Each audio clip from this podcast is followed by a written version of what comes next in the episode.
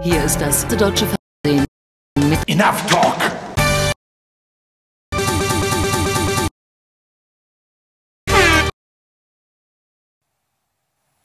Ich fürchte, wir haben ein Funkloch nach Meseberg gehabt. Äh, leider ist die Verbindung damit abgebrochen. Wir bitten um Entschuldigung und kommen zum nächsten Thema. Dann geben Sie die gleich, ja. Ich mache so lange ASMR. So, Mono. Mono. Ist es okay, wenn ich flüster? Nehmt, nehmt ihr alle Es auf. ist Äh, creepy. ja. Es ist total Ähm. creepy. Jens, du musst jetzt in 48.000. 2, 48, 1, Aufnahme drücken. Drücken Sie jetzt. Ah. ist auch ganz geil. Drück bitte, wenn ich es dir sage. Eine Minute später. So, jetzt. Ich hab's schon. ja, äh, das ist eben die Sache. Wir sind hier in keiner steil, steilen Top-Down diktatorischen Hierarchie aufgebaut. Ist nicht I lead you follow, sondern wir sind hier Menschen und Menschen haben Bedürfnisse und einen freien Willen. Und dieser freie Wille hat Jens dazu gebracht, schon auf Aufnahme zu drücken, bevor er von mir den klaren Befehl bekam, auf Aufnahme zu drücken. Aber es Nee, ist der das stimmt nicht. Wille. Ich habe gedrückt, als du gesagt hast, so jetzt.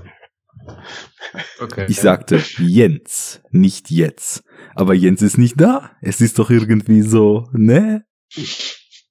Es liegt am neuen Setup hier. Äh, Ich, ich werde dem weiter auf, die, auf den Grund gehen und dann irgendwann wird das Soundboard auch wieder da sein. Ja. Ähm, das Traurig, wird so aber sein. Und wenn jetzt die Hörer sich fragen, wir haben noch gerade das Intro gehört, da ist doch ein Soundboard. Nein, es gibt tragische Nachrichten. Wir sind an der Technik gescheitert. Aber in der Zukunft wird alles besser werden. Und wir machen ja schließlich auch schon drei Wochen im neuen Jahr den ersten Karst. Und im Enough Talk Feed ist sogar schon der zweite Karst. Das heißt, alles Ja. wird besser in 2020. Genau. Shit's Und gonna äh, get crazy. richtig. Und wir sind äh, natürlich, hören wir auf euch, auf die stillen Gebete äh, und bringen natürlich unsere Top 10 und Flop 3 dieses Jahr. Und ich bin Allerdings- dafür, dass wir das in ganz, in ganz klassischer Form machen, weil ich habe meine Hausaufgaben gemacht und ich übersteuere gerade. Hier einfach reingedarkt ist. Was ist denn jetzt passiert? Hallo? Kommt hier von der Seite reingedarkt und flamet Ja. das Forum voll. Wir haben eigentlich schon was ganz anderes beschlossen gehabt und du hast es jetzt Du ruiniert. hast es kaputt gemacht. Ich habe da auch, okay, was habt ihr denn äh, so? Da war- hast du noch mit der Technik gekämpft. ja. Wir haben gesagt, lass uns einfach ein Gespräch über erwähnenswerte und verachtenswerte Filme aus dem Jahr 2019 mit der Einschränkung aus dem Jahr meint deutschem Release-Datum in 2019 führen. Ja, also wie immer. Du, ob du jetzt sagst, das ist mein Platz 10 oder sagst, ey, boah, ist super geil oder sagst, nee, das ist mir egal. Mach es, wie du willst. Das, das ist der freie Wille. Aber wir brauchen, wir brauchen doch Listen. Wir haben, wir haben doch immer Listen gemacht. Wir brauchen eine klare Hierarchie. Das wollen die Leute. Wir brauchen Klarheit. Die gab's bei uns schon immer, ne? Ein klares Ja. Konzept, ein klares Sendungsthema, eine klare Linie im Karst. So ist das. Weißt du, dann ist einmal der Christian nicht da, schon wird alles wieder anders gemacht. Naja, der ist entschuldigt. Das weiß ich doch. Der Also, hat, der hat andere Themen. Gegenvorschlag. Ich war ja bei der, bei der ähm, ähm, Entscheidungsfindung nicht dabei. Doch. du warst dabei. Was? Ja, aber du warst beschäftigt. Aber du warst dabei. Ja, okay. Irgendjemand dagegen? Gut. Dann- Guck mal, ich hätte zum, ich hätte zum Beispiel ähm, eine klare Hierarchie und ich könnte ja quasi immer ähm, quasi vorlegen und ihr macht nachher einfach alles kaputt und ich lasse mich nicht davon beeindrucken. Wie wär's? Mhm. Gut. Ja? You Klingt lead, we follow. Klare Hierarchie. Genau das, was wir gerade gesagt haben, was wir nicht haben. So, erstmal für die Hörer, die sich jetzt fragen, was ist denn das eigentlich für ein kaputter Haufen, bei dem ich da gerade eingeschaltet habe? Herzlich willkommen bei Enough Talk im Jahr Enough 2020. 2020, 2020, 2020. Übrigens, Goldenen Zwanziger. jetzt gehen sie wieder los. Lasst euch gesagt sein, das Datum 20 ist extrem anfällig für Fälschungen. Wenn ihr dieses Jahr Verträge unterschreibt, schreibt die 2020 aus. Nicht einfach nur 20 hin. Dann kommt nämlich dann der böse, euch den Vertrag aufdruckende Vertreter hinten ran, schreibt eine 25 auf- hinter und schon seid ihr fünf Jahre im Vertrag gebunden und keiner kann es beweisen, dass es nicht so ist. Oha. Und wir wissen alle, was nach den Zwanzigern kommt, nach den Goldenen, ne? Oh, oh, oh. Mhm. Das gilt es zu verhindern. History, äh, history doesn't have to repeat itself. Das ist schon mal eine gute Aussage zum Anfang. Aber es ist schon wieder, ist, ist wie bei diesem Millennium-Bug, ne? Vorher alle Hysterie, ah, die Verträge werden äh, irgendwie, weiß ich nicht, negativ manipuliert und nachher kommt dann doch alles anders. Am Ende so nicht einmal weltweit passiert im ganzen Jahr. Und alle so, what? Ist das denn schon einmal passiert oder? Keine Ahnung. Ist nur, ist mir nur zu Ohren gekommen. Stand letztens im Trenchcoat mit hochgeklappten Kragen einer an der Ecke. Gesagt, psst. Gesagt, ich? Er hat gesagt, du. Ich sag, was ich? Sag, genau. Mich rangewunken, hat mir das erzählt. Das war ein Äh, ganz, noch mal so- ganz zwielichtiger Bursche. Uh. Der hatte, äh, ja. So, dann mache ich mal mit der be- bereits schon getrollten Begrüßung weiter. Also hallo Enough Talk, ne? Arne Jens Fabi am Start im neuen Jahr. Jahresrückblick heißt die Devise. Dieses Jahr dann auch wirklich, als das vorherige Jahr vorbei ist, nicht schon im Dezember, wo ja alle So noch. wie alle anderen das machen. ja, ist ja normalerweise so. Ich meine, man soll auch nach vorn gucken, ne? Aber man kann ohne den Blick zurück nicht den Blick nach vorne wagen. Deswegen müssen wir jetzt über Jens Top 10 und unserer beider erwähnenswerte und verachtenswerte Filme des Jahres sprechen. Gibt's Honorable Mentions bei dir? Jo. Gut, dann fangen wir damit an. Du übersteuerst übrigens nicht. Ah, warte, warte. Ich mach das jetzt auf 07, so war es nämlich gerade gut. Und dann ganz schnell an und wieder aus. Ja. Und jetzt ist alles wieder kaputt. Geil. Was ist das für ein Trick hier? Gut, während Jens das fixt, schmeiß doch mal kurz ein Honorable Mention rein. Und wir zerreißen ihn, oder wie? Nein, lass uns, lass uns vielleicht mal ein bisschen, lass uns vielleicht mal ein bisschen allgemeiner anfangen. Ähm, wie war denn euer Filmjahr? Also mal völlig unabhängig jetzt von 2019er Releases. Viel geguckt, wenig geguckt, gute Auswahl, gutes Händchen gehabt, viel Mist gesehen. Äh, was gab's eigentlich, wo ihr euch im Vorfeld drauf gefreut habt? Und äh, wenn es das gab, hat das gehalten, was ihr euch erhofft habt? So halt. Wäre vielleicht ein schöner Start. Ähm, bist du bereit, Jens, da drüben, oder kämpfst du noch? Okay, ich fange mal an. äh, ist mein Jahr war eigentlich ganz gut, so äh, filmisch, würde ich behaupten. Ja, eh, was so Kinofilmauswahl angeht, bin ich eh ziemlich picky, so dass ich da eigentlich nicht Gefahr laufe, in irgendeinen Scheiß rein zu geraten, aber ähm, Wie oft wachst du denn? sonst so, ja, ich, nicht so häufig tatsächlich, vielleicht ein, einmal pro Monat oder sowas. Ähm, Hm. Ansonsten, ja, halt relativ viel irgendwie an Serien tatsächlich geguckt, aber auch eigentlich nur Sachen, die mir gefallen haben. Äh, wobei, nee, gar nicht, stimmt gar nicht. Ich habe auch so ein paar ältere Sachen angefangen, wo ich dachte, äh, ähm, ne, wird immer wieder empfohlen und so, die ich dann aber tatsächlich abgebrochen habe. Zum Beispiel Luther. Also finde ich ganz furchtbar kacke, die Serie. Ähm, ja, Das ist die mit Aber- dem guten Herren, der zu suave ist, um James Bond zu werden, oder? Genau, ja. Und nur wegen ihm habe ich das halt überhaupt in Erwägung gezogen, das zu gucken. Und ich fand es ganz, ganz, ganz krass kacke. Und es wird hin und wieder mal gelobt irgendwie. Ja. Aber das ist jetzt auch nicht wirklich aktuell. Äh, von daher müssen wir gar nicht groß drüber reden. Aber nee, insgesamt war das Jahr eigentlich filmisch irgendwie echt gut und hat Spaß gemacht. Also was so Enttäuschung oder Erwartung und so weiter angeht, will ich jetzt nicht zu viel vorwegnehmen. Es gab so ein paar Sachen, wo ich ähm, mich drauf gefreut habe. Avengers und meistens Endgame, ging das ne? dann auch gut. Zum Beispiel Avengers Endgame. ja. Ja. Wie war's bei euch? Ähm, ja, ich krieg das hier nicht mehr gefixt. Äh, aber du, du pegelst überhaupt gar nicht so krass nach oben und unten. Lass einfach gut sein und dann passt das schon. Ja, aber in meiner internen Aufnahme leider. Okay. Enough talk.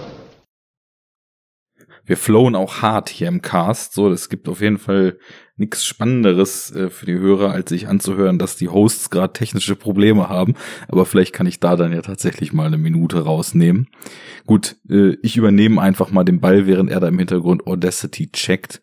Also, ich habe ja mh, hm, Ende letzten Jahres gesagt, ich will mal ein bisschen bewusster meine Filmauswahl treffen. Nicht mehr so stark, obwohl ich äh, mindestens 50 potenzielle Burner noch ungesehen auf Blu-ray rumstehen habe und im Kino meistens so ein, zwei Sachen laufen, die mich schon stark interessieren und äh, tendenziell auch meine Watchlists auf Prime und Netflix äh, jetzt nicht nur mit dem Fließbandkram, den die raushauen, sondern auch mit älteren geilen Sachen jetzt unbedingt nicht kleiner werden dass ich mal ein bisschen bewusster auswähle, was ich gucke, weil mir aufgefallen war, dass bei der doch irgendwie stark zurückgegangenen Zeit, die ich habe, um Filme zu gucken, ähm, ja, viel Murks zwischen war, den ich dann auch so halbherzig so mit guckste mal angemacht habe. Und äh, dann war es halt totaler Mist. Oder dann war es, also noch schlimmer als totalen Mist, finde ich Sachen, die einfach so sehr durchschnittlich und total belanglos sind. Und äh, da habe ich gesagt, ich will jetzt so im Laufe des Jahres einfach mal wieder mehr gucken, dass ich mir im Vorfeld vielleicht drei Gedanken mehr über eine Filmauswahl mache und dann die begrenzte Zeit dann doch dazu nutze, mir wahlweise Sachen zu erschließen aus der Vergangenheit, die ich sage ich mal so in der Region potenziell sehr sehr gut bis Meisterwerk ansiedeln würde, so vom Hören sagen oder auch beim Kino weniger Sneak, mehr bewusster Besuch eines Films, auf den ich Bock habe, wobei ich in 2018 auch schon nicht mehr viel bei der Sneak war, aber das ist ja auch immer so 50-50 halt vollkommenen Schrott zu sehen oder irgendwas, was man dann auch wirklich in der Zukunft sich sowieso aus freien Stücken angeguckt hätte. Und ich muss sagen, ähm, es hat ganz gut geklappt. Ich bin zwar, sage ich mal, quantitativ, wobei das jetzt ja nicht der wichtige Faktor ist, weil lieber Gutes gucken als viel gucken, ne? Aber am besten wäre ja noch viel Gutes gucken. Also von daher geht da noch ein bisschen was. Aber quantitativ war es so wegen Jobwechsel, der echt eine krasse Workload so in dem Jahr äh, mir auferlegt hat, war es deutlich weniger geworden. Ich habe früher halt auch viel so, als ich noch mit dem Zug äh, Berufspendler war, auf dem Leppi so erste Hälfte Film morgens, zweite Hälfte Film abends und äh, habe dadurch dann einfach auch noch deutlich mehr gesehen oder eben auch Serienfolgen, die so von der Standardlaufzeit einer Serienfolge her total gut in ein so eine Zugfahrt passten. Ähm, ja, ist weniger geworden, aber ich, wenn ich jetzt zurückgucke, da muss ich echt sagen, so den Murks, den ich gesehen habe, das war wirklich fast nur für die Superhero Unit. Und das kann man sich ja auch in den Folgen dann anhören, warum ich da von der einen oder anderen Sache enorm begeistert war. Ähm, ja, ich habe schon gehört. aber davon abgesehen, ähm, ich glaube, ich habe nach wie vor noch weniger Klassiker geguckt, als ich es vorhatte zu tun, weil ich so Anfang des Jahres gedacht hatte, ich will mal wieder auch viel so aus den 70ern auffrischen oder nachholen, vielleicht auch noch mal weiter zurückgehen, vielleicht ein bisschen asiatischen und europäischen Kram aus der Zeit mir mal genehmigen. Naja, da war ab und zu dann doch noch mal was dazwischen. Und ich weiß nicht, insgesamt habe ich jetzt, glaube ich, weiß nicht, wie viele es waren, irgendwie 130, 140 Filme gesehen. Davon waren jetzt 40 mit deutschem Start im letzten Jahr. Also auch deutlich weniger als ich als Basis in den letzten Jahren für den Rückblick hatte. Aber ich bin ganz zufrieden. Und ich glaube, ähm, zum einen, weil ich so ein paar größere Baustellen sinnbildlich ähm, bei der Arbeit jetzt abgeschlossen habe und vielleicht dann auch den einen oder anderen Tag äh, es dann mal wieder ein Stündchen früher aus dem Büro schaffe. Und zum anderen, weil ich natürlich auch durch die Investition in meinen neuen Telly, wie du immer so schön sagst, Fabi, ähm, eine jo. gute Basis geschaffen habe, um mit großer Freude und auch mit großem Elan jetzt wieder einen Haufen Filme zu gucken. Äh, Werde ich, glaube ich, das quantitativ versuchen, noch mal ein bisschen hochzufahren. Aber mit der Auswahl, das kann ich so beibehalten. Ähm, ich gucke auch mehr übrigens ähm, zu Hause, seit ich den neuen Tele hab da. Das ist, äh, es macht halt irgendwie, ich will nicht sagen unbedingt mehr Spaß, aber es ist dann öfter so, dass ich denke, nee, das, äh, das gucke ich jetzt irgendwie, weiß ich nicht, auf dem Fernseher und richtig und so. Ja, genau. Ähm, ja, ist auf jeden Fall ein Booster gewesen, noch so gegen Ende des Jahres, was den Film- und Serienkonsum anging. Definitiv. Und bei mir jetzt auch im Januar noch. Also ich habe wirklich ja, gemerkt, ja, ja, äh, dass ich, also es wird jetzt erstmal so bleiben, aber also ich glaube allein, was ich im Januar jetzt so geguckt habe, das wäre schon letztes Jahr wahrscheinlich mein filmstärkster Monat gewesen. Und äh, es ist natürlich auch einfach extrem äh, geil, muss man sagen. Ich, zum Beispiel für die letzte Sendung, als ich da äh, Sunshine aufgefrischt mhm. hatte, also gerade so Weltraumfilme mit dem Schwarz und dem Kontrast, das ist schon phänomenal, muss man sagen. Hast du den äh, 4K? Was ist das? Jens Pup nicht so laut. Ja, ich, also ich, ich habe das hier gerade in Wellenform und ich krieg, ich weiß nicht, was das ist. Ob jetzt, äh, ob ich jetzt quasi Skype nochmal neu starten muss oder die Aufnahme oder so, ich habe keine Ahnung. Äh, du kannst es ja versuchen. Du kommst einfach wieder rein und drückst dann einfach wieder auf Aufnahme. Wir fixen das schon. Auf Wiedersehen. Ähm, nein, leider nicht 4K, weil ich glaube, der Film ist noch nicht in einer 4K-Version verfügbar.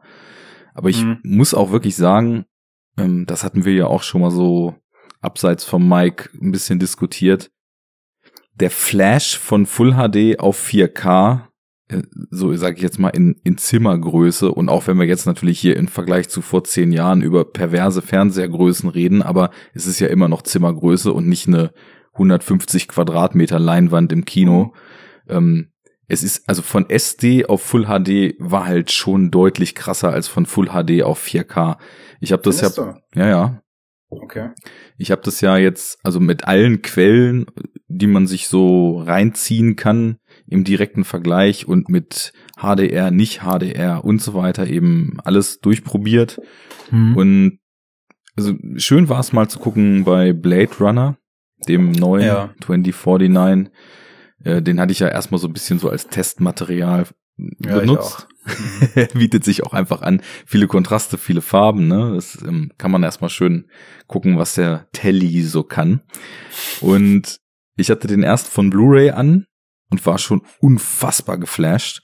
Und dann hatte ich ihn über Netflix Stream, als ich dann Aber noch da, normale Blu-ray oder vier, nee, normale Blu-ray. Nee, nee, normale erstmal ja, noch, ja. ne? Und dann äh, in dem Netflix 4K Stream wo ich fand, dass es schon natürlich noch ein Unterschied ist. Aber es war jetzt nicht so, dass ich dachte, Alter, das ist ja okay. nochmal eine völlig neue Welt und wie konnte ich die letzten Jahre ohne das? Und so war das mhm. halt damals, als ich auf Blu-ray gewechselt hatte von DVD, dass ich wirklich nicht, nicht ja. glauben konnte, was ich da sehe. Ja. Ähm. ja, das stimmt. Da gebe ich dir recht, aber ähm, es passiert bei mir eigentlich nicht mehr, dass ich irgendwas äh, unter Full HD gucke, tatsächlich, weil, also ich gehe ja relativ häufig im Vergleich zu anderen wahrscheinlich noch in eine Videothek. Aber da. Du hast ähm, ja noch ich, eine. Genau. aber da ähm, hole ich halt auch, wenn es geht, eigentlich tatsächlich nur Blu-Rays. Ähm, ja, und bei Netflix ja sowieso alles mindestens Full HD. Von daher, ähm, ich weiß nicht mehr, wie so SD aussieht. äh, es scheint Aber, zu funktionieren. Sehr gut. Sehr schön. Es ist bei mir auch wirklich ein Kriterium geworden, also sage ich mal, was jetzt neuere Veröffentlichungen betrifft.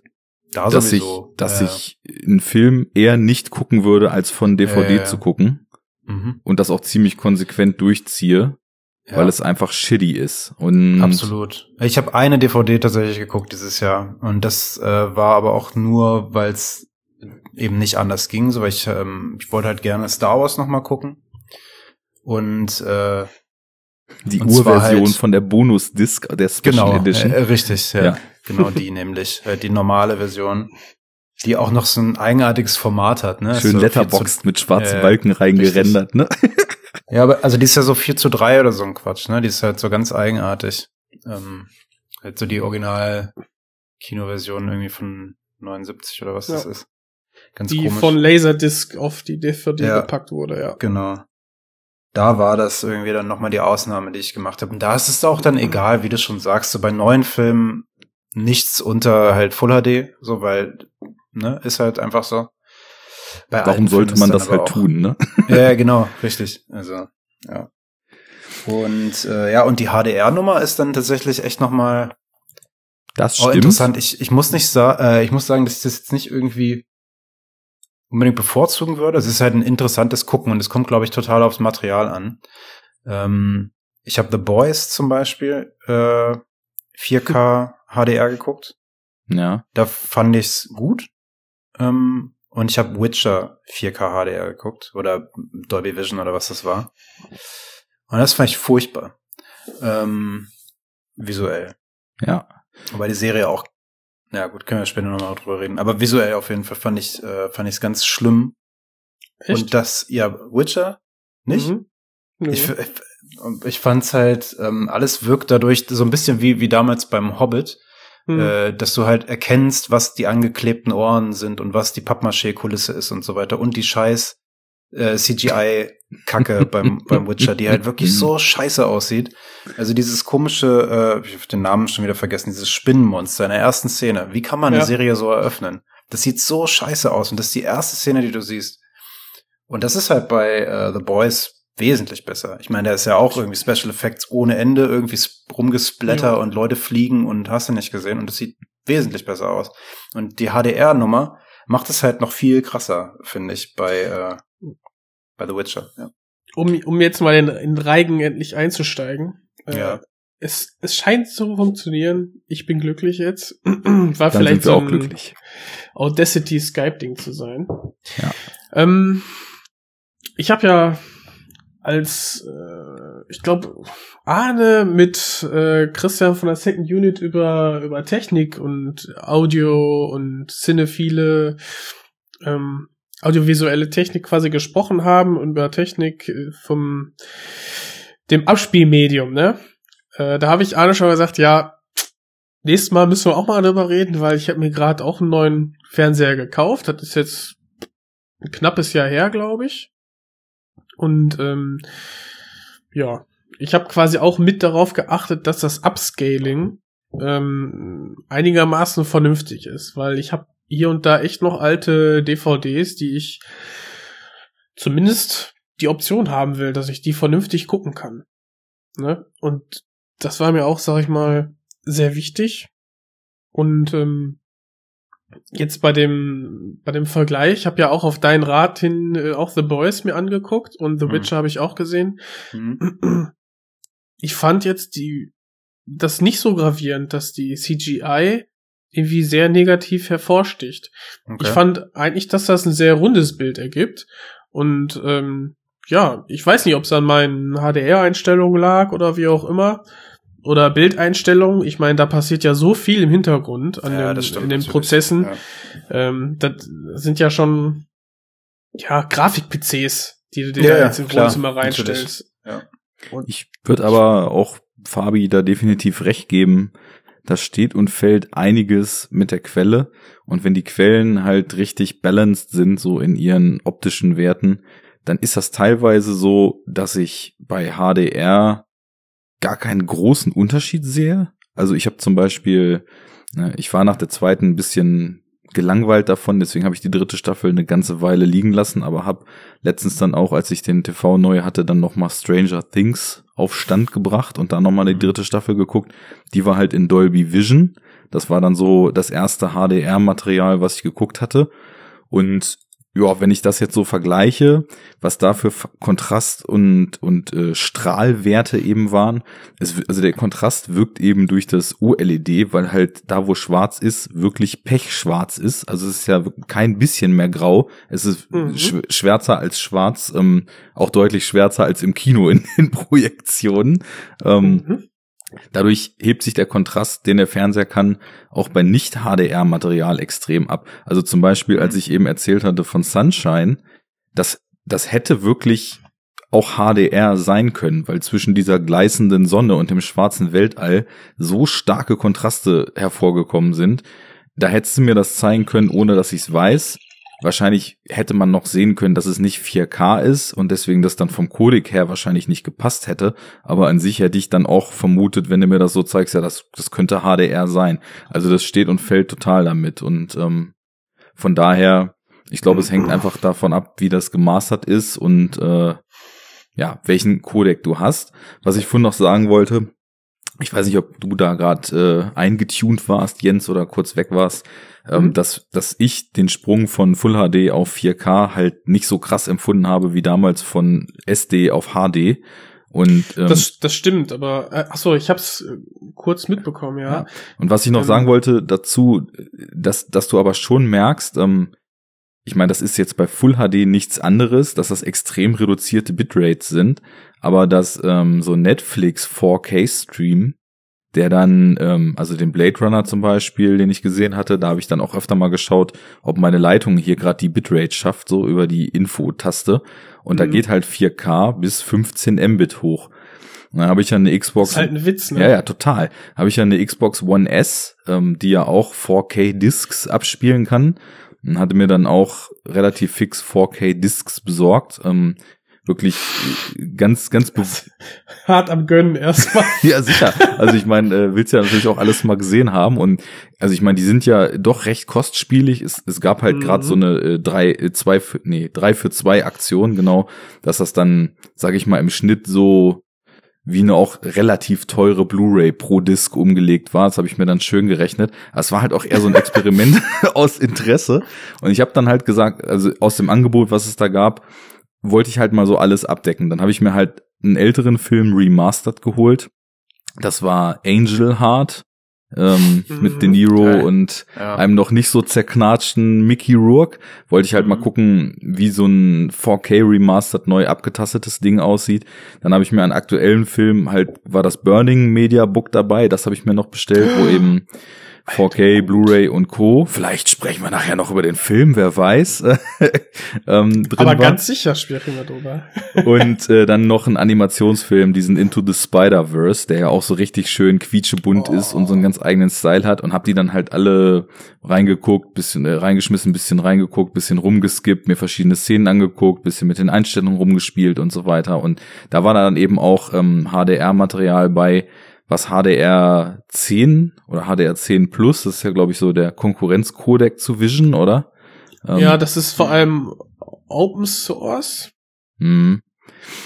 Naja, und da war es jetzt auch ähm, nicht so, dass ich dachte, okay, das ist jetzt wirklich nochmal ein Unterschied, was die Kontrastwerte betrifft, zu dem, was ich sonst so gucke, ohne HDR, dass es mich umgehauen hat. Aber es sieht halt trotzdem einfach alles verdammt gut aus, ob nur ein HDR oder nicht. Und ich glaube, da kommt es drauf an. zu dem 4K Netflix Stream. Da, ach stimmt, da wollte ich jetzt drauf hinaus. What's the fucking point? Ähm, beende die beknackte Geschichte. Ähm,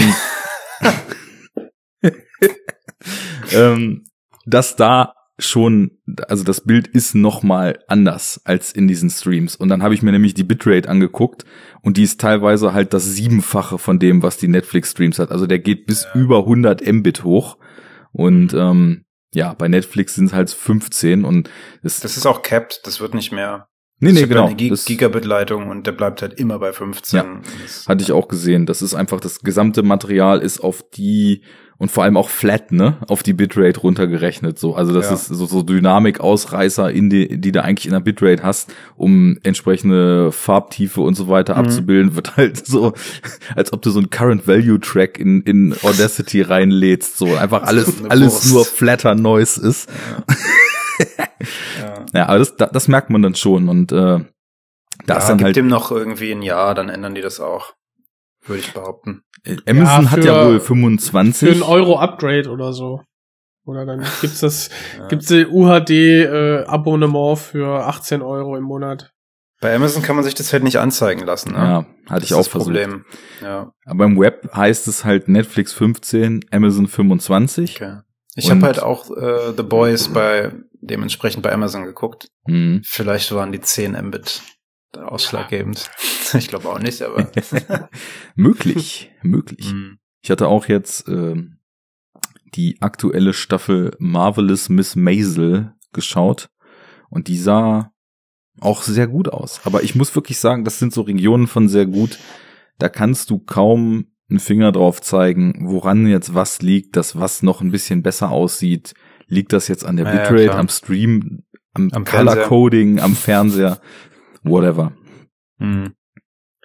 Äh, habt ihr in euren, oder Jens, vor allem du in deiner Top-Liste auch Serien oder wollen wir die Mhm. gesondert besprechen? Nee, nee. ich- Aber ich wollte eigentlich ganz am Anfang äh, noch was dazu sagen. Mach mal. Dass, dass das, boah, wie war das jetzt nochmal? Genau, dass ja Arne jetzt nur noch ähm, unter Full HD nichts mehr guckt. nee, das war ich. Aber das war das Thema am Anfang, oder? Ja, ja. Äh, klar, bei versuche ich jetzt, ich versuche natürlich auch bei Filmen Neuanschaffungen, wir sind ja alle drei noch so auf dem Level Filme, die die wir mögen, die hätten wir gerne in der besten Qualität. Dann gucke ich natürlich eigentlich auch drauf, dass ich mindestens eine Blu-ray mir hole. Ähm, und bei den UHD-Geschichten, ich habe noch gar kein Abspielgerät dafür, also von daher nicht, ähm, ja. brauche ich es noch nicht. Aber die ganzen Fernseher. PS5 ist angekündigt. Genau, genau. Ich brauche keine Schrottbox. Jedenfalls, Richtig. ähm, jedenfalls äh, haben die ganzen Fernseher so ein gutes Upscaling teilweise, wenn man gewisse Marken kauft. Dann ähm, kann man eigentlich, also durch die Bank ist, äh, durch die Bank ist, glaube ich, ähm, jeder neue UHD-Fernseher, wenn du da eine Full HD-Quelle anschließt, das Bild sieht trotzdem super aus. Also wenn du das nicht auf äh, 85 Zoll aufbläst, dann äh, Das sieht auch, das schon- wenn du das auf sieht das schon 85 vernünftig Zoll aus. aufbläst, super aus.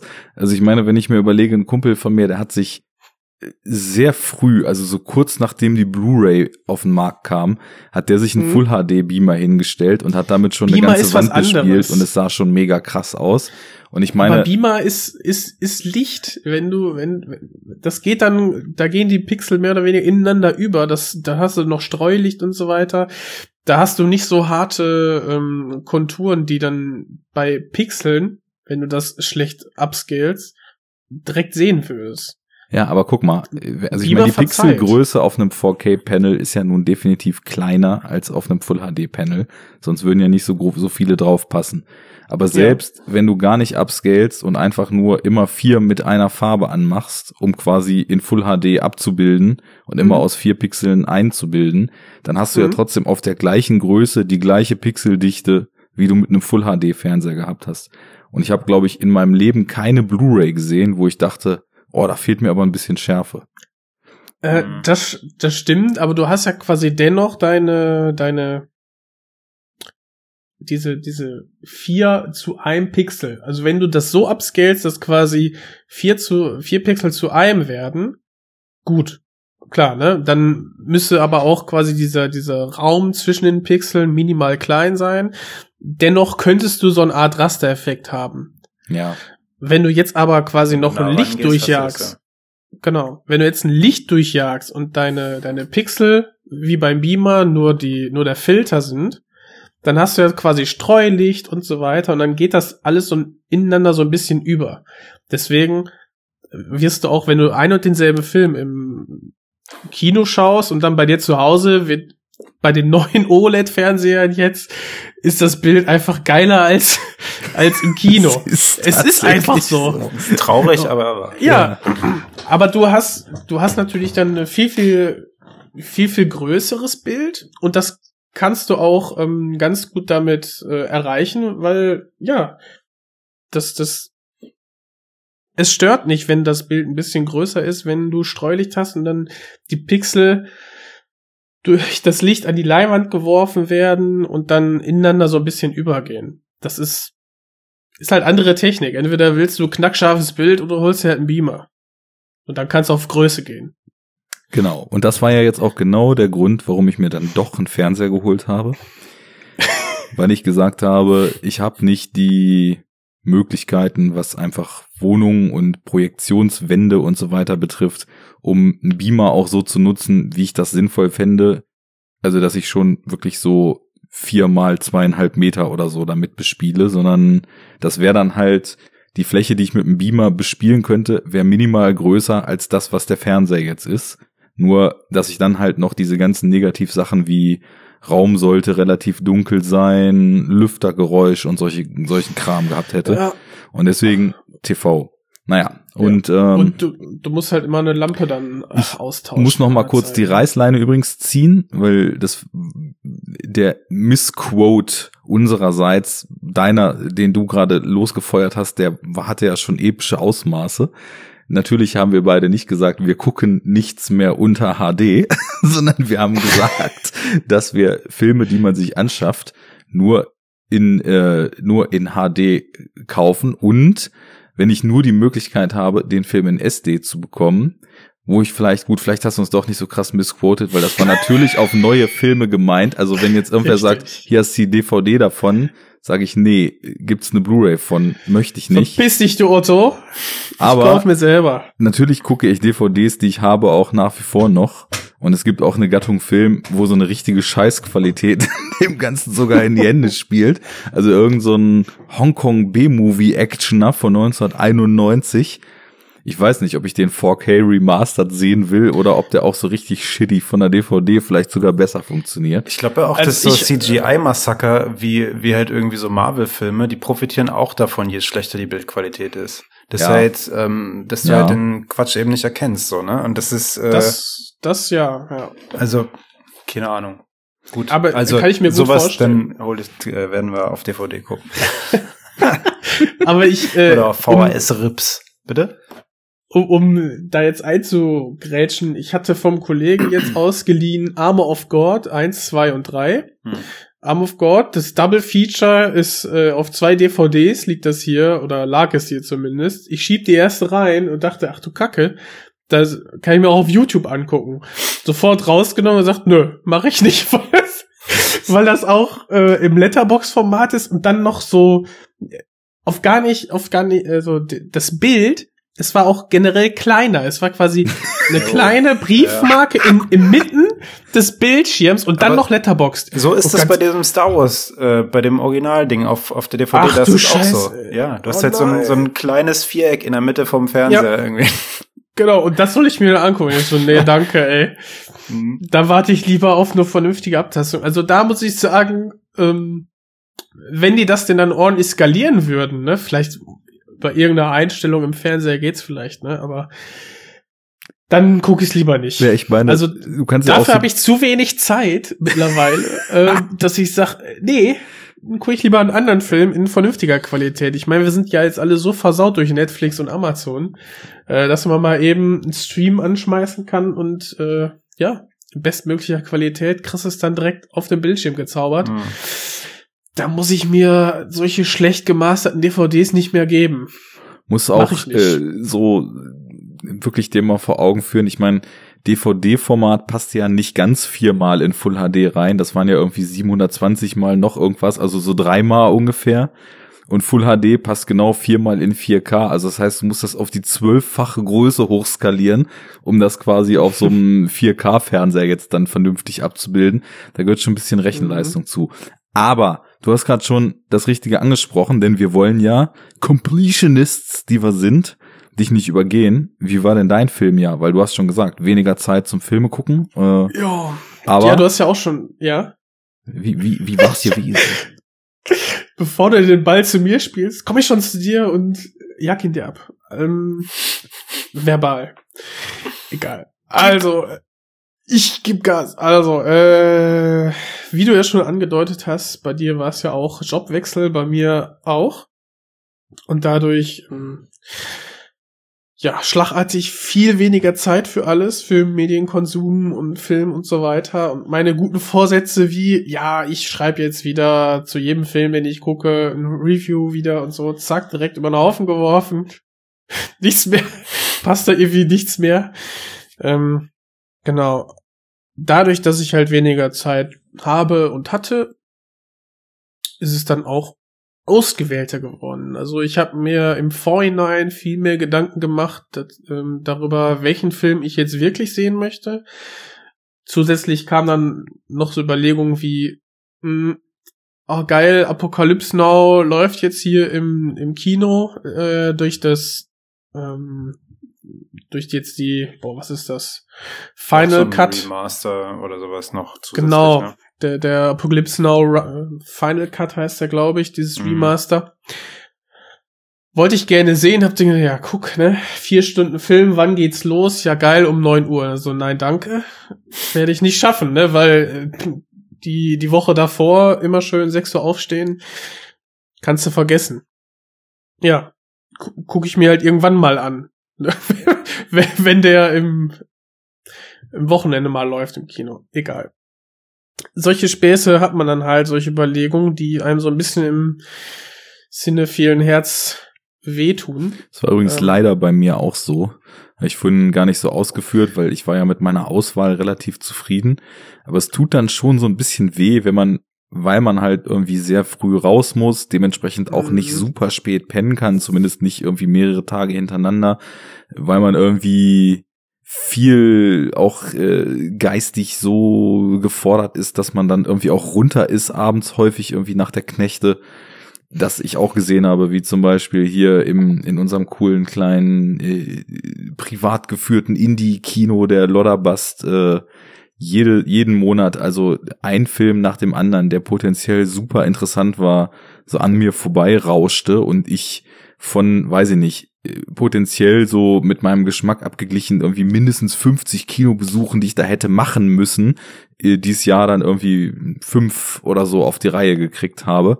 Das ist Mhm. auch was, wo ich dieses Jahr mal wieder versuchen will, mich dann doch einmal mehr aufzuraffen oder einmal mehr zu sagen, naja gut, dann fängst du halt nächsten Tag irgendwie eine Stunde später an äh, bei der Arbeit, weil das ist schon, das ist schon, wenn man so die Möglichkeit hat, irgendwie in, in einem coolen Kino dann auch außergewöhnliche Sachen zu sehen und dann sind so die Rahmenbedingungen, die das nicht zulassen, schon ein bisschen schmerzlich manchmal. Das stimmt, ey. Aber nichtsdestotrotz, ich habe dann sowas, solche Wünsche mir erfüllt, wie en endlich mal The Matrix dann im Kino zu sehen. Das ist halt der Hammer, ne? Also solche, manchmal klappt's halt doch, manchmal Mhm. eben nicht und ähm, das ist halt seltener geworden. So dieses äh, öfter mal ins Kino gehen, einfach mal riskieren.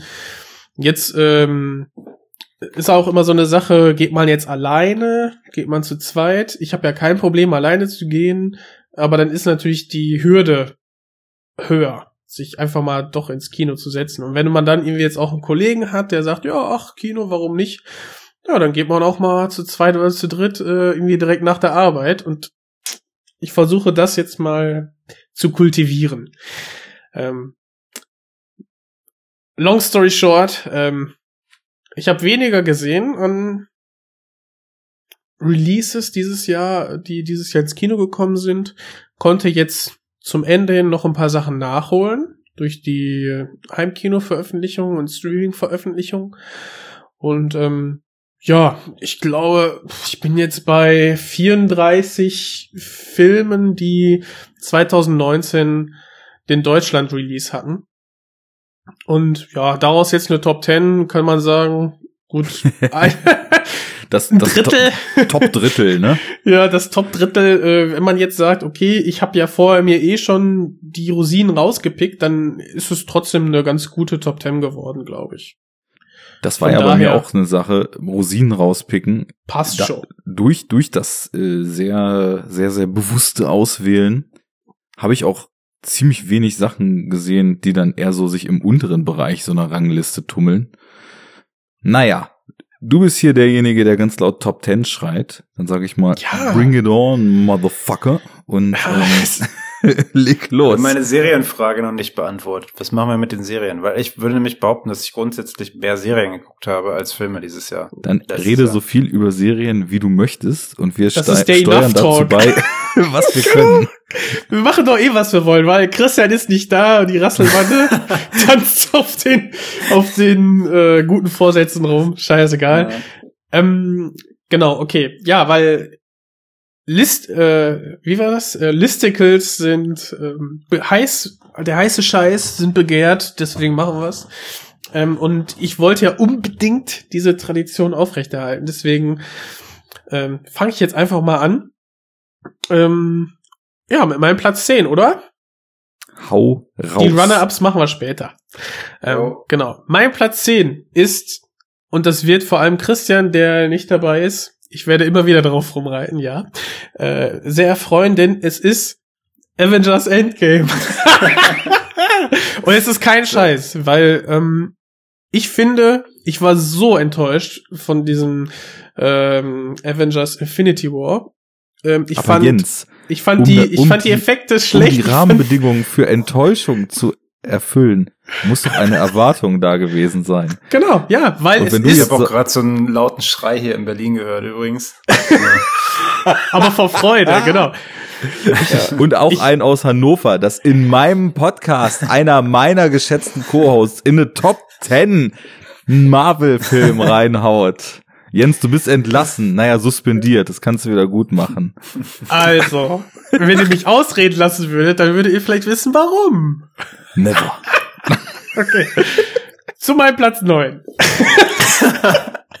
Nein, also, Avengers Endgame, ähm, ich war so enttäuscht von Infinity War, weil durch diese ganze serielle Erzählung über die Filme ähm, müssen wir irgendwann mal einen eigenen Cast machen, wenn ihr mal da durch seid mit eurer Superhero-Unit und wir, es ist halt ein großes Ding. Dieses Marvel Cinematic Universe, da kann, geht eigentlich keiner dran, kommt keiner dran vorbei. Es gibt meiner Meinung nach gute Filme daraus und auch schlechte Filme daraus. Nichtsdestotrotz bringen diese Avengers-Filme alle Charaktere zusammen und du hast quasi da immer wieder so eine Art Serienfinale. Das heißt, im, ins Haus steht eine potenzielle äh, alles entscheidende Schlacht oder irgendwelche Entscheidungen. Und Infinity War und Endgame wurde ja vorher groß angekündigt, ist das große Ende dieser ersten Phase, wo jetzt eigentlich schon mehr oder weniger sicher ist, dass es weitergehen wird. Infinity War hat mir dahingehend schlecht gefallen. Ähm, kann man ja im, im Jahresrückblick von letztem Jahr vielleicht mal nachhören. Kurz, die Kurzfassung ist, ich fand die Charaktermomente irgendwie kaum existent. Ich fand diese Schlacht total ideenlos. Die Action. Diese äh, Star Wars Episode 1 Schlacht, ne? Mit diesem Schutzschild und so. Ja, ja, genau, genau. Äh. Ähm, ich fand das auch relativ schlecht gefilmt irgendwie. Also wenn man da mal den Winter Soldier gegenhält, ist das irgendwie besser gemacht. Und was mir halt fehlte, ist diese Verbindung zu diesen Charakteren, die man jetzt ja über, weiß ich nicht, zehn Jahre plus aufgebaut hat. Ähm, und Endgame macht das alles besser. Äh, wir haben Charaktermomente, die ausgespielt werden. Wir haben ein letztendliches, einen letztendlichen Endpunkt dieser langen Reise über diese verschiedenen Filme, die wir, ähm, die ich teilweise nicht ganz alle gesehen habe, aber die wichtigsten schon. Und dadurch, dass wir diese Charaktermomente haben, die sich der Film Zeit nimmt, haben wir auch zum ersten Mal oder zu einem der wenigsten wenigen Zeitpunkte so dieses Gefühl, dass ein Tod von Charakteren wirklich etwas ausmacht. Denn am Ende von Spoilerst Infinity War jetzt, sterben was? Menschen, bitte? Spoilerst du jetzt Arne hier? Äh, nee, nee. Am Ich Ende von nicht Infinity War aushalten, bitte auf. sterben Menschen. Das hat eigentlich, denkst du okay, Und ja. Tiere und Aliens. Und, und Tiere, genau. Und das wird aufgegriffen. Und äh, was Endgame schafft, ist, der macht Infinity War, lässt es ein bisschen besser da, also erscheinen, zumindest die Entscheidungen, die dort getroffen wurden. Und er macht einfach Spaß. Zum, in der zweiten Hälfte haben wir einen richtig schönen, spaßigen Superheldenfilm mit einer Endschlacht, die nicht über, also die zeitlich gut gesetzt ist, die auch Spaß macht und ich hatte einen schönen Abschluss, den ich mir quasi bei Infinity War schon mir gewünscht habe, habe ich jetzt hier bekommen. Und ähm, ja, ich habe den ja auch gesehen, ne? bitte. Okay. Dann leg mal los. Ähm, ich kann es, äh, glaube ich, verstehen, was du meinst. Äh, also ich fand den. da fehlen die Worte. nee, ich will jetzt auch nicht, nicht ausholen oder so. Also ich fand den auch weniger schlimm als andere. Als andere Menschen ist, oder als okay. andere Marvel-Filme? Als andere Marvel-Filme. Okay. Ähm, aber ich, ich würde keinen, für mich keinen großen Unterschied machen, glaube ich, zwischen Endgame und Infinity War tatsächlich, weil ich die relativ ähnlich finde. Also ich kann die auch jetzt nicht auseinanderhalten von dem, was in welchem Film Echt? passiert ist. Weiß ich nicht genau. Ich- Ich, weiß, dass der Endgame halt stilistisch, also visuell, irgendwie ein bisschen eine andere Nummer war. Da kann ich mich noch dran erinnern Mhm. äh, und erstmal per se irgendwie besser, visuell besser im Gedächtnis geblieben ist. Mhm. Aber was jetzt so die Plotpoints angeht, kann ich die Filme nicht auseinanderklamüsern. Also nur die Aus den Ausgangspunkt von Infinity War, das weiß ich noch und wie es dann weitergeht und so. Aber ähm, an sich, ah, keine Ahnung. Also ich habe dem irgendwie, ich glaube, zweieinhalb von fünf gegeben, was schon echt gut ist so für einen für einen Marvel-Film. Und äh, ich weiß nicht. Also ich finde, der ist so ein bisschen wie so eine aufgeblasene äh, Endrunde von äh, Rückkehr des Königs. Also hier, äh, Mhm. wie heißt der? Herr der Ringe 3, ne? Am Ende. Wo nochmal allen Tschüss gesagt wird und so. Und ich finde halt, der ist so, ich glaube, die letzte Stunde von Endgame hat sich so unfassbar gezogen. Es war so langweilig und ist halt vor allem so, äh, das, ich finde es halt so, ist so einfach. Also so, ja, jetzt brauchen wir die Tränendrüse und jetzt brauchen wir dies und jenes und Redemption und du guckst so, nicht? Ich habe ich hab das anders empfunden, weil Ja, ich, ich, nee, wollt, also- ich wollte quasi die Schleife äh, am, am Ende dieses, Ja, das sagen ja alle. Klar. Franchises haben. Ja, Und das hat ich Infinity auch, War man nicht geschafft. muss. Ich, Genau, und ja, das- gut, aber Infinity War wollte das ja auch nicht. Infinity War und Endgame gehören ja quasi zusammen als Ja. Schleife. Ja. Und äh, beziehungsweise vielleicht sehe auch nur ich das so, aber also weil da dazwischen in, zwischen Infinity War und Endgame war ja noch mal, weiß ich nicht, 20.000 Filme irgendwie, aber irgendwie gehören sie trotzdem zusammen, ne? Die aber gehören auf klar, jeden alle, Fall zusammen. Alle haben nach der Schleife geschrien und und das Ding ist schon auch die Schleife, die das ganze Paket noch mal zuschnitt, aber ich finde Richtig. halt teilweise eben äh, ja, wie schon gesagt, so so sehr auf die Tränendrüse gedrückt und das stört mich einfach irgendwie. Jetzt, ja, ich muss auch nicht weiter drauf eingehen, das ist jetzt irgendwie dein Platz 10. Nee, ja, nee, ist ja. Wir haben noch ist ja so viel. Ordnung. Ja, ja, aber die, die, die, die Tränendrüse, ja, der. Also es gibt eine Szene, wo ein Charakter stirbt, der ist, der ist so ein bisschen absurd, wie er sich aufbaut. Und das habe ich mich auch gefragt, okay, was soll das jetzt?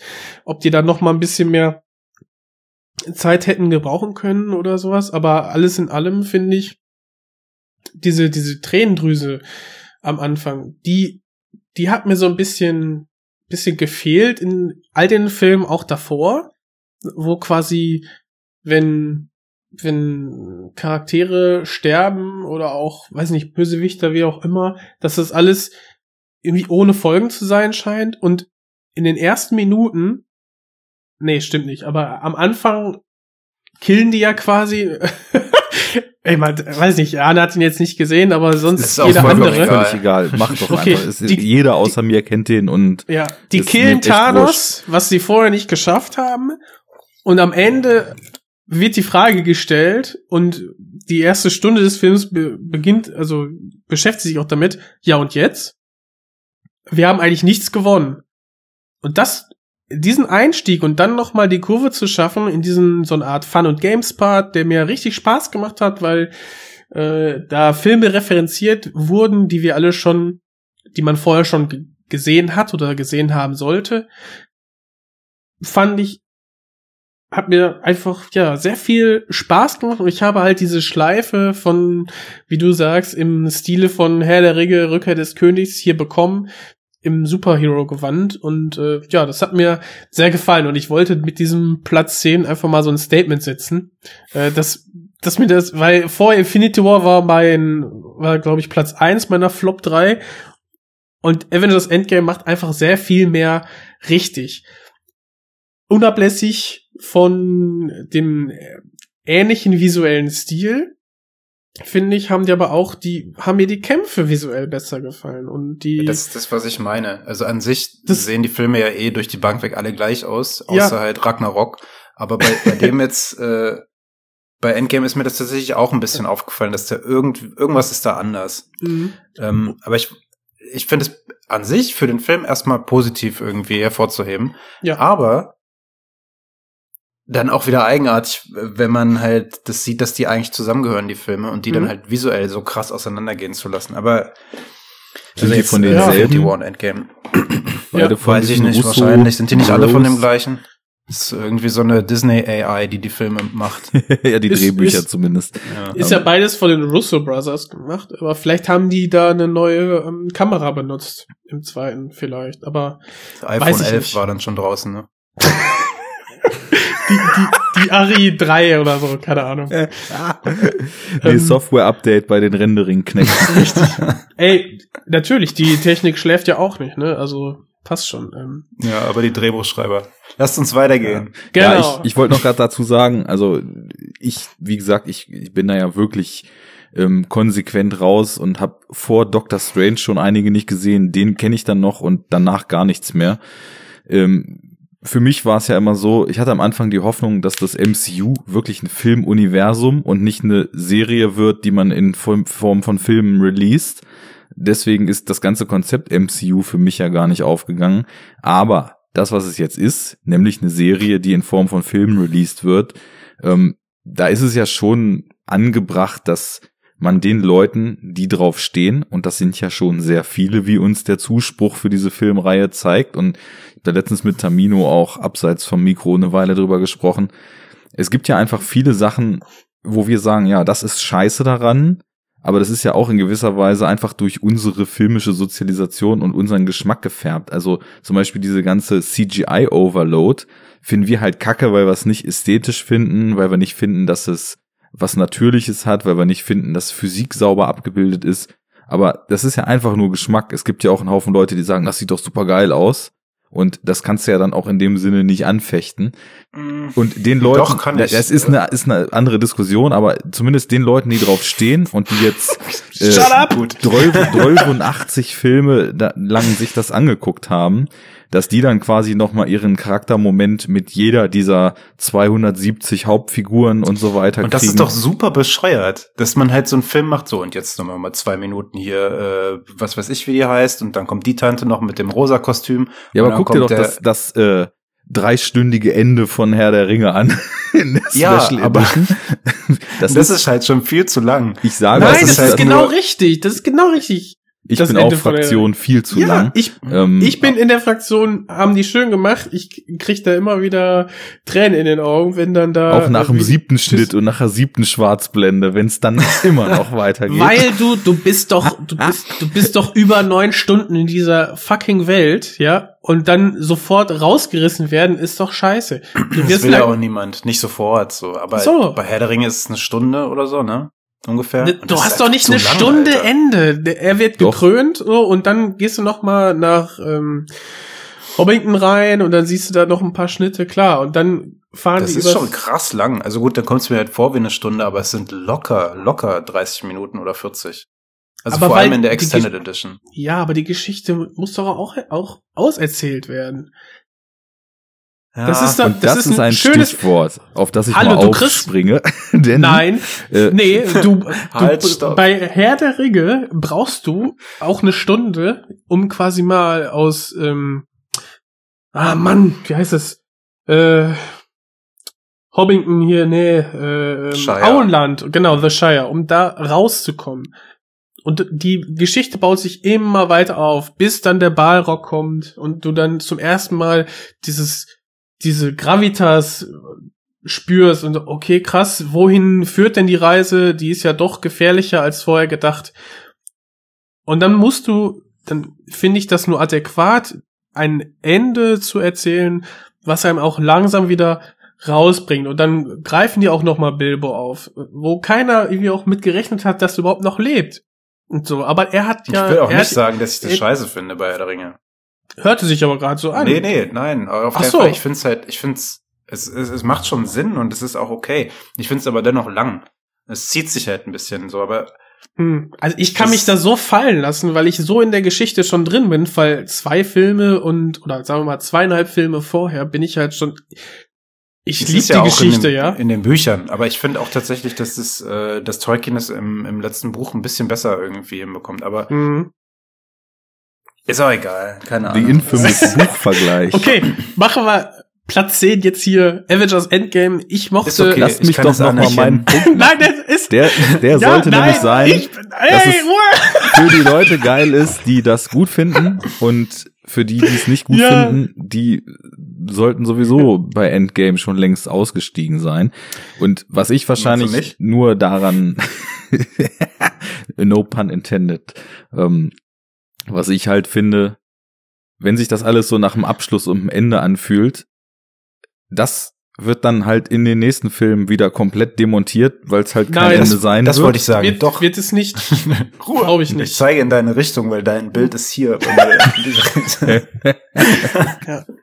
Aber, aber, also ich bin ja auch nicht, ich bin ja auch nicht davon befreit, ähm, das Marvel-Universum zu kritisieren. Und ich finde auch viele Entscheidungen einfach schlecht. Und mich hat dieser Endgame, ich bin da reingegangen, weil, ja, ich kenne halt den ersten Teil vom Ende und so eine, so ein, so eine krude, so ein krudes Interesse, so, ah, wie versauen sie es jetzt? Oder, hm, vielleicht schaffen sie ja doch irgendwie. Und ich bin da eigentlich, ich hatte schon noch Erwartungen, so, die irgendwie müssen die ein rundes Ende hinkriegen, sonst ist diese ganze Filmuniversum richtig scheiße gelaufen. Und die haben es meiner Meinung nach geschafft, mich da irgendwie nochmal zufriedenzustellen. Und das wäre gar nicht so leicht. Und deswegen Platz 10. So. Gut, Feierabend. jetzt reicht's mir langsam. Was ist denn dein Platz 10, Arne? Mein Platz 10. Okay, jetzt wenn du jetzt mit hier Top Tens kommst, ich mach mal Kontrastprogramm Mach. vom wahrscheinlich höchst budgetierten Film des Jahres zum wahrscheinlich niedrigst budgetierten Film des Jahres. Äh, mein Platz 10, eine kleine Indie oder noch gibt's noch was loweres als Indie? No Budget. Home-Video. No, no Budget Perle, ja, das auch nicht, weil ich glaube, der Film ist tatsächlich ein Abschlussfilm von einer Kunsthochschule. Ähm, Mhm. Und zwar Loose, ein deutscher Ach, Film von, ich muss den Namen nachgucken, ich weiß, dass er Tillmann heißt. Tillmann Singer. Ähm, wurde 2018 schon produziert, aber ist dann 2019 rausgekommen. Der war sehr cool. Ähm, ist ein sehr kurzer, sehr weirder und sehr stark auf Form und den Rausch, den Form erzeugen kann, ausgelegter Film. Spielt so ein bisschen mit Horrorelementen, ein bisschen mit Mindgame und, und äh, Realitätsverzerrungselementen. Und man kann gar nicht so richtig wiedergeben, ob und wenn ja, was für eine Handlung es eigentlich gibt. Also im Groben geht es darum, dass ein Typ in einer Bar sitzt, von einer sehr, sehr schrägen Frau angequatscht wird, dass ihre beste Freundin vor, äh, aus dem Taxi gef- gefallen ist und er doch Arzt sei und ob er dann mitkommen könnte, um ihr zu helfen. dann wird im weiteren Verlauf mehrfach wahrscheinlich irgendein Dämon zwischen Leuten hin und her gereicht. Ähm, und es gibt verschiedene Szenen, in denen ja ähm, sehr schön mit Wahrnehmung gespielt wird und äh, mit so Einbildung, Vision und auf so eine nicht so stark äh, lynchige, dass man sagen würde, okay, da versucht jemand Lynch zu kopieren, sondern schon sehr eigene Art und Weise eben einfach auch so mit so einer Verzerrung von Realität gespielt. Hat mir echt gut gefallen. Ist in Deutschland bei Bildstörung auf Blu-ray rausgekommen. Hm. Ähm, auch in einer lohnenswerten Edition, für die man noch einen Zehner mehr auf den Tisch legen muss, wo aber der Soundtrack enthalten ist. Und der hat's in sich. Also weil styletechnisch ist der ganze Film so, ähm, ich glaube, der ist auch auf 16 Millimeter geschossen, also so grainy, körniger Look, ähm, sehr roh alles. Die ganze Bildgestaltung, es spielt in so Kulissen, die wie so wie so verstaubte 60er Jahre Räume aussehen, so, so wie man sich eine Behörde in den 60ern vorstellt, mit so Holzbeschlägen an den Wänden und olle Teppiche, wo man den Staub schon zu riechen meint. Und, Berliner ähm, Behörden meinst du? ja, genau so. ähm, ist auch mit super kleinen Mitteln gemacht. Also du hast wirklich eigentlich nur drei, vier Schauplätze. Der Film geht auch nur 70 Minuten. Also ähm, er ist sich bewusst, dass er wenig Mittel hatte, holt aus denen ein bisschen was raus und ähm, lässt es dann aber auch gut sein, ohne sich, sag ich mal, so lang in diesem Stil zu suhlen, der halt einfach das Hauptkriterium äh, des Films ist, dass es dann irgendwann redundant wird, sondern der, der findet gut die Kurve, die kleine Erzählung, die er macht, dann auch äh, schnell zu Ende zu bringen und dadurch interessant zu bleiben. Ja, und der, der ganze Look, der ganze Style ist irgendwie so, 70s Horror, Jallo, ähm, mit so, mit so einem Fuß in der Tür zum Experimentalfilm echt schon. Also so, so Kunstfilm, Experimentalfilm passt da teilweise auch von den Schnitten und von der Bildgestaltung schon so als Label.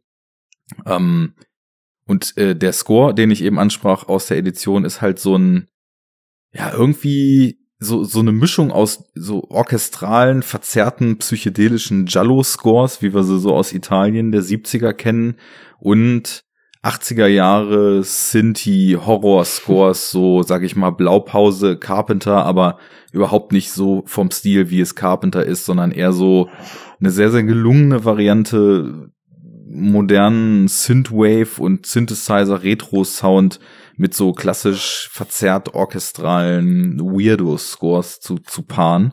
Ich bin schon sold. Hör auf jetzt. ja, ähm, echt cool. Also ähm, ich will es nochmal erwähnen, auch wenn ich den Namen noch nie gehört habe. Simon Waskow hat, oder Vasco, wie auch immer man ihn ausspricht, hat den Score gemacht. Ähm, ja, spielt schön mit vielen kleinen Elementen. Also zum Beispiel äh, diese Verbindung aus diesem körnigen Look und, und auch äh, interessanten Farbgebungen mit dem Sound ergibt wirklich so was Rauschhaftes. Du hast auch immer irgendeinen Soundteppich im Hintergrund, ähm, wahlweise eben Musik oder es laufen im Hintergrund in der Bar oder im, in, dem, in den Räumlichkeiten, wo die dann da später im Film sind, laufen auch irgendwelche Klangkulissen. Dann gibt es so eine Art Polizeiverhör, wo dann quasi imaginiert wird, was die während des Tathergangs jemand gehört haben muss. Dann tauchen diese Geräusche plötzlich in der Umgebung auf. Dann tauchen plötzlich Menschen aus der Erinnerung auf und materialisieren sich und ähm, ja, also genau die Art von Film und von obskurem kleinen Dingen, die ich hier jedes Jahr wieder immer gern mal einstreue, damit man einfach mal drüber gesprochen hat. Ähm, sehr, sehr cool. Ähm, absolute Empfehlung für Freunde des ja, Weird Cinemas, sage ich einfach mal.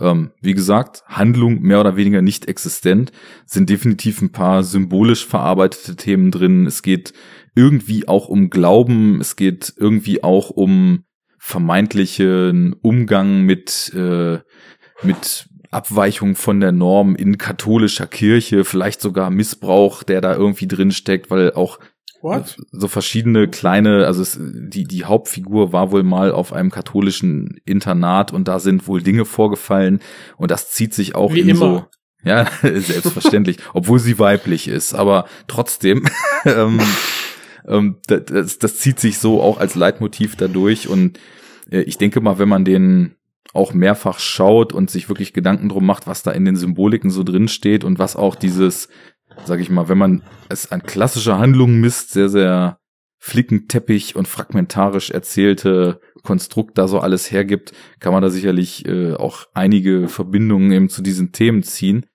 Hauptsächlich ist es aber einfach erstmal ein Film, der von der Form her einen schönen Sog entwickelt und äh, schöne weirde Momente hat. Loose Mhm. von Tillmann Sänger. Sänger? Singer. Erschienen auf dem besten deutschen Heimkinolabel Bildstörung. Kauft alles von Bildstörung und wir kriegen kein Geld von denen. Ja, ich, ich habe den, das Einzige, was ich davon mitbekommen habe, war dieser wirklich durchaus richtig coole Trailer. Und ähm, ja, seitdem habe ich den auch, sag ich mal, so los auf meiner imaginären Watchlist.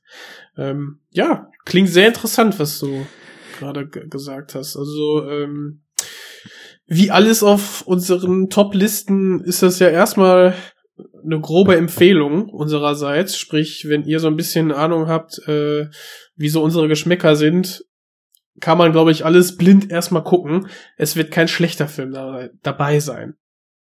Ist Würde übrigens so auch ein sagen. schöner Kandidat. Ähm, auch erstmal gut, dass du uns guten Geschmack attestierst. Ne? Selbst auf die Schulter klopfen ist immer tight. Immer gut, ja, ja.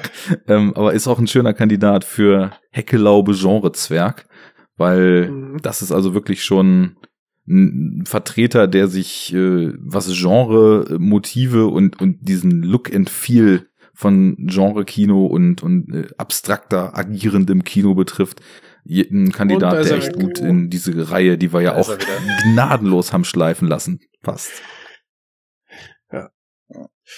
Wie ist, einen das, kurzen Aussetzer gehabt. Bist aber wieder da, wa? wie ist das denn bei dir, Fabi? Wie kannst du einen Platz 10 benennen oder Nee, sonst streue ich was anderes ein? gibt keinen Platz 10, gibt auch keinen Platz 9 und keinen Platz 8. Ach Also so, ich hab okay. ja, ich sag ja, ähm, bin relativ selektiv, was, was so Kinobesuche angeht, sowieso, aber auch grundsätzlich von, von dem, was ich so gucke. Äh, bin also euch schon einiges voraus. Ihr seid da jetzt erst angekommen. ähm, und von daher, von den Sachen, die ich gesehen habe, würde ich tatsächlich keine Top 10 zusammenbekommen, weil, also ich habe Okay, halt auch krass. Sachen gesehen, die ich halt echt kacke fand. Ähm, dann Also du, doch. hast, du hast eine Flop 10, ja? Und eine Ich habe keine 3. Flop 10, ich habe eine Flop 3. Okay. Eine Flop 3 und eine Top 5 vielleicht. Mhm. Äh, nee, aber ich kann mal kurz was zu Serien sagen. Weil ähm, ich will nicht, dass das untergeht, aber es ist jetzt auch irgendwie keine super geheimen Tipps oder sowas. Aber ich habe Mhm. ähm, echt ein paar ziemlich coole Serien geguckt irgendwie Ja, dieses dann- Jahr. Ähm, Hau raus. Und Wahrscheinlich eine- werden sich zwei decken. bestimmt äh, hochgradig enttäuschend auch die achte Staffel von Game of Thrones natürlich. Ja, Ähm, die kam ja dieses Jahr. das ist ein ich- Ende, wie man es verkackt. Nicht so wie bei Genau. Avengers. Ja, ja. Ich bin auch echt mal gespannt, was Martin irgendwie buchmäßig macht und ob, ob er das halt noch hinbekommt, bevor er äh, abtritt. Weil zwei Bücher müssen das ja noch werden. Oh, Und- zwei, okay. Zwei noch, ja, ja. Also zwei sind angekündigt. Hm. Und es gibt ja noch kein Release-Datum für das vorletzte. Mhm. Von daher mal schauen, was das so wird. Aber er kann es eigentlich nur besser machen, ehrlich gesagt, weil das war wirklich furchtbar. Und das Schlimme, ich weiß gar nicht, ob wir jemals schon drüber jetzt gesprochen haben hier in dem Cast. Äh, irgendwie kommt es mir so vor, als hätte ich das schon mal drüber abgekotzt. Aber was mich am meisten daran stört an Staffel 8, ist es tatsächlich, dass es ähm, alles verhunzt und einem trotzdem und, und auch noch das richtige Ende verhunzt, was da kommen wird, weil Martin wird mit Sicherheit an dem gleichen Punkt landen. Also man weiß jetzt, wo es halt hinführen wird. Mhm. Nur der Weg ist halt einfach verkackt in der Serie. Ähm, ja. Und Mein- deshalb ist. Hm? Ja, mein Hauptkritikpunkt wäre, wenn ich da einhaken darf, äh, dass die von vornherein gesagt haben, ja, wir machen jetzt eine Kurzstaffel. Und dann hieß es, oh nein, Kurzstaffel. Ja, aber alles irgendwie Spielfilmlänge. Und dann Ja. Internet wieder beruhigt. Und dann, ja, äh, wir machen jetzt dann doch nicht alles in Spielfilmlänge. Und dann sind sie alle wieder am Aufschreien und denkst, okay, vielleicht haben die ja gar nicht genug Stoff, ne? So. Und dann Kommt guckst er du, auch nicht. und dann Ja. guckst du das, aber es wirkt trotzdem alles total gestaucht. Und ja, dann, das, das da stimmt musst du schon. von Normal Queen zu Mad Queen irgendwie kommen und du Ja. denkst, es, also, das ist so ein qualitativer Abfall im Vergleich äh, zur ersten und zweiten Staffel und denkst, das ist der Wahnsinn. Mhm. Äh, wie kann man das Ende so schreiben? Dann lass andere Punkte weg oder so. Visuell super. Wirklich, die, Keine diese Frage, ja, ja. The Long Night oder wie das da hieß. ja. Alter, das war so cool mit dem, Wo- mit dem wobei es- Kampf. Es gibt auch Sachen, die ich visuell kritisieren würde. Zum Beispiel immer diese gleiche Scheiß, wirklich in jedem Dreckshistorienfilm hast Ja. du irgend so eine verkackte Stadt mitten in der Wüste stehen, die immer gleich scheiße aussieht. Halt so alles ist karg und so und dann sind da so blöde Stadtmauern und dann stehen da so ein paar Leute oben drauf. Hm. Ey, das sieht, das kann ich nicht mehr sehen. Und das ist halt, das ist in jedem, wo war denn das neulich? Ich habe das irgendwo gesehen. Dachte ich, das kann nicht wahr sein. Das sieht schon wieder so aus wie Game of Thrones. Beziehungsweise schon wieder wie bei Game of Thrones. Naja, Mhm. egal. Ähm, aber ja, die Serie, oder vor allem die achte und die siebte Staffel kriegen das halt hin, zu wenig Material zu haben und trotzdem sich nicht genug Zeit zu nehmen. Hm? Ja, Das ist ja. halt echt Das, witzig irgendwie. das ist eigentlich, das, das ist ein Super, Kunstgriff, ne? Ja. Das ist echt erstaunlich irgendwie. Und halt die Sachen, man merkt da ganz klar, was waren die Vorgaben von Martin. Die machen dann erzählerisch Sinn, aber man merkt, dass sie den Weg dahin nicht hatten oder verkackt haben. Und dann gibt's die Sachen, die sie sich komplett selber ausgedacht haben. Und die sind einfach komplett für den Arsch. Also Mhm. wirklich diese, ich bin mal wirklich gespannt, wie das sein wird mit, mit dem Night King und so, weil, weil das ist unfassbar irgendwie. Ich meine, den gibt's ja nicht so richtig, ne, wie er in der Serie war. In den Büchern, also gibt's schon, aber es ist halt irrelevant, mehr oder weniger. Äh, egal, ich will jetzt weder noch spoilern. Das war einfach nur ein so ein Punkt irgendwie an Serien, der echt kacke war. Und der Rest an Serien, die ich so geguckt habe, war wirklich gut irgendwie. Ich habe äh, unter anderem die, ich weiß gar nicht, chronologisch, krieg ich das hin? Stranger Things, auch dritte Staffel, fand ich okay-ish eigentlich. Also ich ähm, Nicht weiß gesehen. nicht. Du, Arne, fandst ja ganz gut, ne? Mir hat die großen Spaß gemacht. Ich muss aber auch Mhm. sagen, ich war von der ersten und äh, ich weiß nicht, wie du die zweite fandest, aber ich war von der ersten ja weniger großer Hype-Fan als du. Wir hatten ja damals auch einen Podcast dazu gemacht und Ja. ich war da ja schon deutlich skeptischer, was so dieses extreme Rangieren in diesen, in dieser Zitatwelle und diesen Mhm. Nostalgie-Retro-Kram betraf. Fand aber ja damals auch schon, dass eben das, was die Serie ausmacht, warum ich sie trotzdem gut fand, eben die coolen Figuren waren. Und das, also völlig unabhängig davon, dass da ständig The Thing Poster im Hintergrund hängen und irgendwelche Retro-Songs gespielt werden und der Soundtrack aus Wave-Musik besteht und und und, dass es einfach tolle Figuren waren und die Erzählung einfach total gut aufging, was den Erzählenfluss betraf. Also das Grunddrehbuch war super, deswegen mochte ich halt die erste Staffel auch sehr. Und da hat die zweite für mich extremst abgebaut. Ich hatte wirklich das Mhm. Gefühl, es musste eine zweite geben, weil alle es gefeiert haben. Sie haben überhaupt keine Idee gehabt, was sie da machen und haben irgendeinen Schmodder dahin gewirkt. Ähm, ja, es war jetzt nicht unterirdisch, aber es war einfach nur dieses acht Folgen oder zehn Folgen lang What's the Point Gefühl, das, weil man wusste, das geht doch alles besser, das, das hat überhaupt gar nicht wirklich einen Sinn, dass ich das jetzt hier gerade sehe. Und das war auch, wie vorhin schon gesagt, der Grund, warum ich da nicht wirklich hooked war, die dritte dann auch gleich zu gucken. Aber ich Mhm. fand die, die hat ähm, so dieses, dieses Tief wieder überwunden und war an einem Punkt angekommen, wo man trotzdem immer noch sagen kann, das bräuchte es auch nicht. Das wäre nach einer Staffel gut gewesen und fertig. Ja. Aber die, das, was die Serie für mich so stark gemacht hat, nämlich den Figuren mehr Raum zu geben und deren Eigenarten wieder mehr auszuspielen, das fand ich irgendwie cooler. Und dann hat mir auch dieses ganze von, von Terminator visuellen Zitaten durchzogene Ding mit den Russen, das, das war schon so bekloppt, dass ich fand, dass das wieder viel mehr so ein 80s-Vibe hatte, als dieses einfach Mhm. andere Dimensionen, äh, Riesenmonster, alles, alles düster, alles groß, ähm, Teil aus der zweiten Staffel. Und Ja, also vor allem war es echt so der Humor, den ich mochte. Ähm, ja, und das war das Beste. Und Dustins daher- Gesangseinlage. Das, äh, ja, als die war das schön. kam, äh, ja, das Ja. war super. sowieso, also nicht nur Dustin, sondern eben auch äh, die, wie heißt sie noch, ähm, Hawk mit Vornamen, die Tochter von Uma Thurman und Ethan Hawke, die da Ja. die äh, Rollennamen, ja, ihr wisst ja, wie es bei mir mit Namen ist. Ich weiß weder ihren Vornamen noch, wie sie in der Rolle hieß, aber die eben halt eine neue Hauptfigur ist und einfach schauspielerisch alles. Und ich finde, ihre Rolle ist eben auch genauso cool geschrieben, wie in der ersten Staffel die ganzen äh, Dudes und Chicks da geschrieben waren.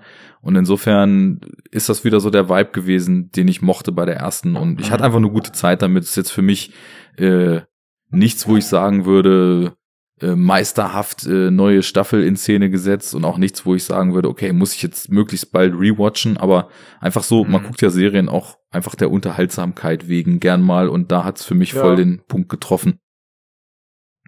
Ja, kann ich nachvollziehen auf jeden Fall. Ich, ähm, wenn ich das so höre, würde ich da auch eigentlich zustimmen, muss ich sagen. Also ich, ich weiß nicht mehr so genau, wie ich die zweite irgendwie rezipiert habe, muss ich sagen. Ich glaube, ich war natürlich auch enttäuscht im Vergleich zur ersten. Ähm, so wie alle, glaube ich. Da gab es, glaube ich, ja. niemanden, der das irgendwie anders gesehen hat. Aber ähm, ja, ist schon okay irgendwie. Sie haben halt so ein bisschen, man hat so das Gefühl, die haben, die haben halt so ihre Nische jetzt gefunden. Ähm, und haben sowieso ja nichts zu erzählen, das hast du ja auch schon gesagt. Und werden ja. halt weiter irgendwie das tote Pferd reiten, so. Ne, also jedes Jahr wird es jetzt eine neue Staffel geben, bis halt, weiß ich nicht, Millie Bobby Brown sich zu schön ist für, für noch Staffel sieben oder acht und dann aussteigen würden, dann muss es enden oder so. Irgendwie sowas wird es halt sein ja. am Ende. Ähm, falls Netflix dann noch gibt. Ähm, aber es gibt ja auch andere Netflix-Produktionen, die uh. sehr gut sind. Uh. Ich bin aber noch bei Serien. Ja klar. Film ähm, wird das auch schon schwieriger. Ja, also das kann ich ja auch schon mal vorwegnehmen, ich habe es nicht geschafft, Irishman zu gucken, weil er so lang ist. Ähm, ich habe es mir vorgenommen, aber die vier Stunden nicht nicht geschafft. Ähm, ja. Nee, Mindhunter würde ich ganz gerne unterbringen, weil Mindhunter ist einfach mhm. so gut.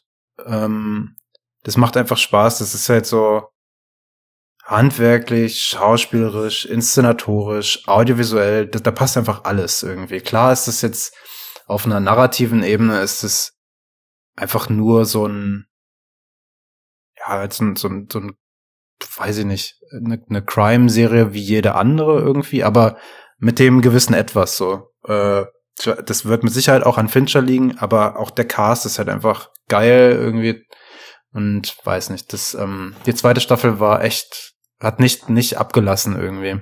Meine, es ist ja oft so, dass die Leute sich dann verlieren in der zweiten oder dritten oder vierten Staffel, wie eben auch bei Stranger Things. Ähm, wird sich auch zeigen, dann in der dritten Mindhunter-Staffel, wie, wie sie es hinbekommen, einem weiterzuerzählen, aber die zweite war top und es hat echt Spaß gemacht. Ja. Ich habe da ja viel Gutes von gehört, habe die nicht gesehen, weil, wie mhm. gesagt, ziemlich wenig so ernsthaft Serien geguckt.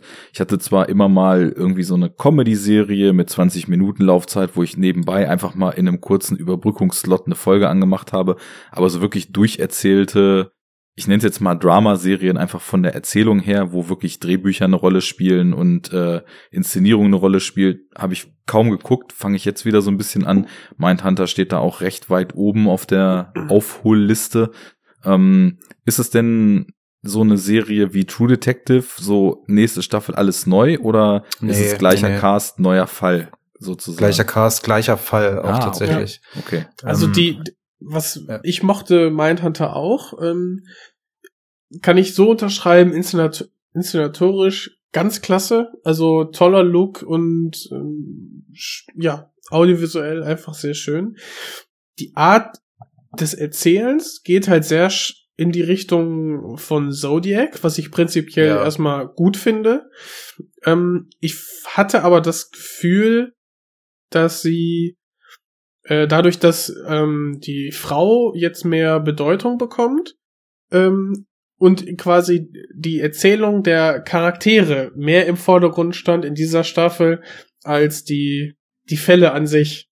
Mhm. Und ähm, das fand ich zum einen interessant, aber auch ein bisschen schade, weil die einen schon mit diesen äh, mit diesen Interviews aus der ersten Staffel und dann stellen die ja quasi Sachen in Aussicht. Damit haben die mich so ein bisschen auch geködert. Fand ich ein bisschen schade, dass das ein bisschen zu kurz gekommen ist. Fandst du? Ich persönlich, es, ja. Es weil gab ich aber fand, noch relativ viel auch noch von diesen Interviews. Aber ich glaube, im Vergleich äh, Ja, gut, knapp die Vergleich- Hälfte, ne? Also ja, äh, genau. Aber, das aber fand dafür länger, auch mit, mit Manson und so, das ist, das zieht Ja. sich ja. mit Ne? Manson zieht sich ist ein bisschen länger, das stimmt, ja. Aber, Aber ähm, ja, stimmt ich, schon. Nee, ich musste noch mich mal- mehr darauf einlassen, weil das was Neues. Ja.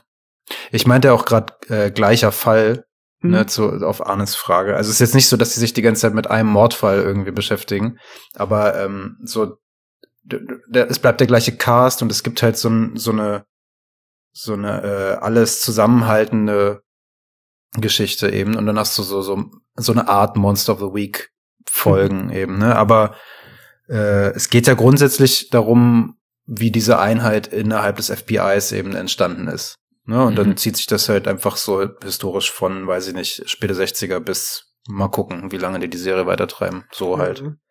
Aber insgesamt, man sieht halt ganz krass, dass Fincher da seine Hände irgendwie äh, im, im Spiel hat, seine Finger im Spiel. Ähm, weil, weil es, wie gesagt, wirklich aussieht, so wie, wie Zodiac oder Seven oder, ne, also sowas. Es ist schon echt gut. Wenn sie Und das, auch, sie das äh, beibehalten, jetzt habe ich hier Randale gemacht, dann ist es ja gut. Ich meine, Fincher hatte ja zum Beispiel auch damals bei House of Cards am Anfang seine Finger mit drin, was ja auch den Ja. Serienlook total definiert hat und dann so weit ging, dass das für, weiß ich nicht, drei, vier Jahre, so in der ersten Zeit, wo echt viele Originals kamen, fast schon den gesamten Netflix-Serienlook definiert hat. mhm. Und ähm, ich fand halt bei House of Cards, dass die Serie von ganz stark über schnell abbauend bis in die vollkommene Belanglosigkeit abgedriftet ist. Ja. Und da hatte Fincher dann ja auch eben nichts mehr mit zu tun. Und das ist ja schön, wenn man dann hier hört, dass die Qualität eben auch gehalten wird und der Look auch so beibehalten wird, ähm, dass da eine konsistente Linie drin ist. Hat er denn Mhm. hier mehr als den Pilot gemacht? Ähm, weil das war ja bei House of Cards damals der Fall. Ich glaube, der ist, äh, was jetzt irgendwie Regie und so weiter betrifft, ist der da gar nicht äh, zugange.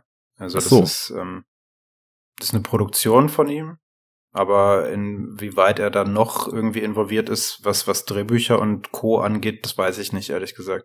Aber er, er muss halt irgendwie abseits der Produktion dann noch irgendwas mit zu tun haben, weil es sieht halt einfach aus wie ein Fincher-Film. Also von daher. Ja, Okay. Und das ist ja, wie wir wissen, nichts Schlechtes. richtig. Ähm. Ganz im Gegenteil. Gut, dann würde ich sagen, wenn du noch mehr Serien hast, dann machst du das gleich anstatt deiner Nummer Ja, ja. 9. Denn Ja. Jens hat ja schließlich eine Nummer 9, die er droppen will. Richtig. Äh, Drop. es geht weiter von diesem Ende einer, einer Franchise-Saga geht es zu einem ganz, ganz kleinen persönlichen Film von Noah Baubach, und zwar Marriage, Marriage Story. Still und leise gedroppt auf Netflix, ähm, eine kleine, eine kleine Produktion und ähm, einfach Kylo Ren einfach mal zeigt, neben Scarlett Johansson, ähm, dass das beides Top-Schauspieler sind und ja, es wird einfach eine das Ende einer Ehe seziert und äh, ich saß dann da im im Heimkino Sofa und dachte, pff, die verhalten sich aber beide irgendwie scheiße, aber ich kann auch beide irgendwie verstehen. Und äh, man sieht dann da eine, eine ganz, ganz schlimme Situation sich entfalten und nachher auch wieder sich, sich legen, ohne dass der Schmerz ausbleibt. Und äh, ja, ich kann mich den, den Lobgesang eigentlich nur anschließen, weil man sympathisiert und dissympathisiert irgendwie mit beiden mit. Und ähm, ja, man durchlebt so ein bisschen diese, diese Scheidung. Nicht aus Augen des Kindes, aber die Position ist doch irgendwie gleich, weil man denkt eigentlich, ach, tut euch doch nicht weh. Und ja, so diese, wenn man, wenn ich emotional da mit ähm, mitgehe, dann ist das immer schon ein sehr gutes Zeichen. Von daher, ja, ein schöner kleiner Film, den Netflix da im Programm hat. Wie ist denn das, äh, wenn der jetzt auch bei mir in meiner Liste zufällig auftauchen sollte? ähm, Wie haben wir das die letzten Jahre gemacht? Ich, ich glaube, wir haben ihn, wir haben ihn besprochen, wenn er das erste Mal genannt wurde und dann Mhm. später nochmal auf ihn verwiesen. Ne? ähm, Macht Sinn. ich, auch noch ganz kurz, ich habe nochmal nachgeguckt, gerade äh, Mindhunter, also Fincher hat doch, glaube acht Episoden gemacht als Regisseur. Da möchte ich mich entschuldigen und korrigieren. ähm, Unwahrheiten verbreiten ist eine Ja. unserer Kernkompetenzen. Richtig. ja, ey, Marriage Story. ähm, Wenn es da nicht einen anderen Film noch gäbe dieses Jahr, wäre das mein Film des Jahres gewesen. Boah, Weil ich den okay. unfassbar gut fand. Mhm. Wirklich, der hat mich halt so überrascht. Also ich, nur Baumbach, klar, irgendwie man weiß so ein bisschen, was man bekommt, ne? Ähm, Francis Hay zum Beispiel fand ich auch großartig, irgendwie. Einfach geil. Ich mag diesen Humor und das ist ja so ein bisschen, ich meine, ist ja auch schon wieder plakativ, aber der, der Woody Allen, der Neue und so, ne? Mhm. Aber ähm, Wenn er das Ab den alten wäre. kannst du ja nicht mehr gucken. ja, gut, ja. Das heißt hier, wenn er das mal wäre. Ich komme später. Führ du erst mal aus, was du zu dem Film zu sagen hast. Äh, Aus dem Ja, Konzept ich- gebracht. Ja, auch. Ähm, ich finde das, du meintest gerade, dass es auch so, so tragisch wäre. Mhm. Ähm, ja, aber nicht tragisch, tragisch. Also der hat halt so dieses, äh, das ist halt ein schöner Film, trotz der grundsätzlichen Handlung einer Scheidungsgeschichte. Mhm. Und ich, ähm, Es ist Es nicht so hochdramatisch, es ist Ja. nicht so aufdramatisiert, sondern mit so einem Understandment. Du sagtest ja auch Humor. Es gibt doch echt witzige Szenen da drin. Der Film ist unfassbar witzig. Ich könnte von Und- vorne bis hinten lachen. Also selbst in den traurigen. Szenen kann man halt Echt? doch, doch, natürlich. Und ich glaube, das ist auch genau, äh, also so habe ich den zumindest wahrgenommen. Also der, klar, ey, wenn wenn ähm, fucking Kylo Ren äh, da auf dem Bett sitzt am Ende Ja. und diese das vorliest, da würde ich am liebsten mich heulend dazusetzen irgendwie. Das hat Mhm. mich so krass mitgenommen. Ja. Ich so, fuck's das gut, ey. Und Aber es ist auch Adam echt Driver- rührend, so, ne? ja, das meine ich ja. Also es Ja. ist großartig irgendwie. Ja. Und er spielt es aber halt auch um so eine Ambivalenz, ähm, die einfach, weil er lacht dabei ja auch so ein bisschen und und äh, und sein, seine Mimik ist so großartig. Ich habe, glaube ich, noch, Mhm. n- also ich will jetzt nicht irgendwie hoch, hoch, hoch stapeln, ähm, aber selten sowas, so ein gutes Schauspiel gesehen. Alle drei machen es äh, Genau, gut. auch, auch Scarlett. Johansson ist halt Beide super. großartig. So, Ja. ähm, ja, weiß ich nicht. Das, äh, ich, der, der Film hat mich einfach komplett gecatcht. Echt. Ähm, Mhm. Und ja, Ja. deshalb. Ich hatte halt vorher durch die Reviews echt hohe Erwartungen, die hat er Ich habe erfüllt. gar keinen dazu gelesen. Ja. Genau, und ich glaube, hätte ich vorher, also, ne, man soll ja immer auf seine Erwartungen achten und dieses, diese Haushalten, ähm, ich versuche es, aber ich bin da relativ schlecht drin manchmal, glaube ich. Hm. Auf jeden Fall, dann wäre wahrscheinlich auch etwas höher bei mir. Ähm, ich habe da noch mal ein Beispiel zu später, Hm. ähm, aber ja. Ja, cool, ey. Ich hatte auch echt, echt Spaß mit. Aber ich glaube, ich weiß auch, was du meinst, von wegen Durchlachen. Du hast in jedem, in jedem Setpiece, also es geht ja von Moment zu Moment, Hm. gibt es immer ein paar Sachen, wo man dann kurz aufatmen kann. Zum Schluss oder am Anfang oder wie auch immer. Es gibt eine Szene, wo er sich ja selber schneidet. Das ist so absurd. Ach, das ist so Weil, geil. weil die Situation ist super schlimm und ich Ja. leide da richtig mit. Und das bricht alles komplett auf. Das ist so dieses, als wäre das so, so Comic Relief, aber Es in ist gut. halt total hart, die Szene, ne? Aber schon Ja. am Anfang, wenn er sich halt schneidet, muss ich halt lachen. Weil das ist so, du, du weißt halt, was kommt und er hat dieses Ding in der Hand und du, ja, hier, Daddy, mach doch noch mal da dein, dein Ja. Move und so. Und dann zack, und dann so, oh nein, Alter. Und wie er dann auf dem Boden liegt und so, ja, so mit dem Gesicht nach unten. Voll geil. Ja. Ist ja auch schön, sag ich mal, in der Handlung begründet, weil der ganze Film dreht sich ja auch so darum, wie die beiden in ihrer Trennung ursprünglich eigentlich einen ganz anderen Umgang damit wollen und von dem Mhm. Umfeld und von den Anwälten, die dann plötzlich eine Rolle spielen und von Mhm. allen in so eine Richtung geschoben werden, in der sie sich überhaupt nicht wohlfühlen, aber dann so gefühlt, weil man das Spiel mitspielen muss, eben das Spiel mitspielen und dann eben auch diese, diese Sorgerechtskacke da eine Rolle spielt und als dann diese völlig äh, absurd gezeichnete Dame dann da irgendwie stillschweigend und äh, wie, wie schon apathisch bei ihm da in dem Apartment sitzt, um eben dem Ja. gemeinsamen Leben beizuwohnen. Das ist halt, also ich finde es schon sehr gut angelegt, so dass, warum er sich dann auch so verhält, wie er sich verhält. Und da ergibt Mhm. sich natürlich so eine total, total tragische Komik draus. So, das, das Mhm. stimmt schon. Ich kann das auch nachvollziehen, was Fabi meinte, dass er sehr viel Spaß damit auch hatte, weil ähm, womit wir wieder so bei dem Thema Woody Allen sind, äh, was er eben auch, glaube ich, versucht so keine Ahnung, ob das jetzt eine bewusste Entscheidung ist, aber von dem klassischen Woody Allen, so dem, weiß ich nicht, äh, Annie Hall Woody Allen, sage ich mal, so zu übernehmen, ist so dieses, so die Struggles des Lebens mit einer Leichtfüßigkeit umzusetzen und dann aber auf der anderen Seite auch trotzdem irgendwie so tragische Schicksalsschläge und sowas damit reinzukriegen. Bei mir ist es auch so, ähm, also ich habe ja, glaube ich, irgendwann in den letzten Jahren auch schon Noah Baumbach-Filme in meinen Flop 3s gehabt und äh, ich komme mit dem Typen einfach nicht klar. Und das habe ich jetzt endgültig begriffen. Ich würde definitiv sagen, dass Marriage Story der beste Film ist, den ich von ihm gesehen habe. Mit Abstand auch.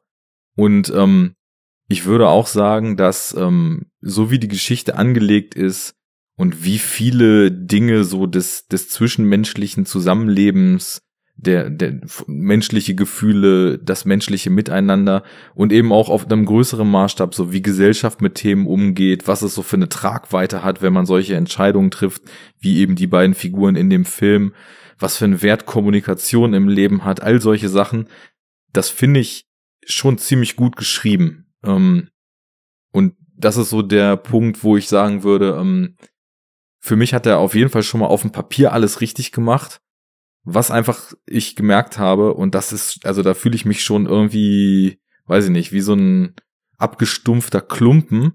Ich habe schlicht und ergreifend, außer ab und zu mal so ein bisschen Humor, gar nichts gefühlt, als ich diesen Film gesehen habe. Und, Echt? Äh, Alter. das ist einfach, es ist einfach Noah Baumbach, es ist der Stil, es ist dieses, also hier war es jetzt nicht ganz so krass, aber die anderen Filme von ihm, ich habe das immer nur gesehen und habe gedacht, alter Junge, du bist nicht Woody Allen, lass es doch einfach, du kriegst es nicht hin. Dieser Plapper-Stil, diese, diese Figuren, denen man teilweise einfach nur in die Fresse hauen will, weil sie sich so bekloppt verhalten, anstatt einfach mal klar zu kommen. Also der schlimmste war definitiv dieser Mistress America. Ich glaube, dem habe ich irgendwie null oder einen Punkt gegeben, weil ich es nicht ertragen konnte, diesen Film zu sehen. Aber ich fand auch Francis Hay nicht gut, ich fand Greenberg nicht gut, ich fand diesen Meyerowitz-Stories fürchterlich.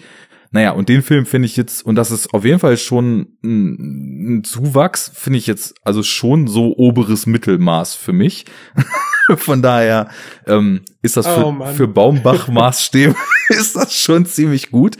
Aber also es gibt so ein paar Sachen darin, wo ich einfach das Gefühl habe, ähm, so vom Konstrukt her passt es. Das Acting ist phänomenal, äh, das muss man schon sagen. Die beiden, also so sind sind irgendwie zwei der besten ihrer Generation und äh, feuern da auch alles ab, was sie können. Ich finde zum Beispiel Ist das nicht super angenehm, beide so als, als Paar irgendwie auf der Leinwand zu sehen? Fast so angenehm wie Brad Pitt und Leonardo DiCaprio. Ähm, Ah, Junge, jetzt machst du halt nächste auf. Nee, aber, mir- werden wir bestimmt ja auch noch drüber streiten aber müssen nachher. Scarlett Johansson, ist die nicht, ist die nicht sogar ein Tick älter als, ähm, als Kylo, Nee. als Adam Sie ist Driver? locker zehn Jahre älter, Scarlett oder? Johansson wird Und- ihr ganzes Leben lang das perfekte Alter haben. wie, wie, wie toll das aber einfach A, gar nicht, gar nicht zur Sprache kommt und irgendwie passt der Look ja auch und du denkst so, Ja, aber Ja. Adam Driver sieht halt auch älter aus, als, Als er ist, und. Scarlett Johansson sieht jünger aus. Also Genau. Ja, gut, stimmt. Ne? Aber so dieses, ähm, ich, ich habe das, ich habe nur zum Schluss gedacht, okay, wow, irgendwie hat man denen das total abgekauft am Anfang, dass sie zusammen waren oder sind in den Rückblenden und äh, ja, einfach dieses Schauspielkino, wenn beiden sich da äh, einfach übelst verletzen oder versuchen einfach mit der Situation klarzukommen. Entschuldigung. Scarlett Johansson ist jünger als Adam Driver. Ohne Schon Scheiß. wieder kompletten Bullshit erzählt, ja. Wie alt ist der Adam Driver? Der ist 83 geboren und sie 84. Okay, der ist 83 geboren. Okay, Hm. wow. Wie rappte einst The Rock, it doesn't matter. Es ist doch völlig egal. Also sie sind Es kommt halt auf die Überzeugung an, mit der man das äh, Gesagte. genau. Sie, sie ist halt auf jeden Fall die längere Schauspielkarriere. Der so. Sie ist halt Fact-check, locker zehn Jahre älter als er. 20. 20. Hollywood bricht aus den Mustern aus und besetzt 60-jährige Frauen als 30-jährige. Aber sie hat sich perfekt gehalten. Was sagt das über uns aus? Nur, dass wir sie viel länger als ähm, Schauspielerin wahrgenommen haben. Sie hat Und eine längere schätzen. Karriere. Und vor allem, dass sie also mehr kann, als in der Black Widow irgendwie die Hot Leather Suit zu tragen, sondern Das äh, sowieso. Es ist halt Einfach- die beknackteste Rolle, die sie hat. Also ich, es gibt, glaube ich, wenig Rollen die von ihr, die ich schlimmer finde als diese Black Widow-Kacke da. irgendwie. ja, man Also gut, dass sie die schon 14 Mal gespielt hat, ne? Ist ja egal. Ja. Äh, Ich meine, die gibt's ja jetzt schon so viel länger, als es irgendwie dieses bekackte MCU gibt. Und sie wird halt nur noch dafür irgendwie geschätzt, habe ich das Gefühl. Und da, aber dann kommt eben so ein Film wie Marriage Story. Genau, Ja. in dem halt es zum mal- Beispiel Szenen gibt wie den Streit, auf den ich gerade hinaus wollte, wo ich dann das Gefühl habe, ähm, also ich habe mich dann halt auch gefragt, okay, die geben gerade alles und es eskaliert ja gerade total, warum kommt das bei mir so überhaupt nicht an? Dann habe ich die Szene so ein bisschen analytischer geguckt und hatte so das Gefühl, okay, das wirkt für mich, das, also in dem Moment, obwohl die beiden in ihrem Spiel mega natürlich sind, wirkt dieser Streit zum Beispiel, der ja echt so eine Klimax im Film ist, für mich total konstruiert und geschrieben. Also da hatte ich echt so das Gefühl, da, da sitzt, so sitzt Baumbach so über seinem Skript und schreibt, und okay, jetzt muss der nächste Satz ein bisschen krasser sein und noch ein bisschen krasser und jetzt müssen sie sich voneinander wegdrehen und dann noch ein krasserer Satz und noch und genau ab hier schreien sie und dann werden sie noch 10% wütender und noch 20% und noch 30% und jetzt knallt's so. Und äh, Das ist halt ein Klotz.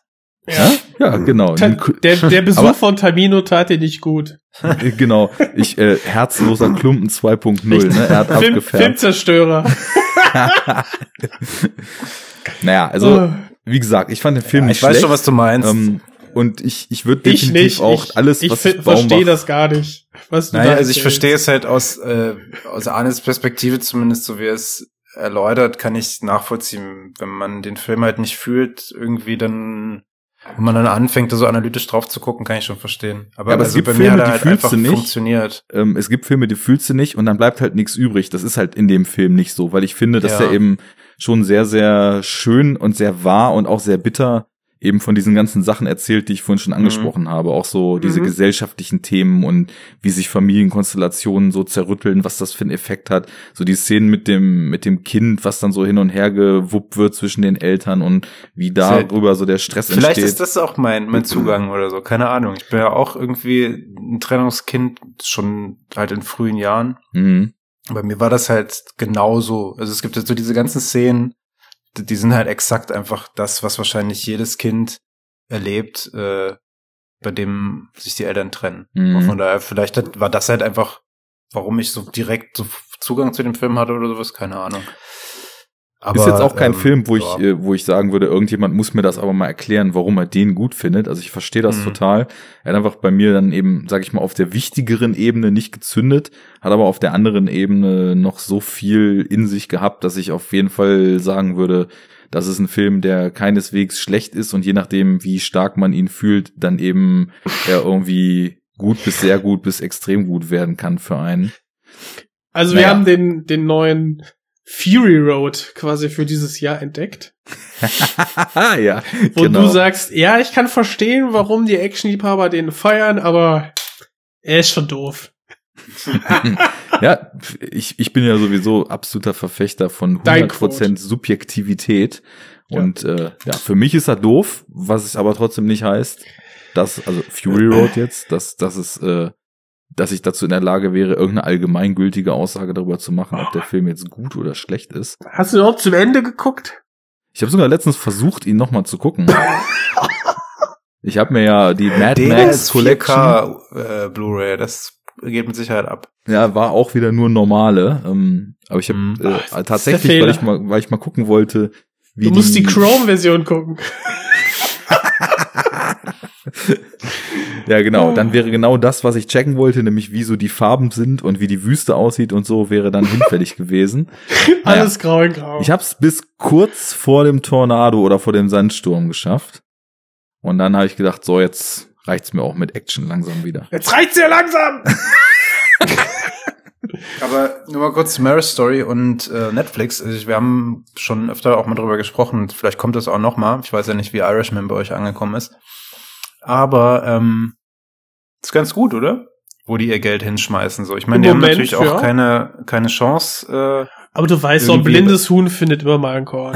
Ja, mittlerweile sind schon einige Körner, das muss man denen auch echt zugestehen. Ne? Ja, Das- wie lange sind die im Game mittlerweile? Also abwarten. Ja, aber ne? sie müssen sich ja jetzt auch umorientieren. Ich meine, diese Bedrohung Disney Plus, jetzt ist ja, Ja. da, aber die gab's ja auch schon so seit drei, vier Jahren am Horizont. Und was Und- machen die? Genau das Richtige. Die gehen voll auf Anime, haben jetzt äh, Ghibli eingekauft und ich denke mir, ja. Ja. so ist es richtig. Ja, ja, Mhm.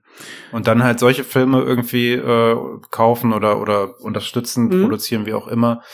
Äh, Irishman irgendwie da dem alten Herrn nochmal seinen Abgang Genau. erlauben und so. Und, ne, also Und Klaus soll ja auch nicht schlecht gewesen sein, dieser Animationsfilm. Dieser Klaus, der kam vor Weihnachten raus.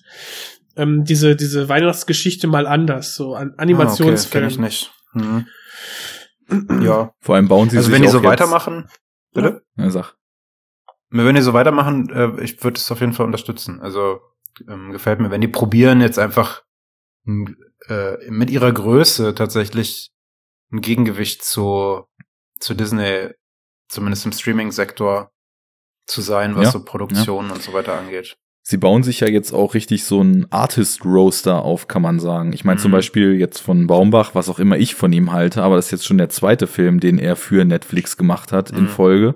Vorher war es halt dieser Meyerowitz Stories ähm, und die krallen sich echt viele gute Leute. Ich meine, letztes Jahr habe ich hier mindestens 20 Minuten Monolog über Good Time von den Safti-Brüdern geschwärmt. Der neue Film von dem, Uncut Gems, kommt halt auch nächsten Monat jetzt auf, oder in ein paar Tagen auf Netflix Oh, raus. da freue ich mich so drauf. Ey. Ja, glaub mal. Also, wenn ich schon höre, dass die Leute schreiben, das war irgendwie noch pulsierender und rauschhafter als Good Time, dann, äh, weiß ich nicht, kann ich die 10 von 10 schon klicken, bevor ich überhaupt auf Play drücke. Dann, da weiß ich schon, was nächste Mal in deiner Platz 1 sein wird. Genau. Äh, Es ist der mit Adam Sandler, ne? ja, genau. Ja, Hm. mit Ja. dem, mit dem Furby. Soll halt der, der Soundtrack halt mega geil sein, ne? Ist der wieder von One Tricks? Ähm, ja, genau. Weil der, der Good Time Score war ja von One Tricks Point Never Ja, und ist ja, ja, also ist der hier auch. nach Den habe ich ja immer noch nicht gesehen, ne? Good Times. Mann, Mann, Mann. Ich sag mal so, also bevor Hildur losgelegt hat, war es so einer meist, meiner äh, regelmäßig meistgehörtesten Scores der letzten Jahre und dann kam Hildur. Gut, das war das war Platz neun. Neun. Hau mal rein hier. Ja, komm. Jetzt muss es aber hier sonst, ne? Ja, Jo, sonst, so. sonst war es sonst zweiter Teil. Mhm. Stunde 59 haben wir. Naja, war ja auch viel Leerlauf am Anfang. Wir, wir geben jetzt Hackengas hier. So. Nummer neun ist ein Film, von Ich dem setze die Nase auf. Herr Kommissar, ich setze die Nase auf. Ja. Hm. Drei Mann an einem Mic. Kann man schlecht Filme reviewen. So, ähm, Platz neun. Ich Meiner find's gerade richtig cool. Ich habe gerade richtig gute Laune bekommen nach dem scheiß Anfang hier. Ja, und das ganz ohne Soundboard. Wir machen selber. Mein Platz neun, ein Film, den ihr, glaube ich, äh, beide nicht so geil findet. Also drehen wir das Ding jetzt mal um mit Marriage Story. Für mich war es eine der ähm, aufgrund der überragenden Kameraarbeit und ähm, das finde ich sehr interessanten konzeptuellen Ansatz und äh, selbst mit den Malikschen Monologen hatte ich keine Probleme. Meine neuen ist Ad Astra. Ähm, Ach. Brad Pitt muss weit fliegen, um in sich zu finden. Nee, Ähm. sein Vater.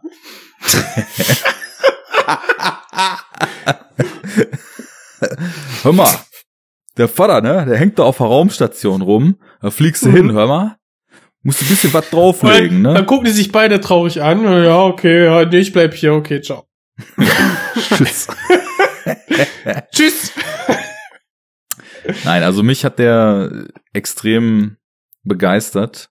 Ähm, auf so einer sehr melancholisch, traumhaften, auch eben wieder so rauschhaften Ebene. Ähm, ich finde sowieso James Gray, ich weiß nicht, ob ihr von dem sonst Filme kennt.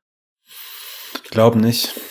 Was hat Beispiel, gemacht? Äh, The Immigrant gemacht mit Marion Cotillard und äh, Joaquin Ach. Phoenix. Wollte ich gucken und dann vergessen. Ähm, Mhm. Dann hat er Lost City of Z gemacht, den habe ich noch nicht gesehen, vor ein paar Jahren. Mhm.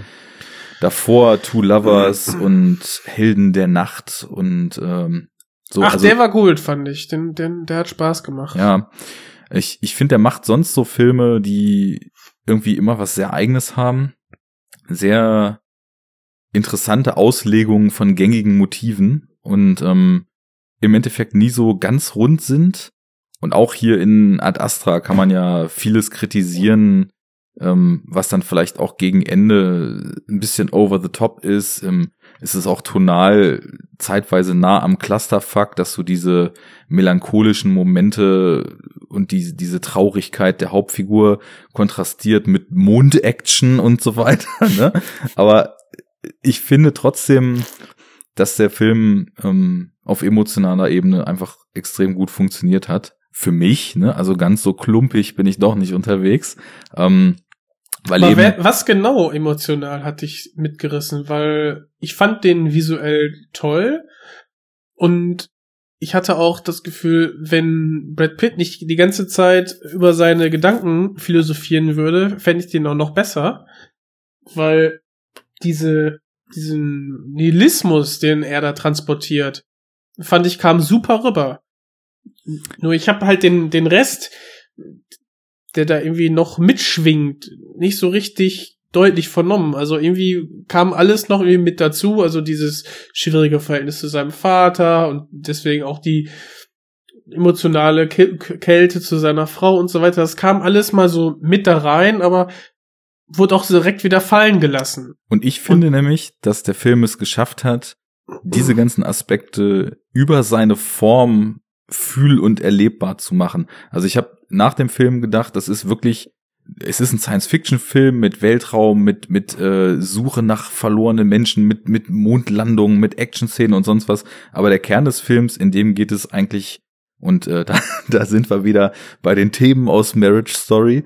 Geht es geht es um das Loch, was ähm, was gerissen wird, wenn im Grunde genommen dieses dieses kindliche Bedürfnis nach Liebe und nach Geborgenheit und nach Anerkennung ähm, nicht nicht befriedigt wird, sondern ganz im Gegenteil, wenn wenn ein ein Kind das Gefühl hat, ähm, in dem Fall jetzt der Vater liebt es nicht mehr und dass das eben so starke Auswirkungen hat, dass ein ganzes Leben dadurch vollkommen auf den Kopf gestellt wird und der ganze Werdegang eines Menschen im Leben von so einem Ereignis so stark geprägt ist, dass es, dass es ja irreversibel in ihm auch Dinge kaputt gemacht hat und ähm, sehr bittere, sehr, sehr tragische charakterliche Entwicklungen angestoßen hat, die mit, mit tiefer Melancholie, mit ähm, dem, der, der ewigen Suche danach, dieses, dieses Loch auszufüllen, weil ganz, ganz automatisch man sich selbst die Schuld an dem gibt, was da passiert ist und versucht,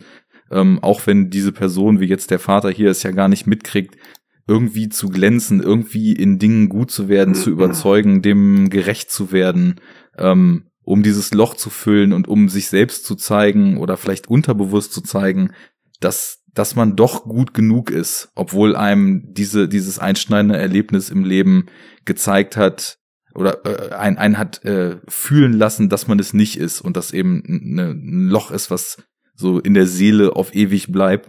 Und all diese Ausführungen das, das schafft der Film für mich ganz, ganz krass in so ein Gefühl zu packen, was die ganze Zeit mitschwingt und was ähm, jegliche Entscheidung, die er da trifft und diesen unnachgiebigen Trieb nach vorne, ähm, den, den er eben hat, um diese Mission zu machen und seinen Vater da zu finden, das hat das eben total katalysiert und total, ja, zu so einem sehr, sehr melancholischen und bitteren Erlebnis gemacht.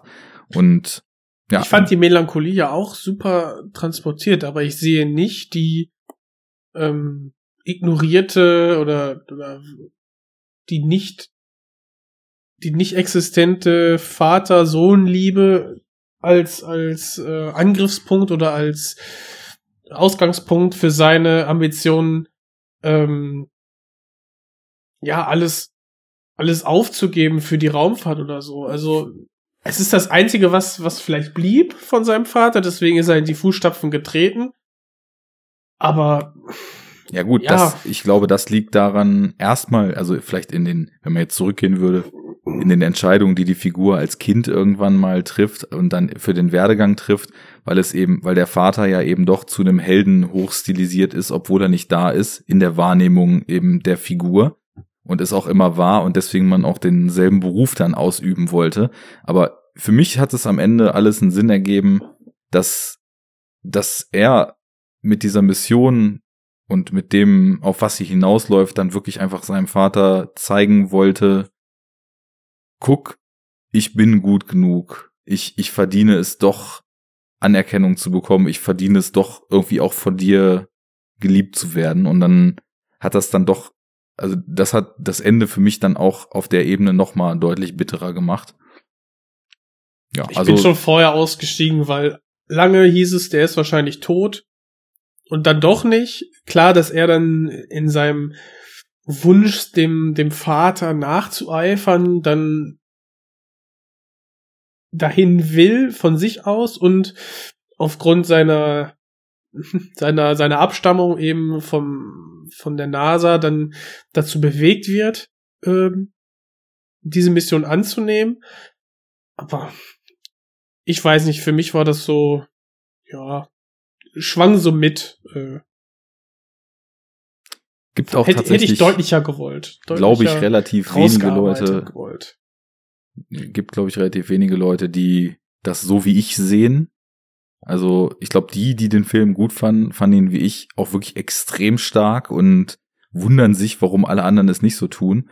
Ich finde gerade, um auf das nochmal final einzugehen, was du gerade sagtest, dass es nicht so klar ausgesprochen ist, dass, dass diese ganzen Themen irgendwie darüber behandelt werden, dass man ihn denken hört und teilweise agieren sieht in Verbindung mit dem, wo er herkommt und wo er hingeht und was sich am Ende dann eben noch herausstellt, was so sein Antrieb war, hat es für mich sogar noch stärker gemacht, als wenn es klar ausgesprochen worden wäre. Ne? Okay, ja. Ja, ja. Ad Astra, James Gray, sehr, sehr guter Film. Ja, dann kommen wir zu meinem Platz 8, oder? Äh, ich weiß nicht, wenn Fabi jetzt noch eine Serie pitchen wollte, statt des Platz 9, dann das. Ansonsten dein Platz 8. Sucht's euch aus. Äh, ich kann schnell machen. Ich habe ähm, aus meiner Serienliste noch Dark zu empfehlen an die zweite Staffel. Ähm, ja, ist auch nicht so, so der Geheimtipp. Als einzig große deutsche Netflix-Produktion haben die meisten Leute wahrscheinlich schon mal davon gehört. Zweite Staffel macht irgendwie in der Story genau da weiter, wo die erste halt aufgehört hat. Von daher ist es für die, die die erste Staffel geguckt haben, eh ein Must-Watch. Von daher ähm, muss ich da, glaube ich, das niemandem groß pitchen. Aber mir hat es auf jeden Fall gefallen und ich bin äh, gespannt, was die daraus noch so machen. Ist mhm. irgendwie nett. Ja. Ich habe ja beides nicht gesehen und äh, sorry, was dass heißt beides? Ähm, weder Dark noch Stranger Things. Ach so, okay. Hm. Ähm, ich fand nur, dass sie, dass sie so thematisch näher beieinander liegen und visuell Überhaupt auch. Nicht. Okay, gut. Ja, thematisch komplett anders. Okay, dann war das nur meine das Annahme war so ein, aufgrund ne, der Das war so ein Trailer. Marketing-Ding Mhm. tatsächlich, so ein Spin, die, äh, Ja. dass sie dem Ganzen angegeben haben. Ja, das stimmt schon. Aber die sind äh, abseits davon, dass sie halt irgendwie mit, weiß ich nicht, gewissen Dimensionssprüngen, wenn man das so nennen möchte, oder, Okay. oder Verwurstelungen zu tun haben, äh, sind sie sonst sich überhaupt nicht ähnlich eigentlich. Hm. Weder Okay. Story noch, noch äh, stilistisch. Gut, Auch wenn du die empfiehlst, dann halte ich das mal auf dem Zettel. Also man muss schon, äh, ich, ich glaube, viele Leute sind davon abgeturnt, weil das halt schon deutsch ist, so. Äh, in der Art der, des, des Schauspiels vor allem. Das sticht ja immer so ein bisschen raus, irgendwie, finde ich, bei, bei Deutschen. Weil alle von dieser eigenartigen Theaterschule irgendwie herkommen. Oder viele zumindest. In ihrer Art Schau zu spielen. Aber ähm, wenn man da irgendwie drüber hinwegkommen kann, und es ist nicht ganz so schlimm, es ist jetzt nicht irgendwie Tatortniveau oder sowas, ne? äh, dann ist das schon cool. Die haben sich eine nette Story ausgedacht, irgendwie, die so ein bisschen Mindfuck ist und an manchen Ecken und Enden nicht komplett aufgeht, ist aber vollkommen okay. Dafür ist es einfach gut inszeniert. Äh, und ja, also macht Spaß. Wenn, wenn die ersten zwei Folgen dich nicht abtören, dann kannst du auf jeden Fall dranbleiben. okay, Ja. ja gut. Ja, mit The. Boys lag's ja auch nicht äh, ganz Ja, daneben. genau. Ja. Genau. Ähm, ja, und äh, ich wusste jetzt nicht mehr genau, ob du das, ob du jetzt äh, vor Arne kamst oder nachher, deswegen, ich wollte dich jetzt nicht irgendwie abdrücken, äh, Wirst, nee, nee, alles gut. So. Ich bin eh hier dabei, äh, uns anzuschieben, damit wir hier mal. Ja, äh, okay. Ähm, real good. Platz 8. Ähm, ich hatte ja vorher das Ende einer langen Beziehung in, in schön, schön in Szene gesetzt auf meinem Platz 9 in Form von Marriage, Marriage Story. Mein Platz 8 ist quasi das Gegenteil, und zwar der, der Anfang einer wunderschönen Beziehung. Und zwar habe ich auf Platz 8 Beale Street oder zu Deutsch, ganz toller Titel, If Beale Street Could Talk von Barry Jenkins. Ähm, ich fand, dass den habe ich relativ am Anfang äh, dieses Jahres gesehen und empfand ihn einfach als ja Must-Watch nach Moonlight von Barry Jenkins. Äh, wollte ich, dachte ich, ja, cool, äh, den gucke ich mir auf jeden Fall an und habe einfach einen ja einen fast poetischen Film gesehen über ja eine auf aufkeimende Liebe und die Problematiken, die sie äh, mit sich bringt, wenn du ein Afroamerikaner bist in äh, ja in den USA, der sich so langsam ein eigenständiges Leben aufbauen möchte. So, das schwingt alles mit und man bekommt diese diese diese Beziehung in wunderbar ruhigen Bildern, wunderschön gefilmt, ähm, sehr, also die Stärken des, des, des Moonlight, äh, der Moonlight-Szenen hast du hier einfach nochmal, ähm, ja, ausgebaut. Einfach über längere Zeit, wenn du einfach die beiden Schauspieler ähm, auf der Leinwand zusammen siehst. Ähm, gespielt von, ich kenne, könnte jetzt beide nicht, also ähm, Kiki Lane und ähm, Stephen James pff, noch nie gehört eigentlich. Ähm, toll gespielt. Äh, ich kon hat, konnte mich da wunderbar verlieren und diese ja diese Chemie auf der Leinwand von den beiden zusammen mit dem Soundtrack und den Bildern äh, einfach toll. Schöner schöner Film einfach. Hat mir sehr gut gefallen. Deswegen auf meinem Platz 8. Hast du den gesehen, Arne? Ich kenne nett. Ich kenne auch nach wie vor Moonlight noch nicht. Ähm, oh, okay. Bin, was Beale Street betrifft, äh, einmal durch den Trailer zum Film ein bisschen abgeturnt worden, weil der fürchterlich kitschig geschnitten ist. Also da war das dann schon so, dass ich dachte, okay, Moonlight steht fest auf der Liste, liegt hier auch rum, äh, wird mhm. irgendwann mal geschaut und wenn mir Moonlight gefällt, dann blende ich das einfach mal aus mit dem Trailer und gucke mir dann auch Beale Street an. Aber nachdem ich den Trailer gesehen hatte, äh, war das dann nichts, wo ich sagen würde, okay, das gucke ich mir jetzt schon an, bevor ich Moonlight kenne oder gebe dem irgendeine Priorität. Aber ich bin mhm. ja auch immer mal für einen schönen, emotional erzählten Liebesfilm äh, zu haben. Wenn das jetzt nicht gerade eine amerikanische Romcom ist, dann kann das ja kann das ja gut funktionieren. Und gerade so diese Themen äh, dass es eben auch so in, in einer schwarzen Teil der Gesellschaft äh, und dann eben auch die Rassismus-Themen damals und so weiter eine Rolle spielen. Genau. Das sind dann ja auch größere Themen, die so einen Film interessant machen können. Also ich warte Moonlight ab und wenn der passt, dann werde ich mir den auch mal gönnen irgendwann. Ja, das ist halt das, das Schöne, ne? Du bekommst, wie ich finde, ja, der ist jetzt nicht ganz kitsch befreit, aber der ist nicht so überladen von, von Kitsch ähm, bisschen Kitsch ist ja auch erstmal äh, nichts Schlechtes unbedingt, weil der meiner Meinung nach ganz gut umgesetzt wurde. Also handwerklich wirklich ganz toll. Ähm, und ähm, so dieses die die die Rassenthematik in Amerika, boah, ich glaube in den ich weiß gar nicht genau, wann das wann das spielen soll. 70er, 80er? Jedenfalls, das gibt dem Ganzen nochmal so eine zusätzliche Ebene, die einfach mitschwingt, ohne das jetzt zum ähm, übergeordneten Thema zu machen, wie zum Beispiel ein Green Book oder sowas. Das hast du hier einfach, wird das quasi zusätzlich erzählt als, als, ähm, ja, ähm, zusätzlichen Dreh- und Angelpunkt innerhalb dieses Melodrams. Einfach. Und äh, das fand ich einfach sehr, sehr gut. Und ja, der, der Kameramann ist auch wieder der gleiche wie bei Moonlight. Und ich persönlich kannte jetzt auch nur, glaube ich, den Teaser. Und äh, weil ich halt Moonlight so fantastisch fand, ähm, habe ich mir gesagt, ja, den gucke ich mir auch auf jeden Fall an. Von daher, schöner, kleiner, ähm, emotionaler Film, der optisch, finde ich, super in Szene gesetzt ist. Das klingt doch gut. Farbert, any words dazu? Habe ich leider nicht gesehen, aber ist auch auf meiner Liste. Immer diese verdammten Listen. Mhm. Wenn sie mal kürzer werden würden. Aber ich meine, wir müssen es auch so sehen. Man kann sich auch darüber freuen, dass es so viel Material gibt, was potenziell spannend ist, dass man nie, dass einem nie die Filme ausgehen werden. Ne? Genau. Tja. Und Tja. dein Acht? Mein acht. Okay. Ähm, ich war ein bisschen am Hin und Her schieben.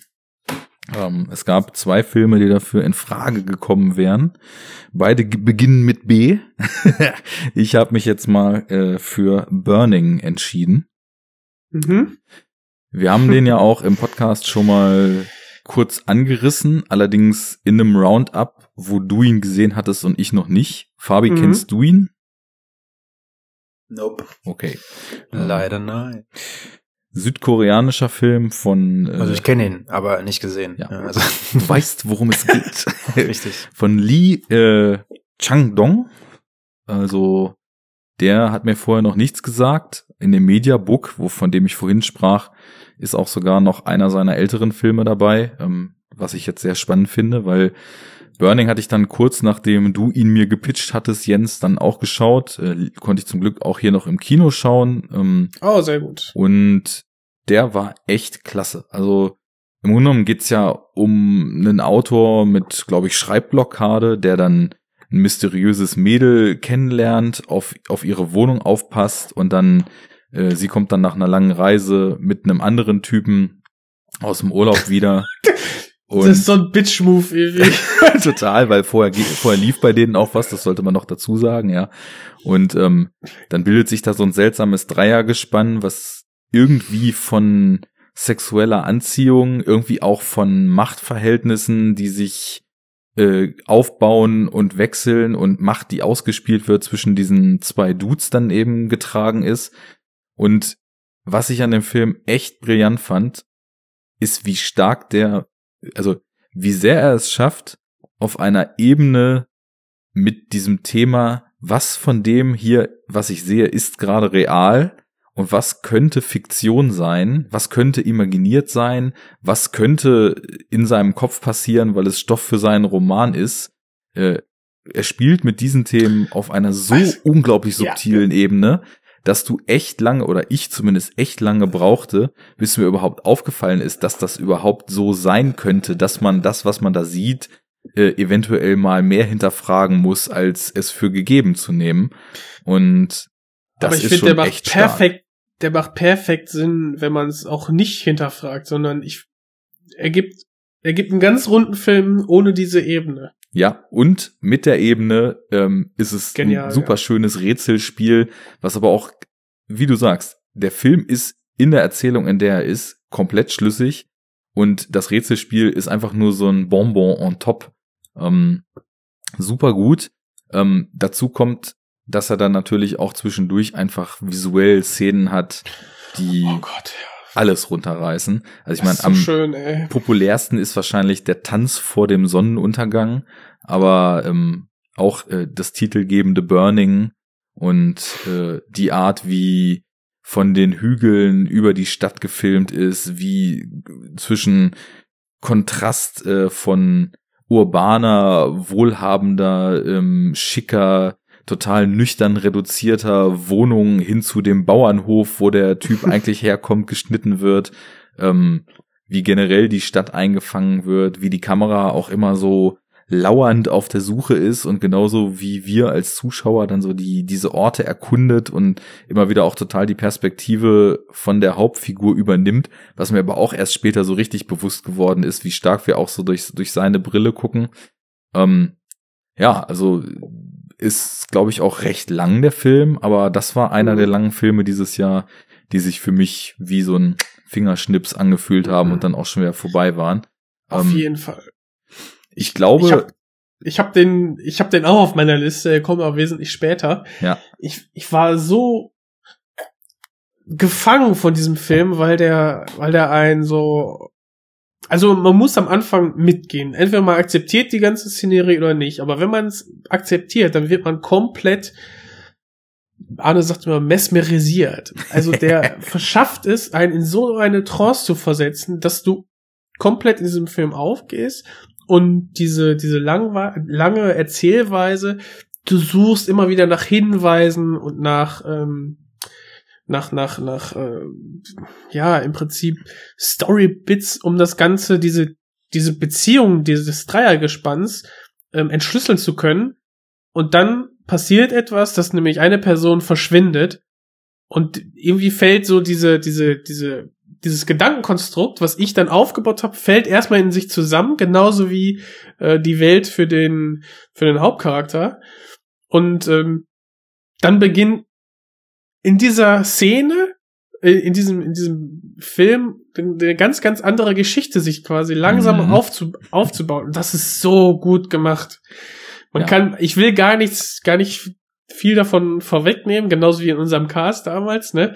Aber ich finde schön, dass du den auch gesehen hast und dann auch so begeistert warst, weil Ja. ich film, ich finde, der hat so eine Atmosphäre, die der Film aufbaut.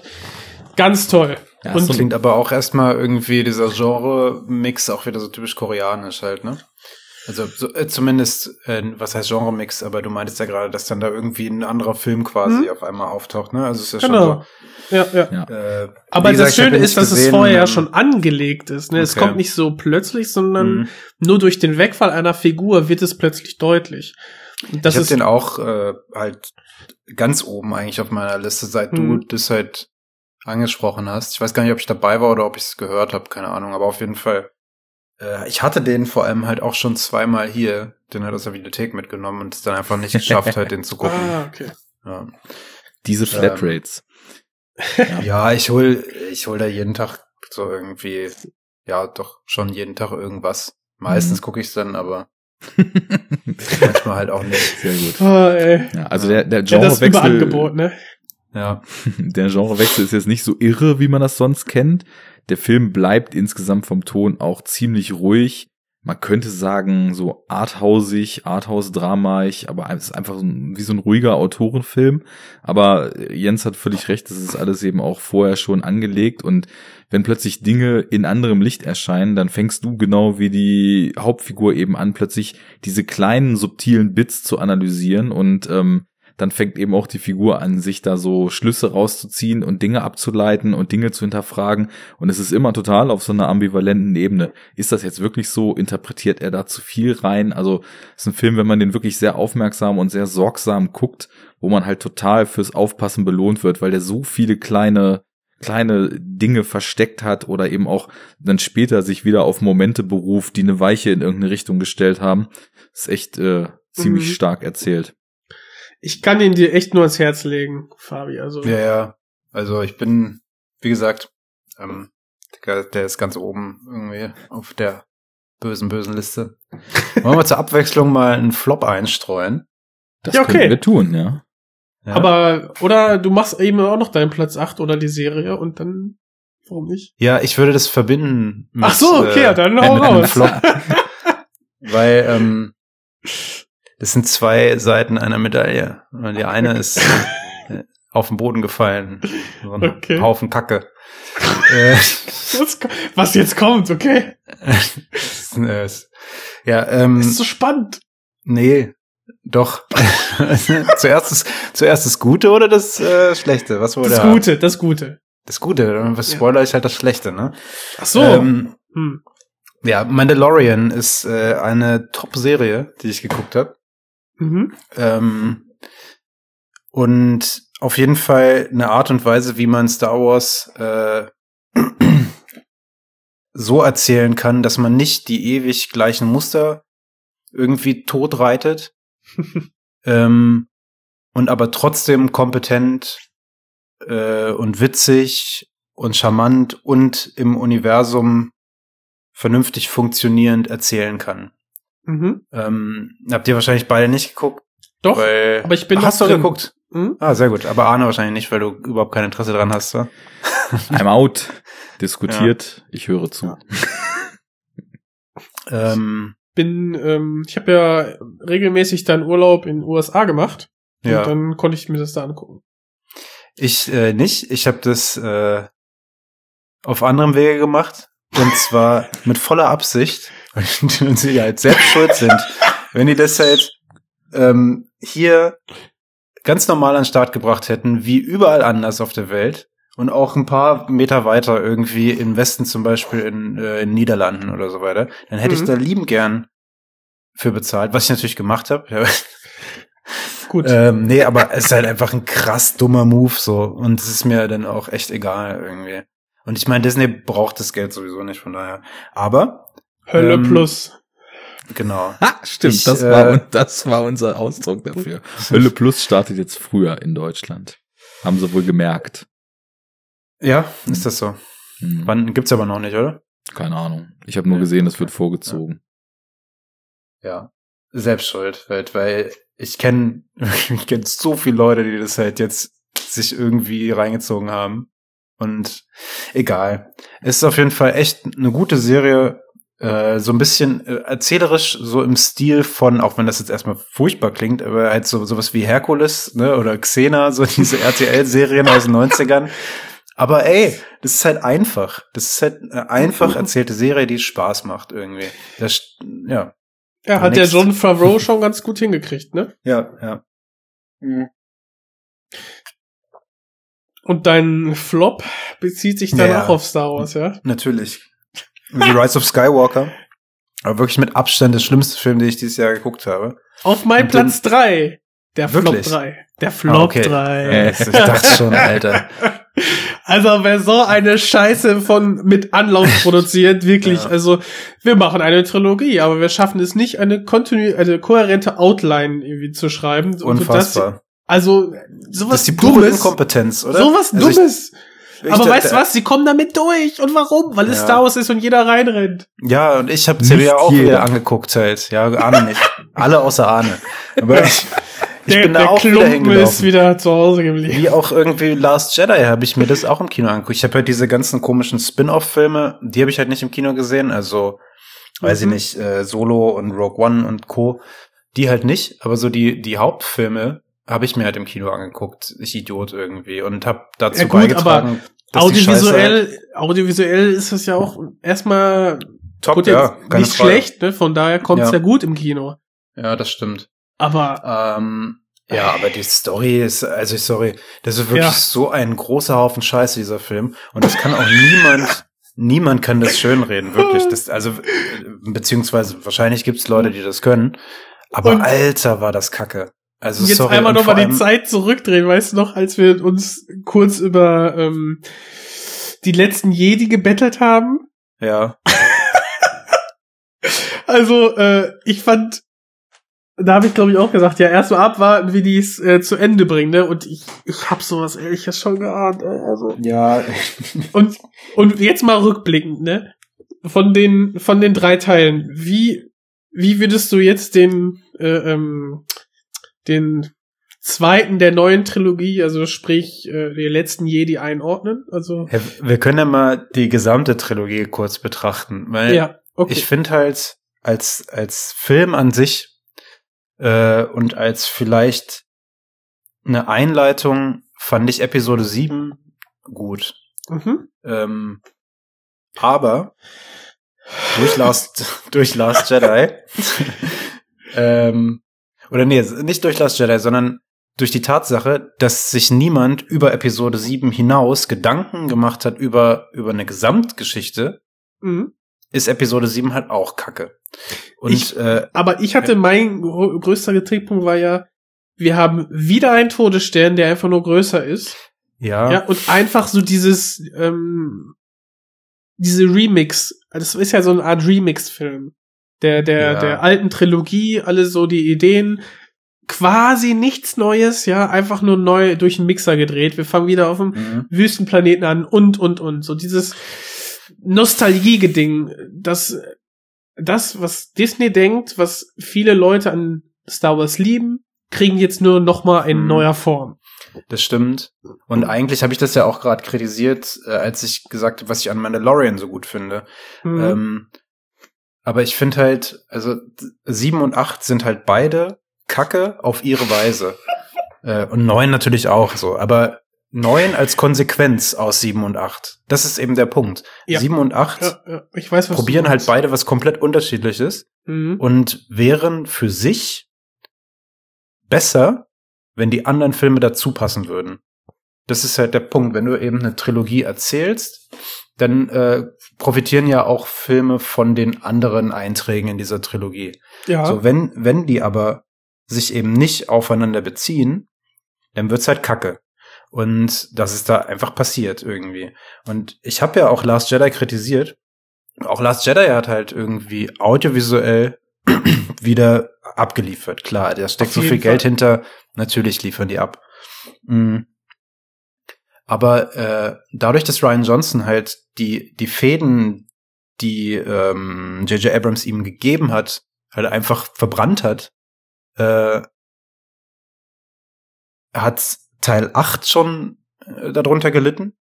Und in der Konsequenz daraus, dass eben dann Abrams halt wiederkam und die verbrannten Fäden vom Fußboden aufgehoben hat.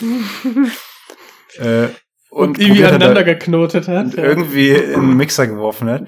Äh, ja, keine Ahnung. Also es ist halt einfach ganz, ganz fürchterlich irgendwie. Und die haben das so krass in den Sand gesetzt. Das wird halt in, in Jahrzehnten noch als Beispiel herhalten ja, hoffentlich. für schlechtes, ähm, wie, also, wie macht man es nicht? Irgendwie sowas Mhm. halt, ne? Also so kacke ich halt auch Last Jedi fand. Und ich fand den wirklich richtig scheiße. ich ja nicht. Ähm, ich weiß, aber lass mich das sagen, wenn Ryan Johnson eine komplette Trilogie gemacht hätte, von Anfang bis Ende, Mhm. hätte ich das mit Sicherheit besser gefunden, weil ich sehe, glaub was auch. er, Ich- was er ja. probiert hat. So, Mhm. das sehe ich ja. Aber es passt einfach nicht zu den anderen Filmen. Und deshalb ist es jetzt nicht unbedingt ein Vorwurf bei, bei 7, 8 und 9 an die jeweils äh, Ausführenden, sondern an die da drüber, die sich halt eigentlich das Konzept hätten mal besser ausdenken müssen. Und das ist dann halt einfach Disney. Und die haben es halt krass verkackt. Und das ist, ähm, ja, weiß ich nicht. Ich, Na, ich nicke die ganze Zeit. Ja. Ich, ich bin da voll und ganz bei dir und deswegen ist das auch bei mir auf Platz drei der Flop 3. Also so stellvertretend für das ganze Ding, was da in den Sand gesetzt wurde. Weil sich keiner der Verantwortlichen im Vorhinein einen Plan gemacht hat. Ja. Moving on. Ja. Moving on. Ja. So, das war jetzt äh, Fabis Platz 8. Dann mache ich mal weiter mit Platz Nummer 7. Wir kommen der Top Oh 5 je. immer näher. Ich habe ähm, auf Platz 7 einen kleinen Film mit einem dem Podcast alten Bekannten, und zwar mit Robert Pattinson, und zwar The Lighthouse.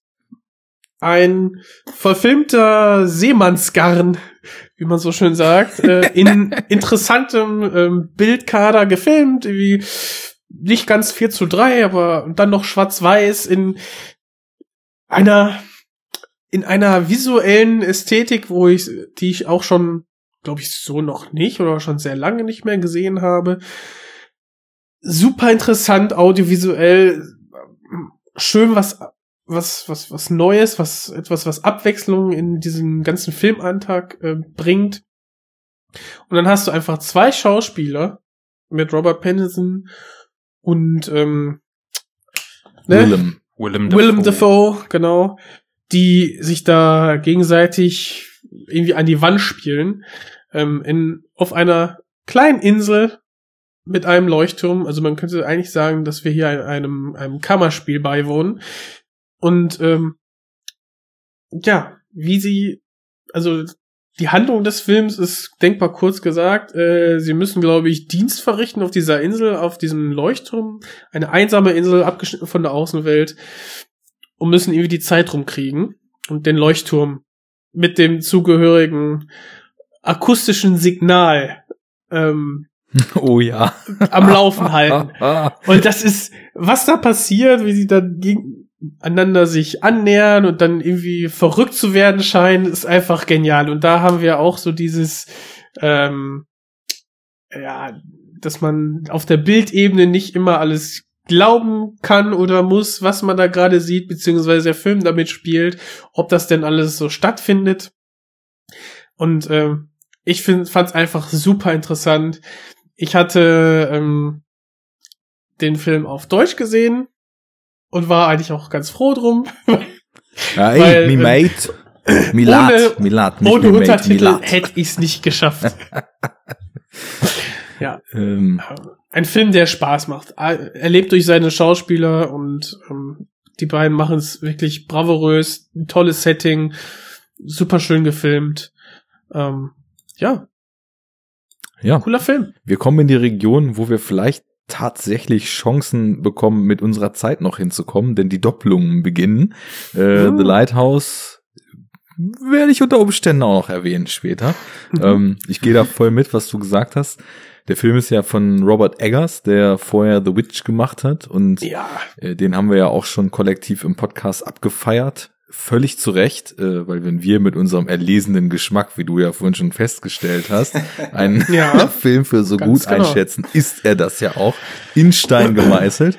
ähm, was The Witch ja ausgemacht hat, war damals auch eine sehr, sehr gründliche Recherche, was diese ganzen Witch Trials und den ganzen Humbug, der damals eben in Neuengland passierte, so betraf. Und hier ist es ja auch wieder so. In dem nächsten Film, den er jetzt gemacht hat, er hat ja sich sehr viel eingelesen in echte Tagebücher von Leuchtturmwächtern aus der Zeit. Er hat äh, sich mit der mit den Poems und den Geschichten aus der Zeit auseinandergesetzt, hat eben auch ganz viel Erzählungen, Schauergeschichten, Gruselgeschichten und das ganze Seemannsgarn, was damals Seemannsgarn. gesponnen wurde, ähm, in den Film einfließen lassen. Und und das ist eben eine Sache, wo mir nach so, nach drei, vier Jahren Podcasten mal aufgefallen ist, dass wir diesen Namen irgendwie und auch die Einflüsse, die er auf alles hatte im Podcast eigentlich viel zu wenig bis jetzt erwähnt hatten. Es ist auch einfach ein harter Lovecraft-Einschlag drin. Ähm, Fabi, hast du es noch geschafft mit dem Nachholen? Nee, der läuft aber immer noch im Kino und ich werde es Hm. wahrscheinlich jetzt übers Wochenende dann machen. Das solltest du wirklich tun. Also es Ja. ist natürlich einmal visuell ein absoluter Hochgenuss, der, der körnige Schwarz-Weiß-Look und die, die Art, wie er dieses hart, diese harte Arbeit da in dieser heftigen Witterung, diesen Dreck, dieses, die, diese Enge von dem Aufeinanderhocken in dem Leuchtturm, während draußen der Wind tobt und der Regen gegen die Barrikaden ballert, wie er das Ja. allein schon so visuell alles einfängt, äh, ganz, ganz großartig. Dazu auch irgendwie wieder starke Filmmusik, die eine ganz düstere Stimmung schafft. Und dann sind eben halt auch in Anleihen zwischendurch immer wieder, naja, Momente, wo man sich jetzt streiten könnte, sind das Lovecraft-Einflüsse, weil bei Lovecraft gibt's ja auch immer viel Referenzen auf Dinge, die irgendwo im Meer wohnen und dort seit Äonen ihr Dasein fristen, oder sind das auch einfach Seefahrergeschichten, die man sich damals erzählt hat, auf die sich dann vielleicht auch in seinem Horror in den 10er, 20er, 30er Jahren des letzten Jahrhunderts dann Lovecraft wieder berufen hat. Keine Ahnung, was da eher war. Auf jeden Fall sind solche ähm, solche Anklänge an eben diese entsprechenden Geschichten da auch drin. Äh, Mhm. plus Meerjungfrauen, plus äh, radikal agierende Möwen, plus alles, was das Herz begehrt. vor allem das Ableben der Möwe. ja, ja. Also es, der, der, ist- der Film ist eben auch auf so eine groteske Art auch ziemlich lustig, finde ich. Total, Ähm, ja. Hat aber dann eben auch also einen sehr düsteren Charme, einen sehr morbiden Charme und macht eben auch genau das, was wir bei Burning eben schon gesagt hatten. Du bist auch irgendwann nicht mehr sicher, was geht hier eigentlich ab und was von dem kann ich eigentlich glauben, was ich hier sehe. Ähm, ein bisschen drastischer als Burning, weil es dann teilweise auch wirklich bizarr wird. Aber ähm, super geil einfach. Also ich war da auch voll von gefangen genommen. Ähm, Und wirklich audiovisuell wieder ein Hochgenuss. Also dieses. Wir fanden The Witch ja schon schön. Es war ja auch ein, ein, wie ein Gemälde in Grau- und Brauntönen. Das ist halt hier nochmal reduziert. mh. aber hat wieder so eine starke Wirkung, ähm, wenn die beiden mit ihrem ja perfekt gemeißelten Gesicht mit den harten Ausleuchtungen im Licht.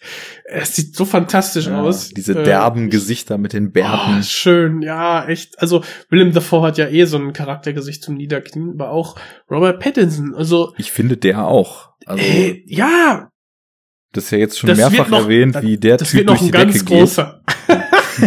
ja. Ohne Scheiß, also wenn der, macht ja jetzt den Batman und äh, also spätestens da äh, wird er wahrscheinlich dann wieder im Blockbuster äh, angekommen sein und dann mag mag wieder jeder ähm, von ihm reden. Aber Aber wir waren schneller. Enough Talk war früher.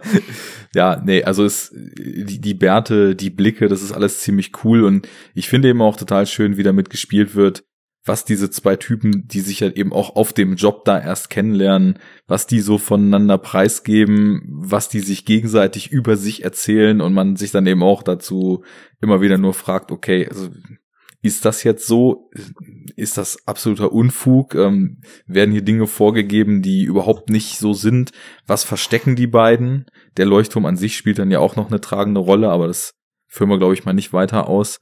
Ähm, ja, also für mich sogar noch ein Stücken besser, als ich äh, The Witch empfunden habe und den habe ich schon als absolut exzellent äh, in Erinnerung. Ähm, Ähnlich, aber doch total verschieden und ich glaube, Eggers ist wie mit dem Pattinson. Das wird ein ganz großer. Ein ganz großer, genau. Jo. Bin ich dran? Bei Platz sieben. Jo. Wunderbar, mein Platz sieben. Ähm, der andere Film mit B, wo ich nicht so richtig ausmachen konnte, ob ich den oder Burning nehme. Und zwar ist es Beach Bum von Harmony Korine. Korine, Korine, Har Harmony ja. Korine. Ähm, das war ein Fest. Also ich glaube, das war der Film, wo ich dieses Jahr am meisten gelacht habe bei. Ähm, worum geht's? Matthew McConaughey ist ein Stoner und irgendwie auch ein Poet, lebt irgendwo in Florida, zieht sich von morgens bis abends nur zu und irgendwann äh, stirbt die reiche Frau, die er hat und mit der er verheiratet ist und sagt, du darfst nur das Erbe bekommen, wenn du dein nächstes Buch fertig schreibst. Und dann geht er auf so eine Art Roadtrip und lernt also völlig bizarre Leute kennen oder trifft sie wieder, äh, knallt sich mit denen auch nur zu und ist dann irgendwann soweit. Er hängt dann zwischendurch immer auf Booten mit seiner Schreibmaschine und so weiter und sch- schreibt sein Buch. Und es ist einfach nur göttlich. Also ich glaube, man kann es nicht anders beschreiben. Erstmal habt ihr den gesehen. Nein. Es kommt mir irgendwie so vor, als hätte ich den gesehen, aber ich glaube, ich glaube nur, weil ich irgendwie auch so einen Jahresrückblick irgendwo geguckt habe und der da relativ ausgiebig besprochen wurde, aber ich weiß nicht mehr wo. Mhm. Aber ja. Mhm. Ja, ähm, dann bitte nachholen. Also ich meine, ich weiß nicht, wie ihr zu Spring Breakers steht. Ich habe den ja damals nur mit René besprochen in den frühen Enough Talk Tagen. Ähm, So einer deiner Favorites, wa? ja, ja. Also das ist für mich ein absolutes Meisterwerk, ein Generationenporträt, eine ironische Satire, ein bitterböses Abrechnen mit Generation Dubstep äh, Skrillex, ein äh, Abrechnung mit Gangster-Rap plus Neonfarben und Benoit Deby. Was, Ich mochte den auch sehr. ich mochte mehr? den auch sehr, muss ich sagen. Sehr schön.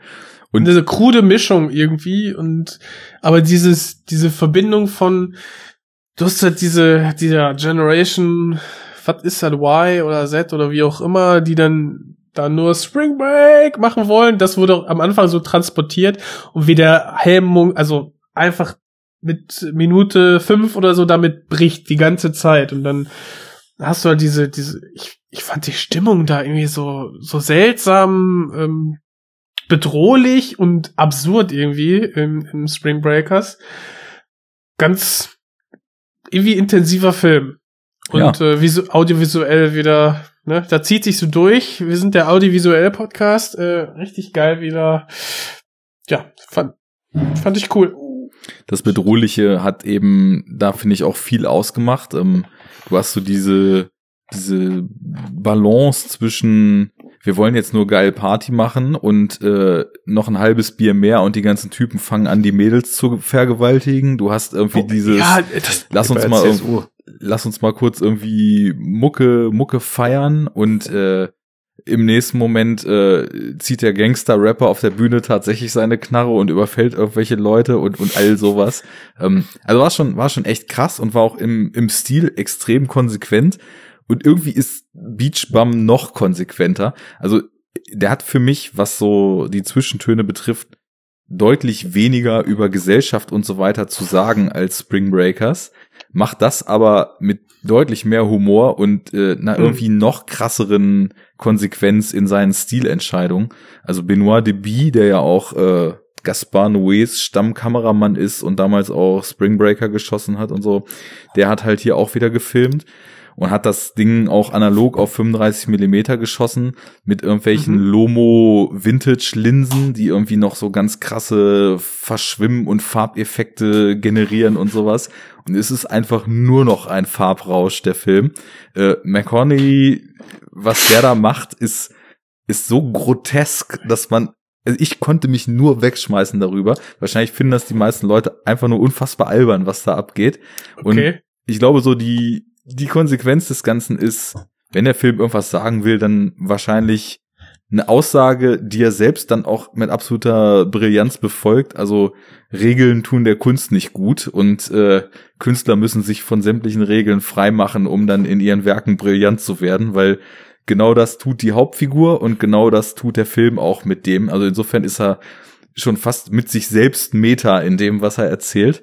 Ähm, es sind eben auch ein paar schöne, schöne Momente, wo Schauspieler ja im Grunde genommen das Image, was sie so haben bis jetzt in Hollywood, so total auf den, auf den Kopf stellen und auch total ironisch mit sich selbst und dem Eigenbild äh, umgehen. Ich meine, Mrs. Romcom herself, Isla Fisher, spielt eben diese diese reiche Frau, die ihn dann mal irgendwann geheiratet hat und Snoop Dogg spielt mit und ist irgendwie so ein Homie von den beiden.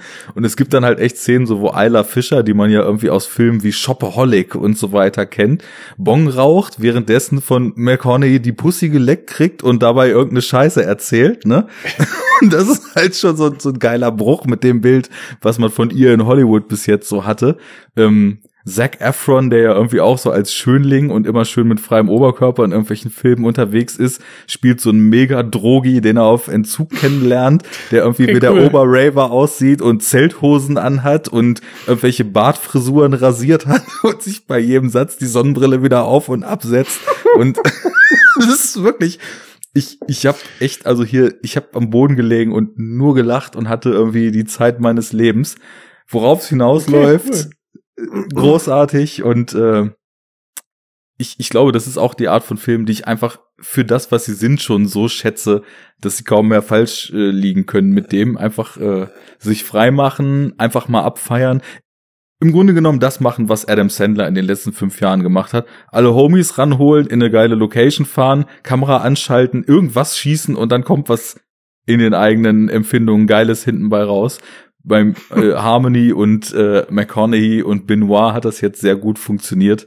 Und äh, ich würde sagen, ähm, zurücklehnen und äh, einen Drink genießen und einfach lachen und dann hat man eine gute Zeit mit Beach Bum. Ja, cool.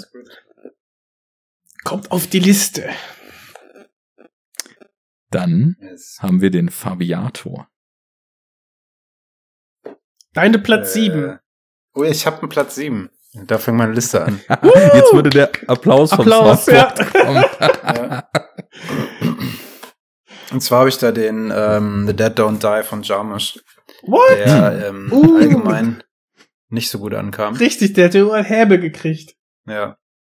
Hm, Nicht gesehen. Ich habe da auch, weiß gar, ich habe da gar nicht so viel gegenzuhalten gegen die Kritik. Ähm, der hat mir aber einfach halt sehr gut gefallen. Irgendwie hat mich halt unterhalten. Ähm, und ich merke, dass ich halt der totale Adam Driver Fanboy. Ich wollte es auch gerade sagen, schon wieder Adam Ja. Driver. Ja. Adam Driver ist auch mit Abstand das Beste in der Star Wars Trilogie. Übrigens. Stimmt. Ähm, ja. Äh, nee, ich weiß nicht, ich mochte den sehr gern. Ich finde, ähm, der hat auch natürlich so seine Probleme. ist vor allem ja so vollkommen unnötiges CGI, was halt auch richtig, richtig schlecht ist. Hm. Ähm, aber Das ist schon auf eine gewisse Art und Weise einfach so ein ganz typischer Jarmusch-Film, wie man ihn halt so kennt. Vor, also vor allem wie die, wie die letzten äh, so.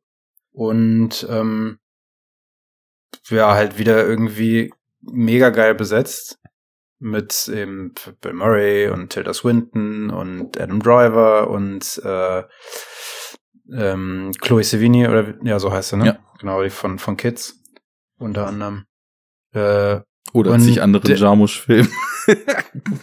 ja Broken Flowers hat sie doch auch die ja, natürlich. Mhm. Rezeptionistin von einer seiner Exes gespielt und in irgendeinem anderen Jarmusch-Film war sie auch noch dabei. Ja. Und der ist halt einfach, der hat super geil, trockenen Humor, wieder irgendwie Deadpan ohne Ende. Adam Driver passt da perfekt rein, äh, in, in diese Art von Humor. Und dann mag ich halt einfach Zombie-Filme, die ähm, so einen leichten, so ein leichtes Augenzwinkern haben. Also weiß ich nicht, so wie auch Shaun of the Dead oder sowas. Oder Zombie-Filme haben das ja auch eh grundsätzlich mal ganz gerne. Ähm, ja. Hat mir einfach echt gut gefallen. Mehr muss ich da, glaube ich, nicht zu sagen, weil die Sachen, die an dem kritisiert werden, werden schon auch zu Recht kritisiert, aber ähm, ja, mir trotzdem gefallen. Ich finde, auf eine gewisse Weise ist es genau die Art von Film, wie ich es auch gerade bei Beach Bum beschrieben habe. Jarmusch lädt sich seine Homies ein, mit denen er seit 30 Jahren Filme zusammendreht, plus ein paar Leute, mit denen er erst seit wenigen Jahren Filme zusammendreht, wie zum Beispiel Adam Driver, der ja auch in Patterson brillant war. Hm, Ähm, Da ja, hat da und Adam Kamera läuft, Driver macht mal, ne? gespielt. Genau. ja. ja. Ähm, und ich, also ich fand den auch äh, deutlich cooler. Also die meisten meinten ja wirklich, so, das ist echt so ein filmischer Totalausfall.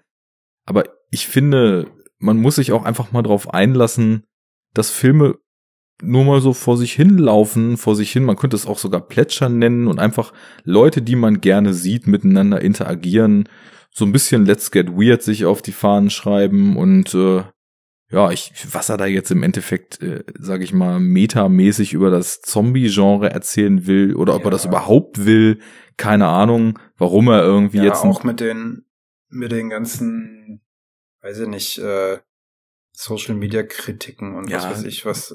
grad ist sagen. Vollkommen egal, also. Ja, ist auch, also muss man schon sagen, jetzt, wenn man wirklich gute Satiren sich anguckt, dann ist das, was er da kritisiert, irgendwo zwischen Heavy-Handed und Mhm. fast schon Old Man Yells at Cloud, aber Ja. ähm, das er hätte es halt einfach weglassen können. Es, halt, es fügt dem Film einfach überhaupt nichts hinzu. Weil es eh Ähm, jedem klar ist seit Romero, ja. dass, dass Zombies auch immer irgendwie Gesellschafts- und Konsumkritik sein können. Also Ja, ja. von daher, er macht hier absolut nichts Weltbewegendes, aber ich hatte da Mhm. auch eine gute Zeit mit dem Film. Ich fand das sehr angenehm, irgendwie diesen Cast zu gucken. Ich fand auch die, die, die Gags, die viele Leute eben da extrem dran kritisiert haben, so wie sie alle nach und nach, nach und nach in, in, in den ersten Mordraum da in dem Diner reingehen, rauskommen und Großartig. alle, alle denselben Ja. Satz sagen. So, Ja. das, das fand ich total charmant einfach. Und ich ja. bin habe aber auch wirklich ein großes Herz für Jarmusch, das muss man dazu sagen. ja, ich Ähm, auch, klar. Also es gibt wirklich keinen seiner Filme, wo ich sagen würde,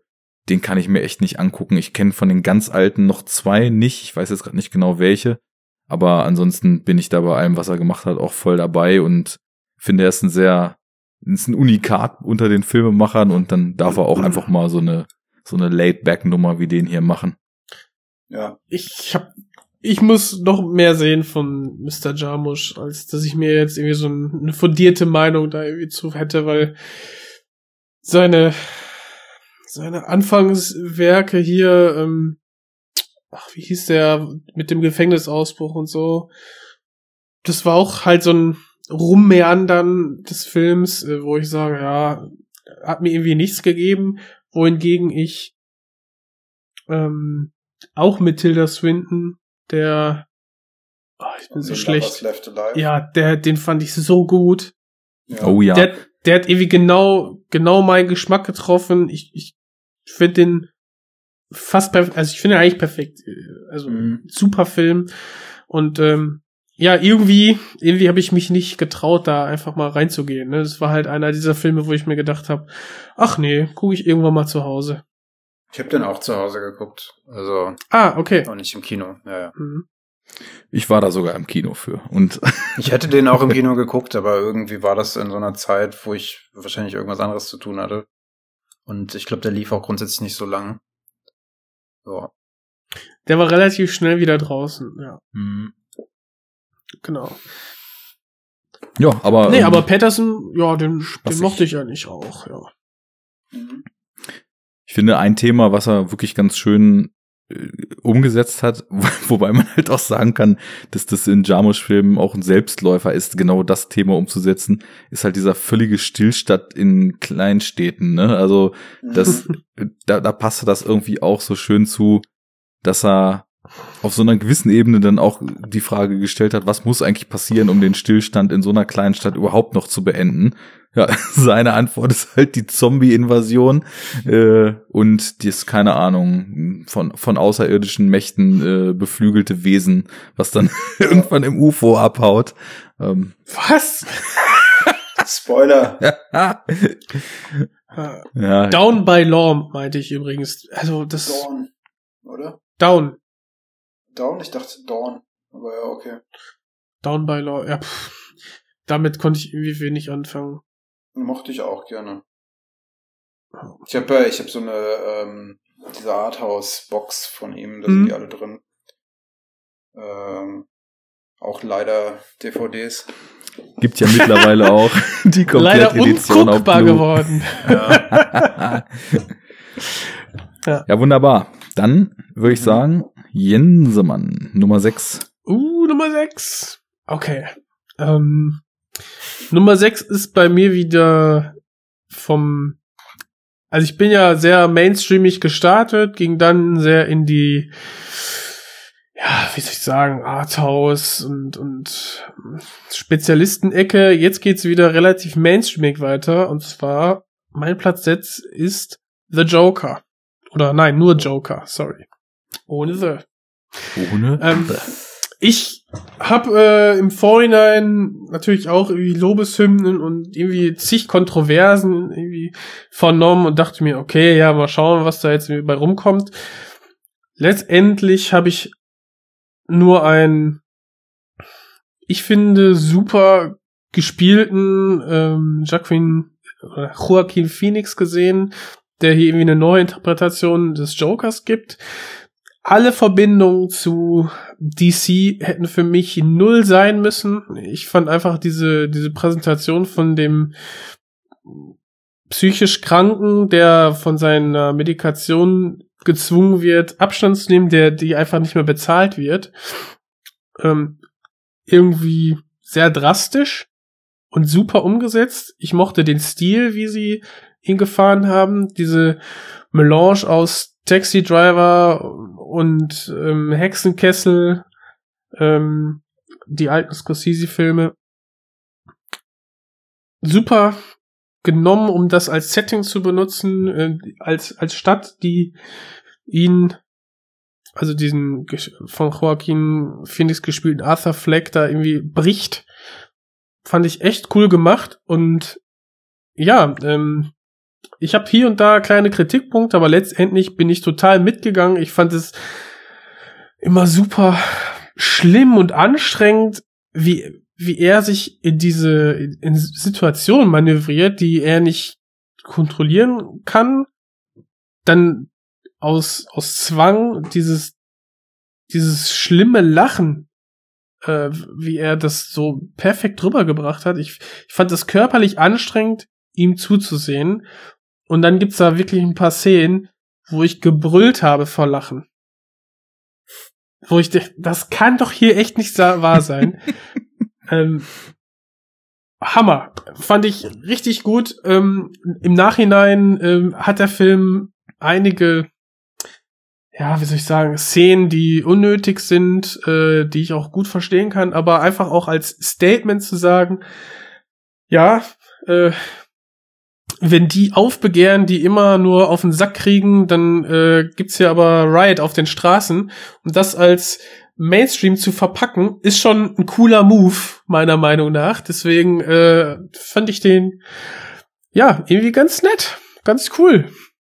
Joker. Und äh, das quasi in so einem Mainstream-Film, wo so viele Leute reinrennen, die wahrscheinlich viele andere Sachen mögen als ich jetzt persönlich, äh, ist mir eigentlich ziemlich egal. ja, allein das Tempo war ja schon absolut nicht das, was man sonst so in Mainstream-Filmen findet. Ja, und ich weiß, ihr geht noch auf ein ganz anderes Thema in diesem Film ein, deswegen habe ich das jetzt mal gekonnt ausgespart. Aber wirklich visuell ist das richtig, richtig äh, schön anzusehen, diese, diese Downwards Spiral, in die sich äh, Joaquin Phoenix da schauspielert. Äh, ich, körperlich anstrengend dazu zu gucken. Und die, ihr habt den beide gesehen, ne? Ja. Ich habe den ja jetzt vor wenigen Tagen erst dann ja. gesehen. Ähm, als Ey, er die gestartet Szene, ist. Die äh, Szene im Krankenhaus, wie ihm da die Knarre rausfällt, ich konnte nicht mehr. ja, es, ist, es ist auch äh, sehr, sehr absurd, ja. Mhm. Ja, bei mir ist er noch ziemlich präsent. Ich hatte natürlich, also erstmal ist das sowieso was, was ich immer versuche. Manchmal geht's nicht, dann gucke ich drüber weg, nämlich die Filme im O-Ton zu sehen.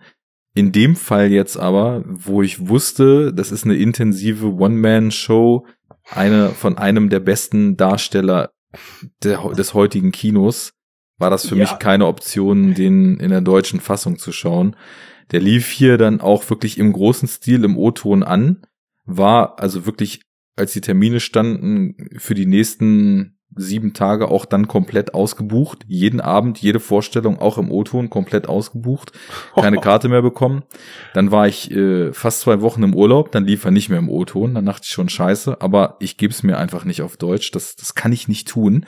Und jetzt hat ein anderes Kino den Man, der Mann braucht Prinzipien. Genau. Äh, war ja keine DVD, also hätte ich ihn gucken können, ne? Aber Ja. auf Deutsch, das geht ja gar nicht, ne? Ist ja, also ist ja undenkbar.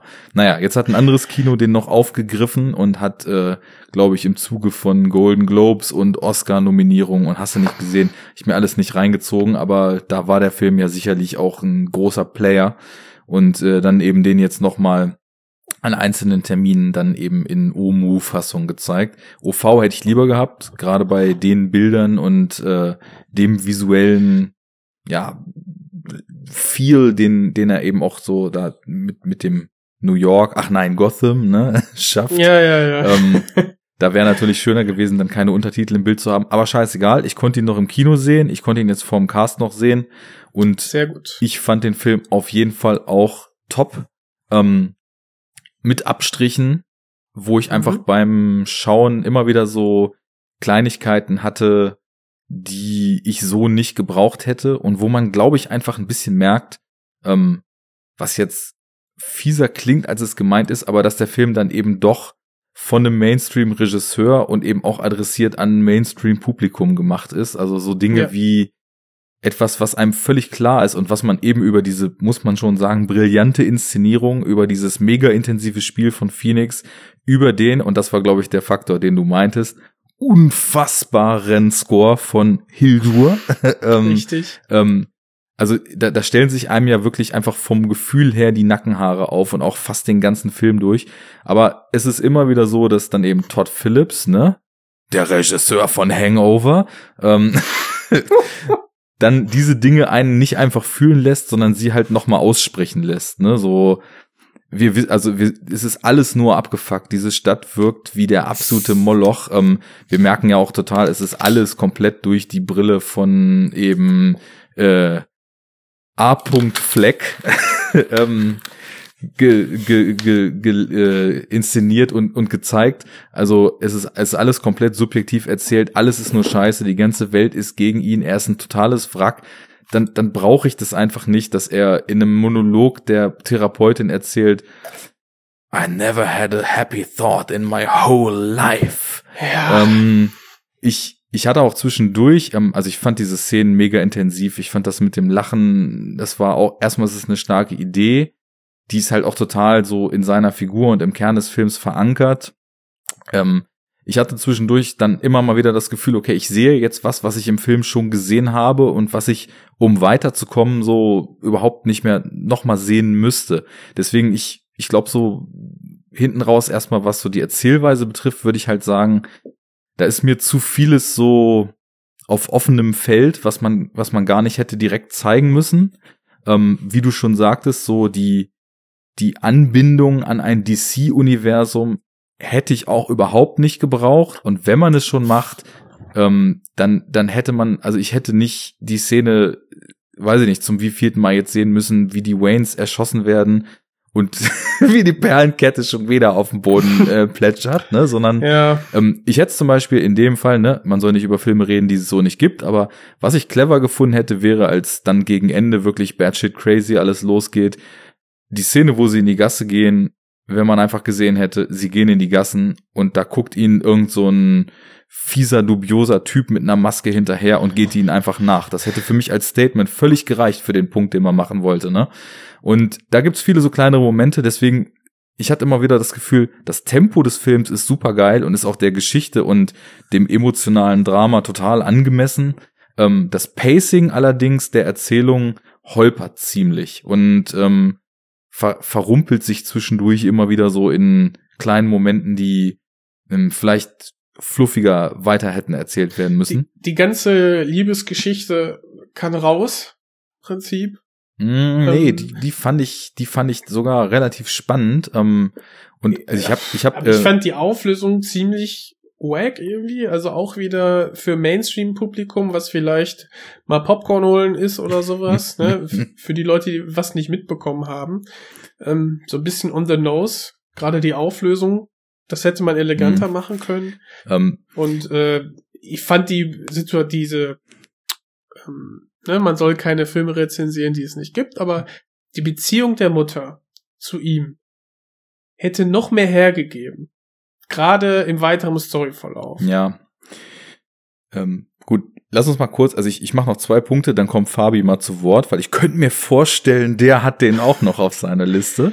Und ähm, also es gibt im Endeffekt gibt es zwei Sachen. Eine am Film, sage ich mal, auf so, ein, auf so einem höheren Level, den ich sehr stark loben würde. Und einen, der mir nicht so gut gefallen hat. Und im Endeffekt ist es ja so, es wird eben gezeichnet, wie wird aus dieser Figur der Joker.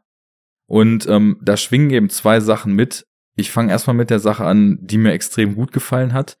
Und das ist, dass der Film meiner Meinung nach sehr, sehr stark in dem, was er erzählt, im Jetzt und im Zeitgeist verhaftet ist und ziemlich gekonnt zeigt, wie gesellschaftliche Mechanismen heutzutage funktionieren. Also im Endeffekt erzählt er ja die Geschichte, wie ein Mensch zu einem extremen, keine Ahnung, Terroristen, Mörder, Wahnsinnigen wird, aber er erzählt ja auch mit, wie er durch seine Taten sofort, ohne dass er es überhaupt will, zu dem Symbol einer Bewegung hochstilisiert wird, die ihn zur Galionsfigur macht, auf der sie ihr Weltbild aufbaut, was so auf blindem Hass äh, basiert, ne?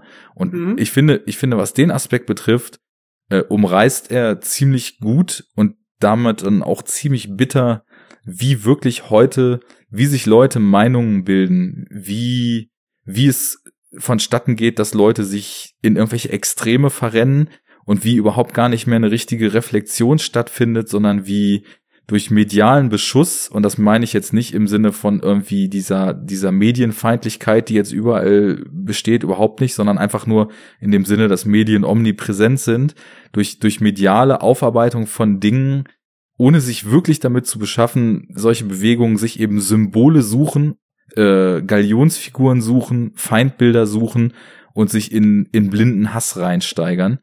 Das macht der Film brillant und da ist er ein sehr, sehr bitteres Abbild vom Jetzt. So, das ist ein Punkt, den ich da extrem dran mochte. Was ich nicht mochte, dass wir sehen, wie ein Mensch äh, zu dem Joker wird, der ja quasi der Agent of Chaos ist, der personifizierte Wahnsinn, die Willkür, der Irrsinn auf zwei Beinen. Und warum muss man als Basis dafür jemanden nehmen, der sowieso schon psychisch krank ist?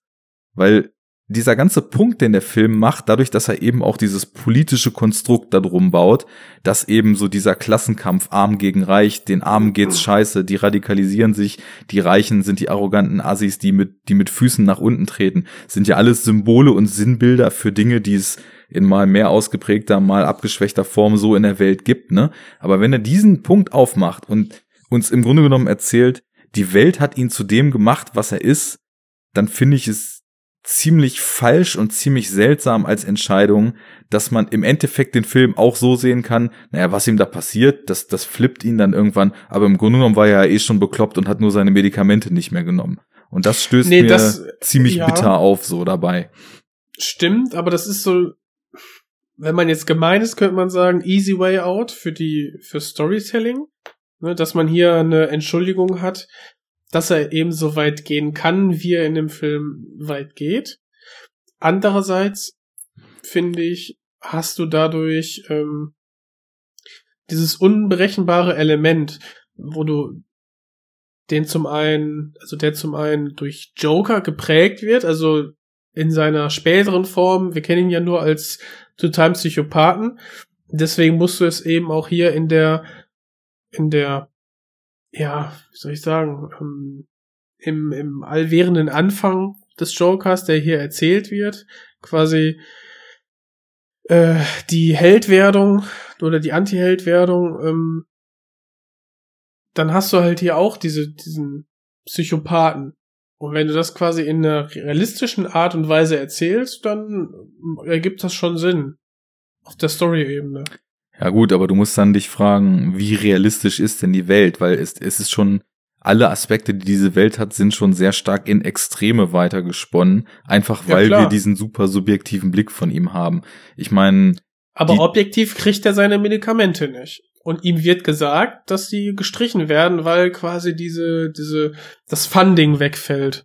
ja, das ist ja auch ein geiles, geiles Symbol für den Zynismus unserer Welt und vielleicht auch, wenn man jetzt diese Arm-Reich-Verhältnisse hier im Film sieht, für den, den Kapitalismus und den Zynismus des Kapitalismus, der eben, weiß ich nicht, äh, die Gewinner zu immer größeren Gewinnern macht und auf die Verlierer einen Scheiß gibt und die Gewinner dann eben die Verlierer auch noch als äh, insgesamt als Clowns bezeichnen lässt und ähm, vollkommen verlernt hat, Leute, die irgendwie am struggeln sind, überhaupt noch so als Menschen ernst zu nehmen. Ich meine, ähm, wir haben die Szene später mit dem Talkshow-Host, der dann sagt irgendwie so much self-pity, so, so much whining, so nach dem Motto, ne? Und ja, da ist auf jeden Fall schon eine Grenze überschritten zu dem Punkt, aber das ist ja auch ein Symbol dafür, wie Leute, die man vielleicht noch retten konnte, eher mit Spott und mit äh, Verachtung begegnet wird, anstatt eben über zum Beispiel eine Therapie, die dann gestrichen wurde aus Geldgründen, ihnen so ein, so ein Auffangbecken zu bieten. Aber lass uns doch mal hören, was Fabi dazu zu sagen hat. Der windet sich schon und äh, wir machen hier Two-Man-Show. Bist du noch da? Ähm, ich bin noch da, ja. Und tatsächlich äh, gibt's den Film auch in meiner Liste später noch. Und Uh. ähm, ja, aber grundsätzlich äh, bin ich eigentlich bei dem, was ihr gesagt habt. Aber ich finde, das ist noch ein wichtiger Punkt. Ähm, ja, das ist so ein bisschen der easy way out mit dem, äh, dass er eben schon so eine Condition hat, irgendwie, bevor das Ganze losgeht. Aber ähm, was, was ich nochmal wichtig finde, ist äh, gegen Ende, dass man Mitgefühl halt hat auf eine gewisse Art und Weise, Mhm. er aber halt nicht eben diesen Schritt macht zu, dass man das halt gut heißt, was er da macht, ne? Also als Zuschauer entschuldigt man das nicht, ne? Genau, das Ja. meine ich. Das finde ich auch, Also man ja. sieht, man sieht halt schon das für das, was es dann auch ist, was er da so macht. Und ähm, das ist wichtig eigentlich. Und das war ja so ein bisschen die Kritik im Vorfeld. Witzigerweise im Vorfeld, bevor irgendwer den Film gesehen hatte. Ja, natürlich. Nur Äh, Kritiker, ne? Ja. Genau. Ja. Incels und Amokläufer werden hier ein Fest feiern und äh, Ja. dann sind wir ganz schnell wieder bei Killerspieldebatte, ne? Richtig. Ja. Und da hatte wirklich, ich hatte kaum jemand diesen Film gesehen und das war halt schon so der Tenor überall. Das war echt zum Kotzen, ne? Aber äh, Ja. ja. Gib ich dir Nee. recht. Also das, Aber an sich das, klar, es gibt halt. Hm? Das würde ich nochmal einmal kurz kommentieren, weil ich hatte nämlich auch Mhm. drüber nachgedacht. Ich habe witzigerweise von dieser krassen Debatte überhaupt nichts mitbekommen.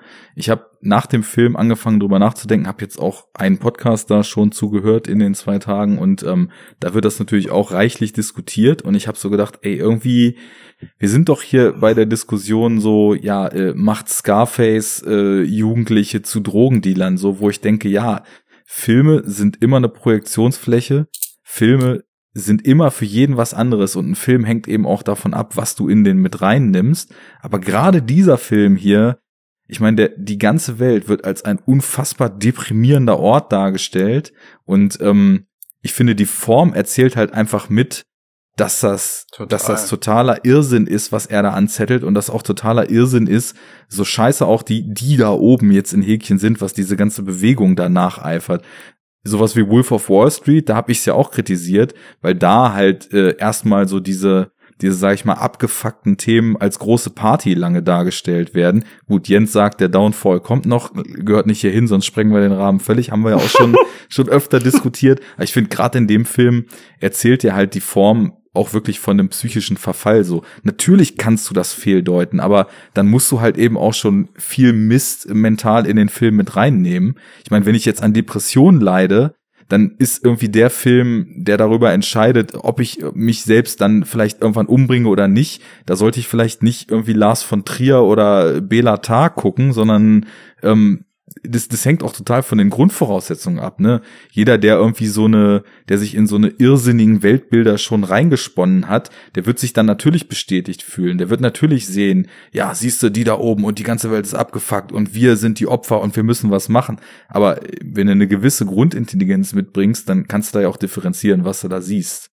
Es ist vor allem, es ist ja auch nichts Neues irgendwie jetzt im filmischen Erzählen, ne? Also, weil, wie gesagt, das ganze Ding ist irgendwie eine Melange aus Taxi Driver und Co. Und das gab's Ja. halt alles schon irgendwie. Und King man of kann ja Comedy. Habe ich auch Man vergessen kann, gerade. ja, man kann ja nicht aufhören, irgendwie äh, solche Filme zu machen. Was ist denn das für ein Quatsch? So, das ist, äh, Ja, einfach weil, Ja, weil dem so, ein, so eine, so eine Mainstreamigkeit quasi prognostiziert wurde, ne? mh, Thema DC und ähm, man sieht jetzt hier das, äh, ähm, ja, die Grundgeschichte des Jokers. Und dann hattest du halt immer das Thema des, ja, der, der wütenden Masse, ne, der, der, der revoltierenden ähm, Unterschicht, die quasi der, der Oberschicht dann das Fürchten lehrt. Und so hört der Film auf. In Mhm. Kombination damit, dass er ja seine, seine Zwänge plötzlich ablässt und wie befreit scheint. Und das ist quasi so das Ende des Films. Ich fand, das war ein super starkes Bild ja. und ähm, bedrückend und alles. Mhm. Und da wurden jetzt quasi viel mehr ähm, ja, Intention und, und Wirkung reingelegt. Vielleicht auch aus einem, aus einer Angst heraus, irgendwie, die ich halt auch nicht verstehe.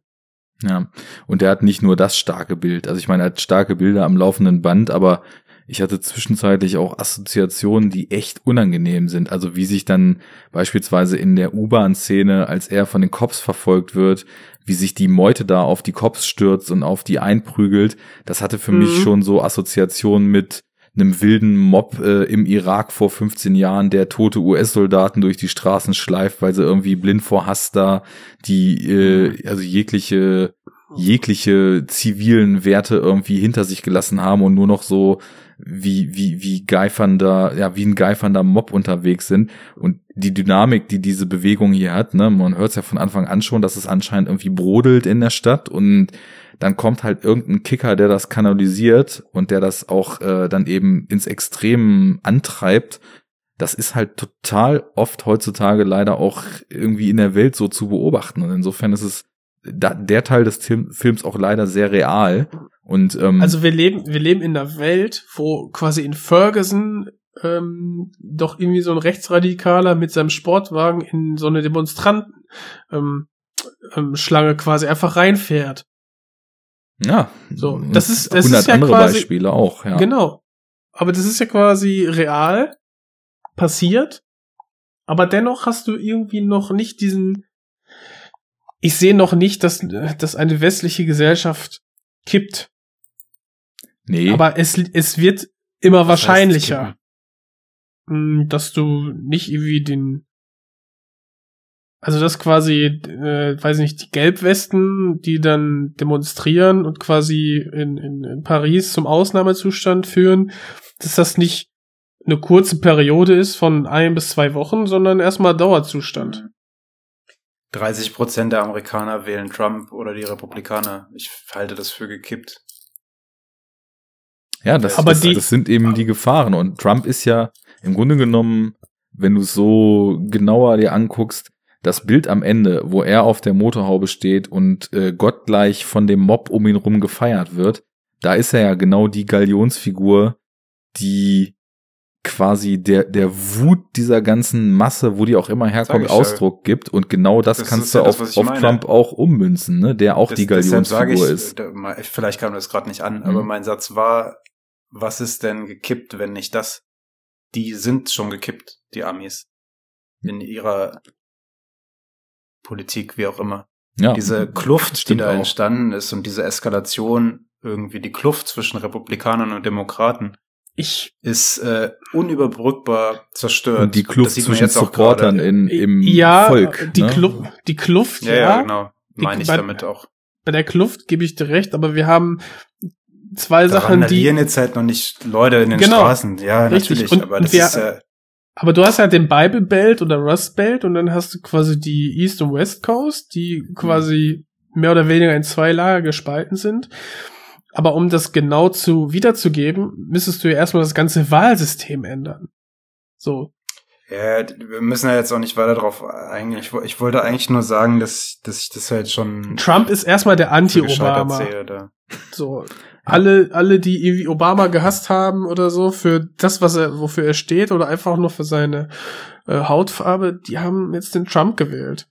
Sehr, sehr vereinfacht und wahrscheinlich ist er auch nicht nur nicht mal die Hälfte der Wahrheit, aber so kommt es jedenfalls Ja. oft rüber. Aber ich glaube, also ich habe eben so an unsere Gesellschaft hier gedacht, als ich dann dir, Jens, erstmal zugestimmt habe. Aber was Fabi sagt, ist leider auch sehr wahr und zeigt ja auch nur, wie nah wir dran sind, dass das Kippen überall passieren kann. Ich meine, du hast schon konkret gesagt, westliche Welt, weil überall sonst äh, setzen sich die Despoten schon wieder äh, auf die auf die sinnbildlichen Throne.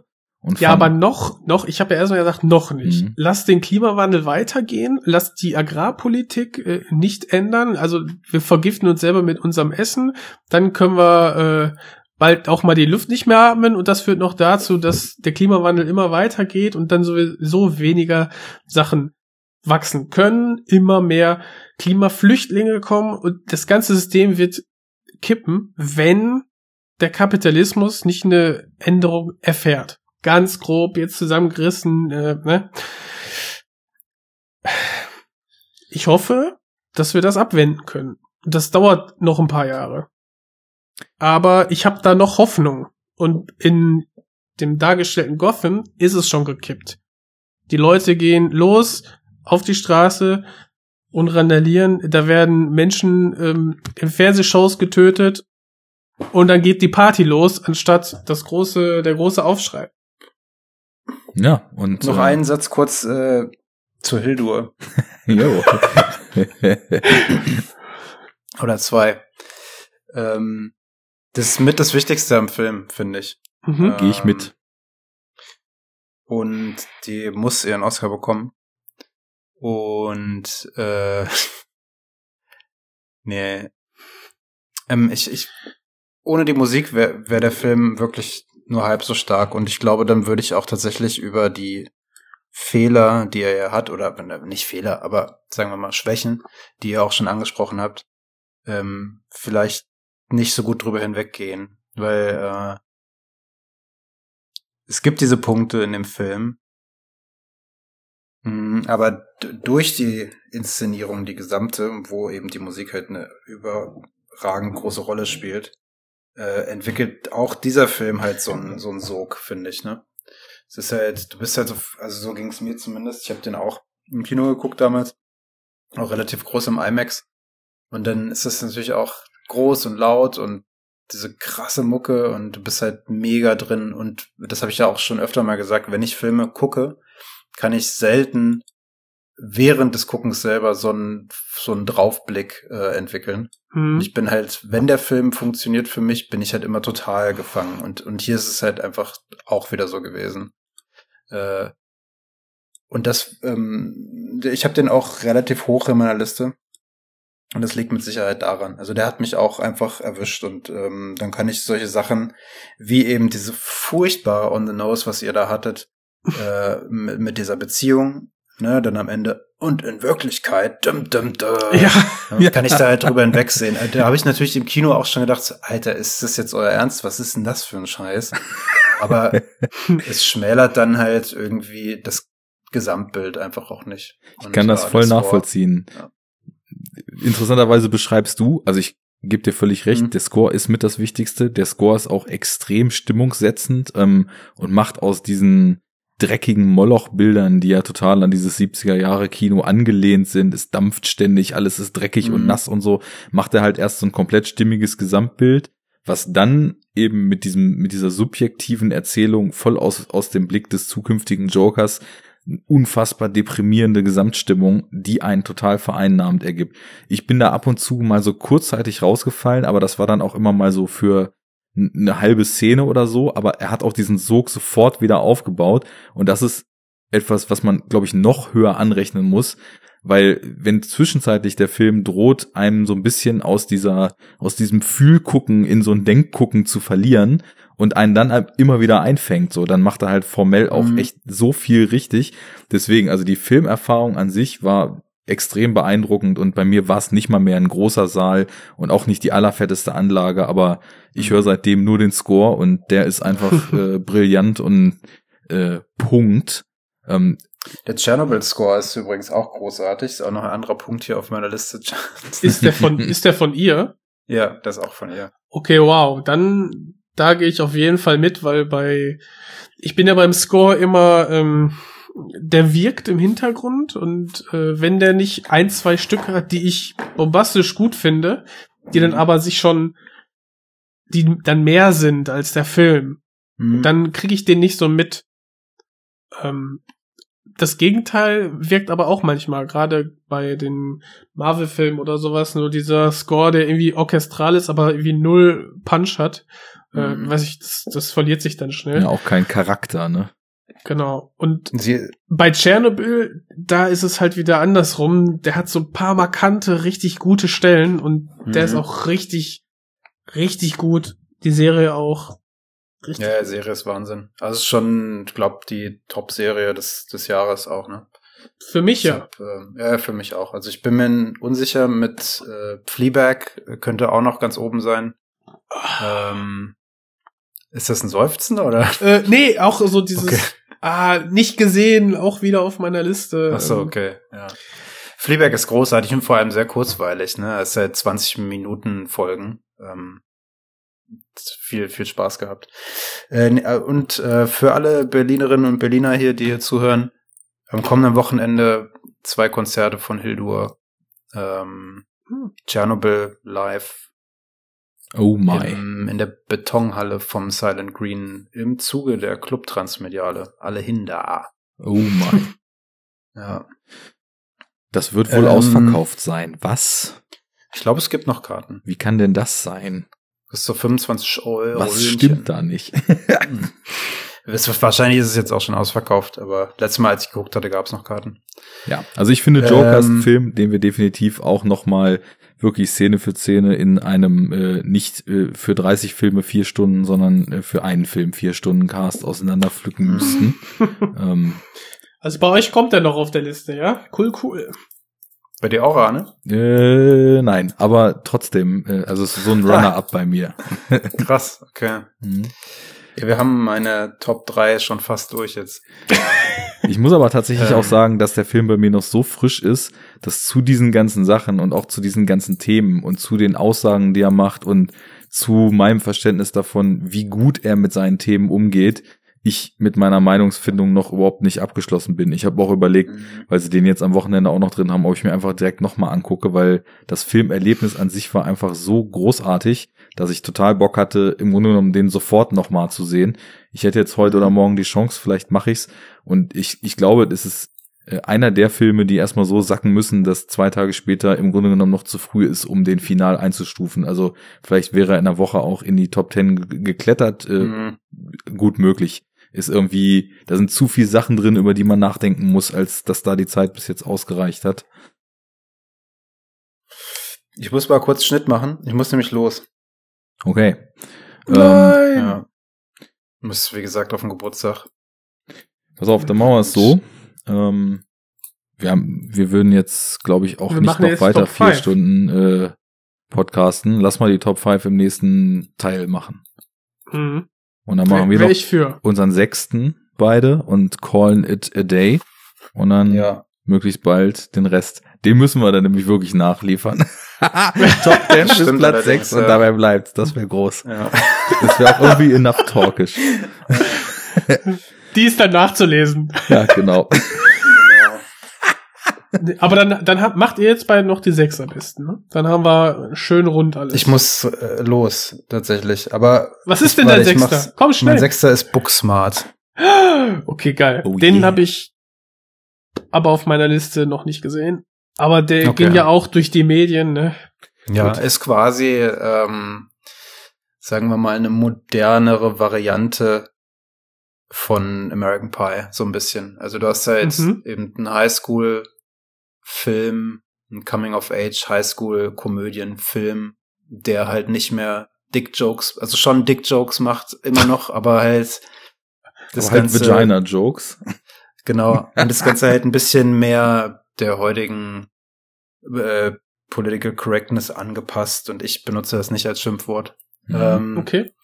Ist es ja auch nicht. äh, nee, genau, deshalb. Ähm, ich habe mega gelacht. Ist einfach ein, ein guter Film, der ein gutes Herz hat irgendwie und ähm, wenn es da nicht noch die Serie Sex Education gäbe, die in eine ähnliche Richtung geht, die noch besser ist, würde ich sagen, ist das halt das, was Oh, echt? Der Trailer sah so schlimm aus.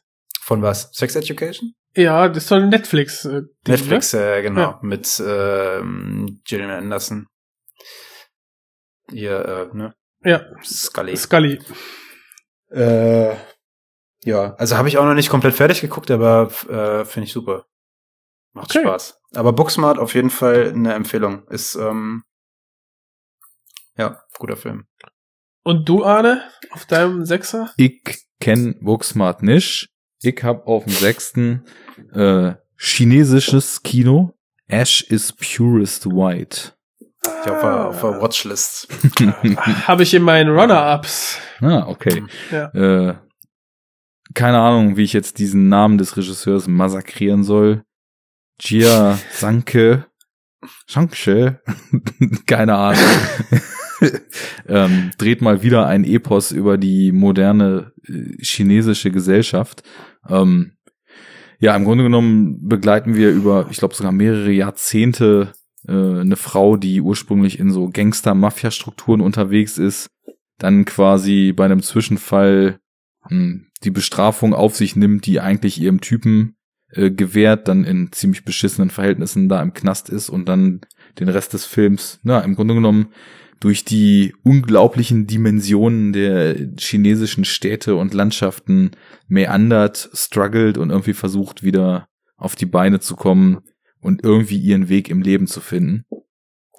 Ich finde, es gibt kaum einen Regisseur, der ohne Effekte oder ohne irgendwelche, sag ich mal, fantastischen Erzählungen so stark so ein Gefühl von Größe erzeugt, wie das der Mann mit dem für mich unaussprechlichen Namen tut. Ich fand eben auch schon äh, diesen A Touch of Sin, nicht Mhm. Zen, sondern Sin vor fünf oder sechs Jahren von ihm absolut großartig. Das war ja so ein Episodenfilm, fünf Geschichten von Leuten, die eben irgendwie als, als Mitglied der chinesischen Gesellschaft irgendwo unter Millionen anderen versuchen, so ihren Weg zu finden. Ähm, der hier ist jetzt sehr, sehr stark auf eine Figur zentriert, äh, spielt aber auch einfach mit diesem für uns unvorstellbaren äh, Scope dieser Gesellschaft, äh, die Entfernungen, die Landschaften, die Städte, die Massen an Menschen, die sich dort bewegen und alle irgendwie versuchen, einigermaßen ein gutes Leben zu kriegen, ähm, hat mich so in der Kategorie Arthouse-Drama, glaube ich, mit am meisten gekriegt das Jahr. Ähm, ja, das äh, war wirklich mal wieder ein, exzellentes Drama, was gegen Ende auch sehr seltsame Töne noch anschlägt. Ähm, ja, Fabi, hau rein. Bis zum nächsten Mal. Wir machen noch die letzten Wörter zu Ende. Ähm, Fabi sagt Tschüss. Bye. Bye, Ich bye. muss. Ciao. musst. Bis bald. Hauen Sie. Und äh, ciao. Leute, bis zur nächsten Folge. Ja, die Nee, paar Worte weiter. noch, ne? Ähm, also ich, ich hab den, es, es gibt ja so verschiedene Arten auch von Sogwirkung und von Gefangensein und der hatte für mich auch wieder eher so die Wirkung, wie es Burning hatte, Mhm. ähm, dass ich so auf so einer menschlichen Ebene total dabei war. Ich Ähm, war total bei ihr. Also sie ist Ja, ja, genau. ganz klar die Hauptperson, die die Frau eines eines Gang-Unterbosses, sag ich mal, also eines eines Gang-Leaders, ähm, aber das Ganze irgendwie unklar eingebunden in ein Überkonstrukt und er muss halt, also sie muss dann äh, in den Knast und dadurch haben wir halt diesen diesen harten Bruch und dann auch das Ende letztendlich der Beziehung zu ihm und sie versucht quasi wieder an ihr altes Leben anzuknüpfen. Vor allem, weil sie ja auch ins Gefängnis gewandert ist, weil sie ihren, ihre Liebe, ihren Mann verteidigt hat.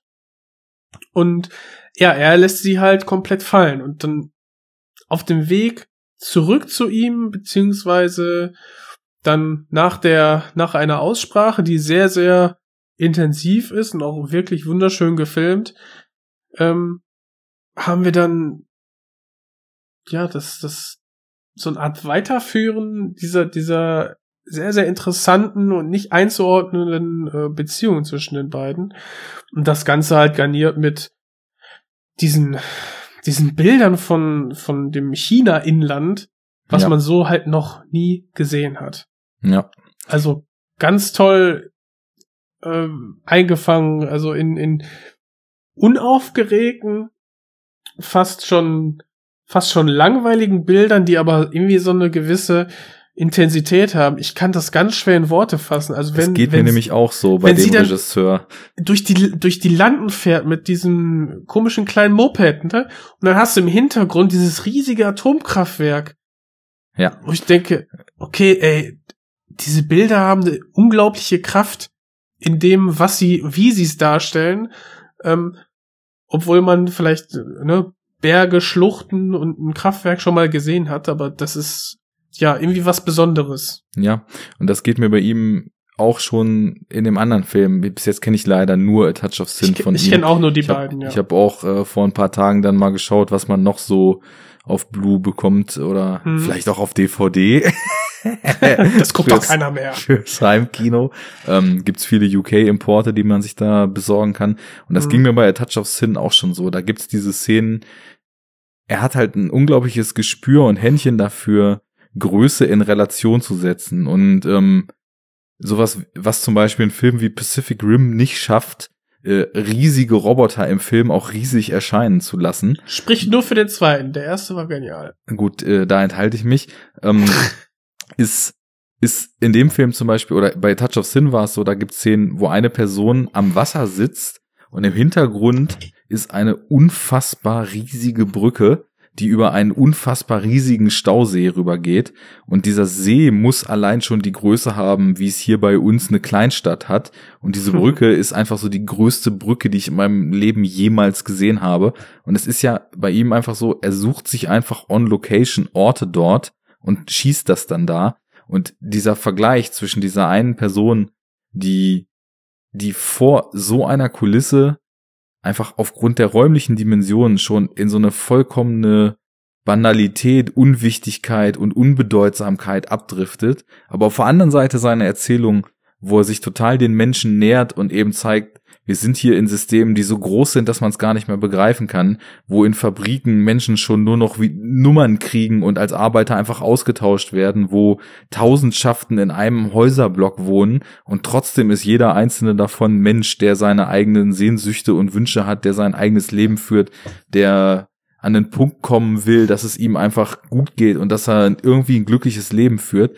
Das ist eine ziemlich starke Leistung und das finde ich, hat er in beiden Filmen mit enormer erzählerischer Präzision hingekriegt, das so darzustellen.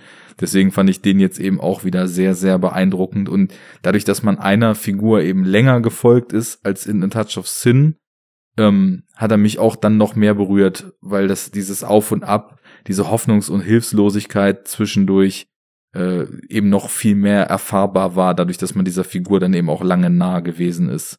Mhm. Und man kann ja die Motivation ganz klar verstehen.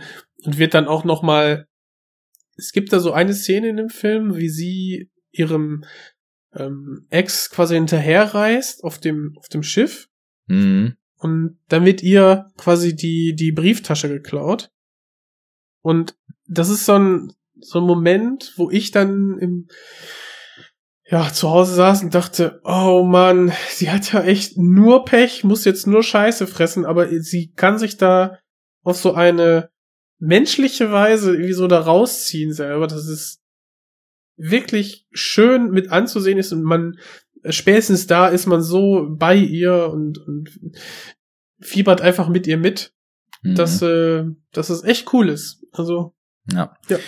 Was wirklich ein bisschen schade ist, dass das so die Art Film ist. Ich meine, ich konnte ihn sogar im Kino sehen, aber in einem Saal, der halt nicht größer war als mein Wohnzimmer, sage ich mal. Also es war jetzt zwar nicht hier unsere kleine Lodderbast in Hannover, den habe ich tatsächlich in Berlin gesehen, äh, im Hackischen Höfe Kino, hm, ähm, aber auch so in einem der kleinsten Säle da. Keine Ahnung, acht Reihen, A, acht Sitze, so nach dem Motto. Und die Bilder, die er macht, die wären halt wirklich für so ein Astor Main Room 500 Sitzplätze, 300 Quadratmeter Leinwand oder am besten IMAX Größe gemacht, weil was du dieses Verhältnis von Größe, ich will gar nicht wissen, wie einen das erschlägt, wenn man das dann in der Kinoprojektion wirklich auf einer Mhm. großen Leinwand sieht. Ich glaube, da ist die Intensität, mit der diese Bilder auf einen wirken können, auch noch mal um einiges krasser.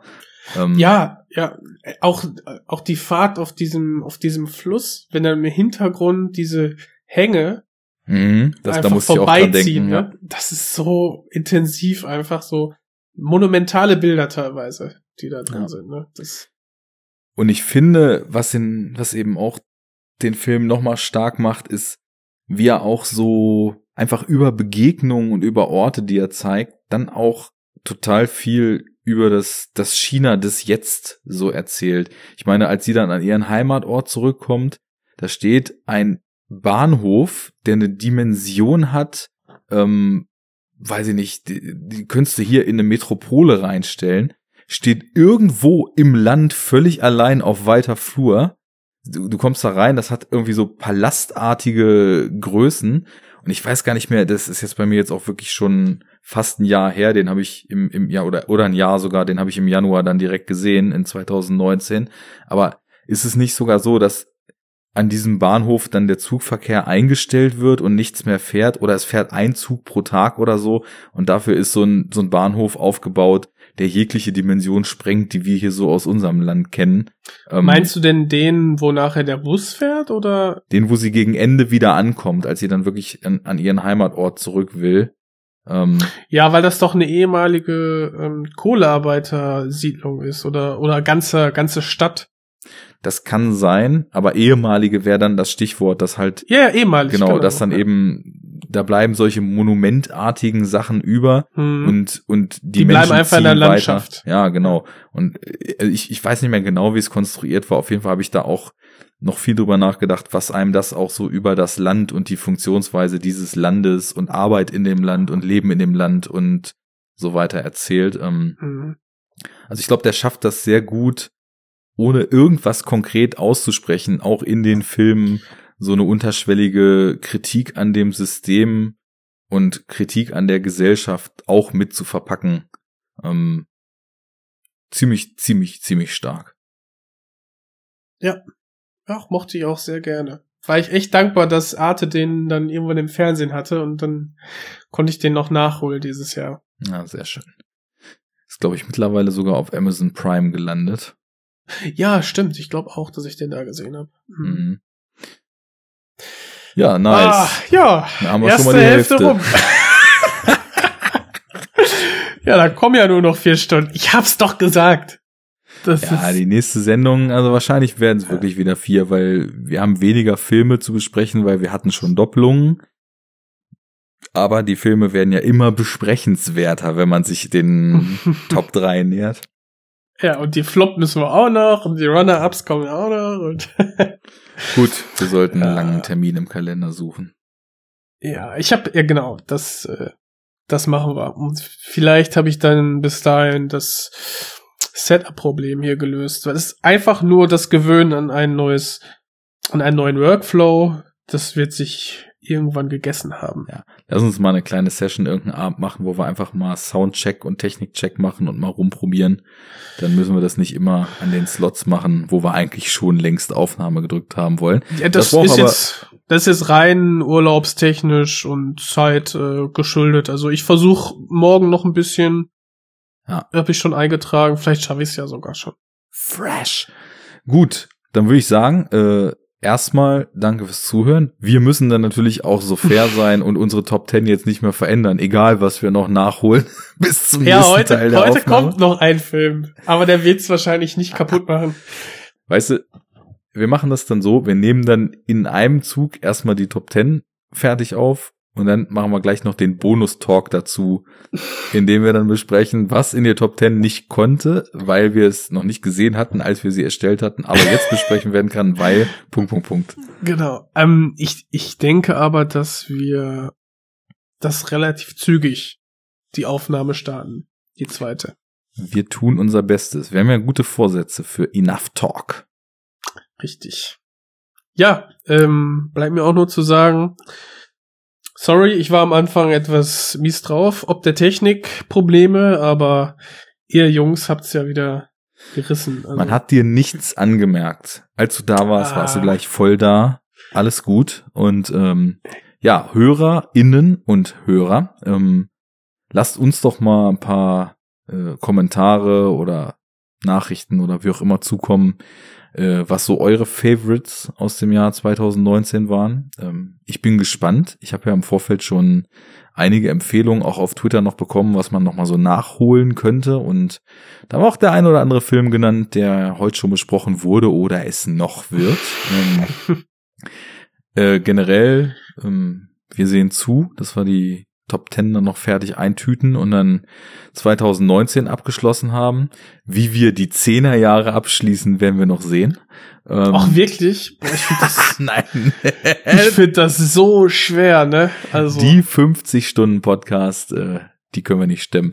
Aber naja, also zumindest ähm, die zweite Hälfte hierzu wird's geben. Äh, in der Zeit, ja, über Kommentare freuen wir uns, über Feedback freuen wir uns, dass ihr eingeschaltet habt, ist natürlich sowieso schon mal der Hammer. ähm, wenn ihr was zurückgeben wollt und sagt, das Gesabbel made my day, auf unserem Blog gibt's Links zu Patreon, gibt's Amazon Wishlists bei den Credits von dem Podlove Webplayer, wo man unsere Links drin findet. Gibt Links zu unseren Social Media Profilen enoughtalk.de.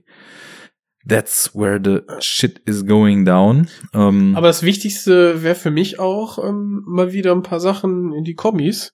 Vor allem, welche, welche Filme wir vielleicht gar nicht ähm, berücksichtigt haben, so in welche, wie du schon sagtest, so Sleeper-Hits, die man irgendwie übersehen hat, die richtig gut waren dieses Jahr.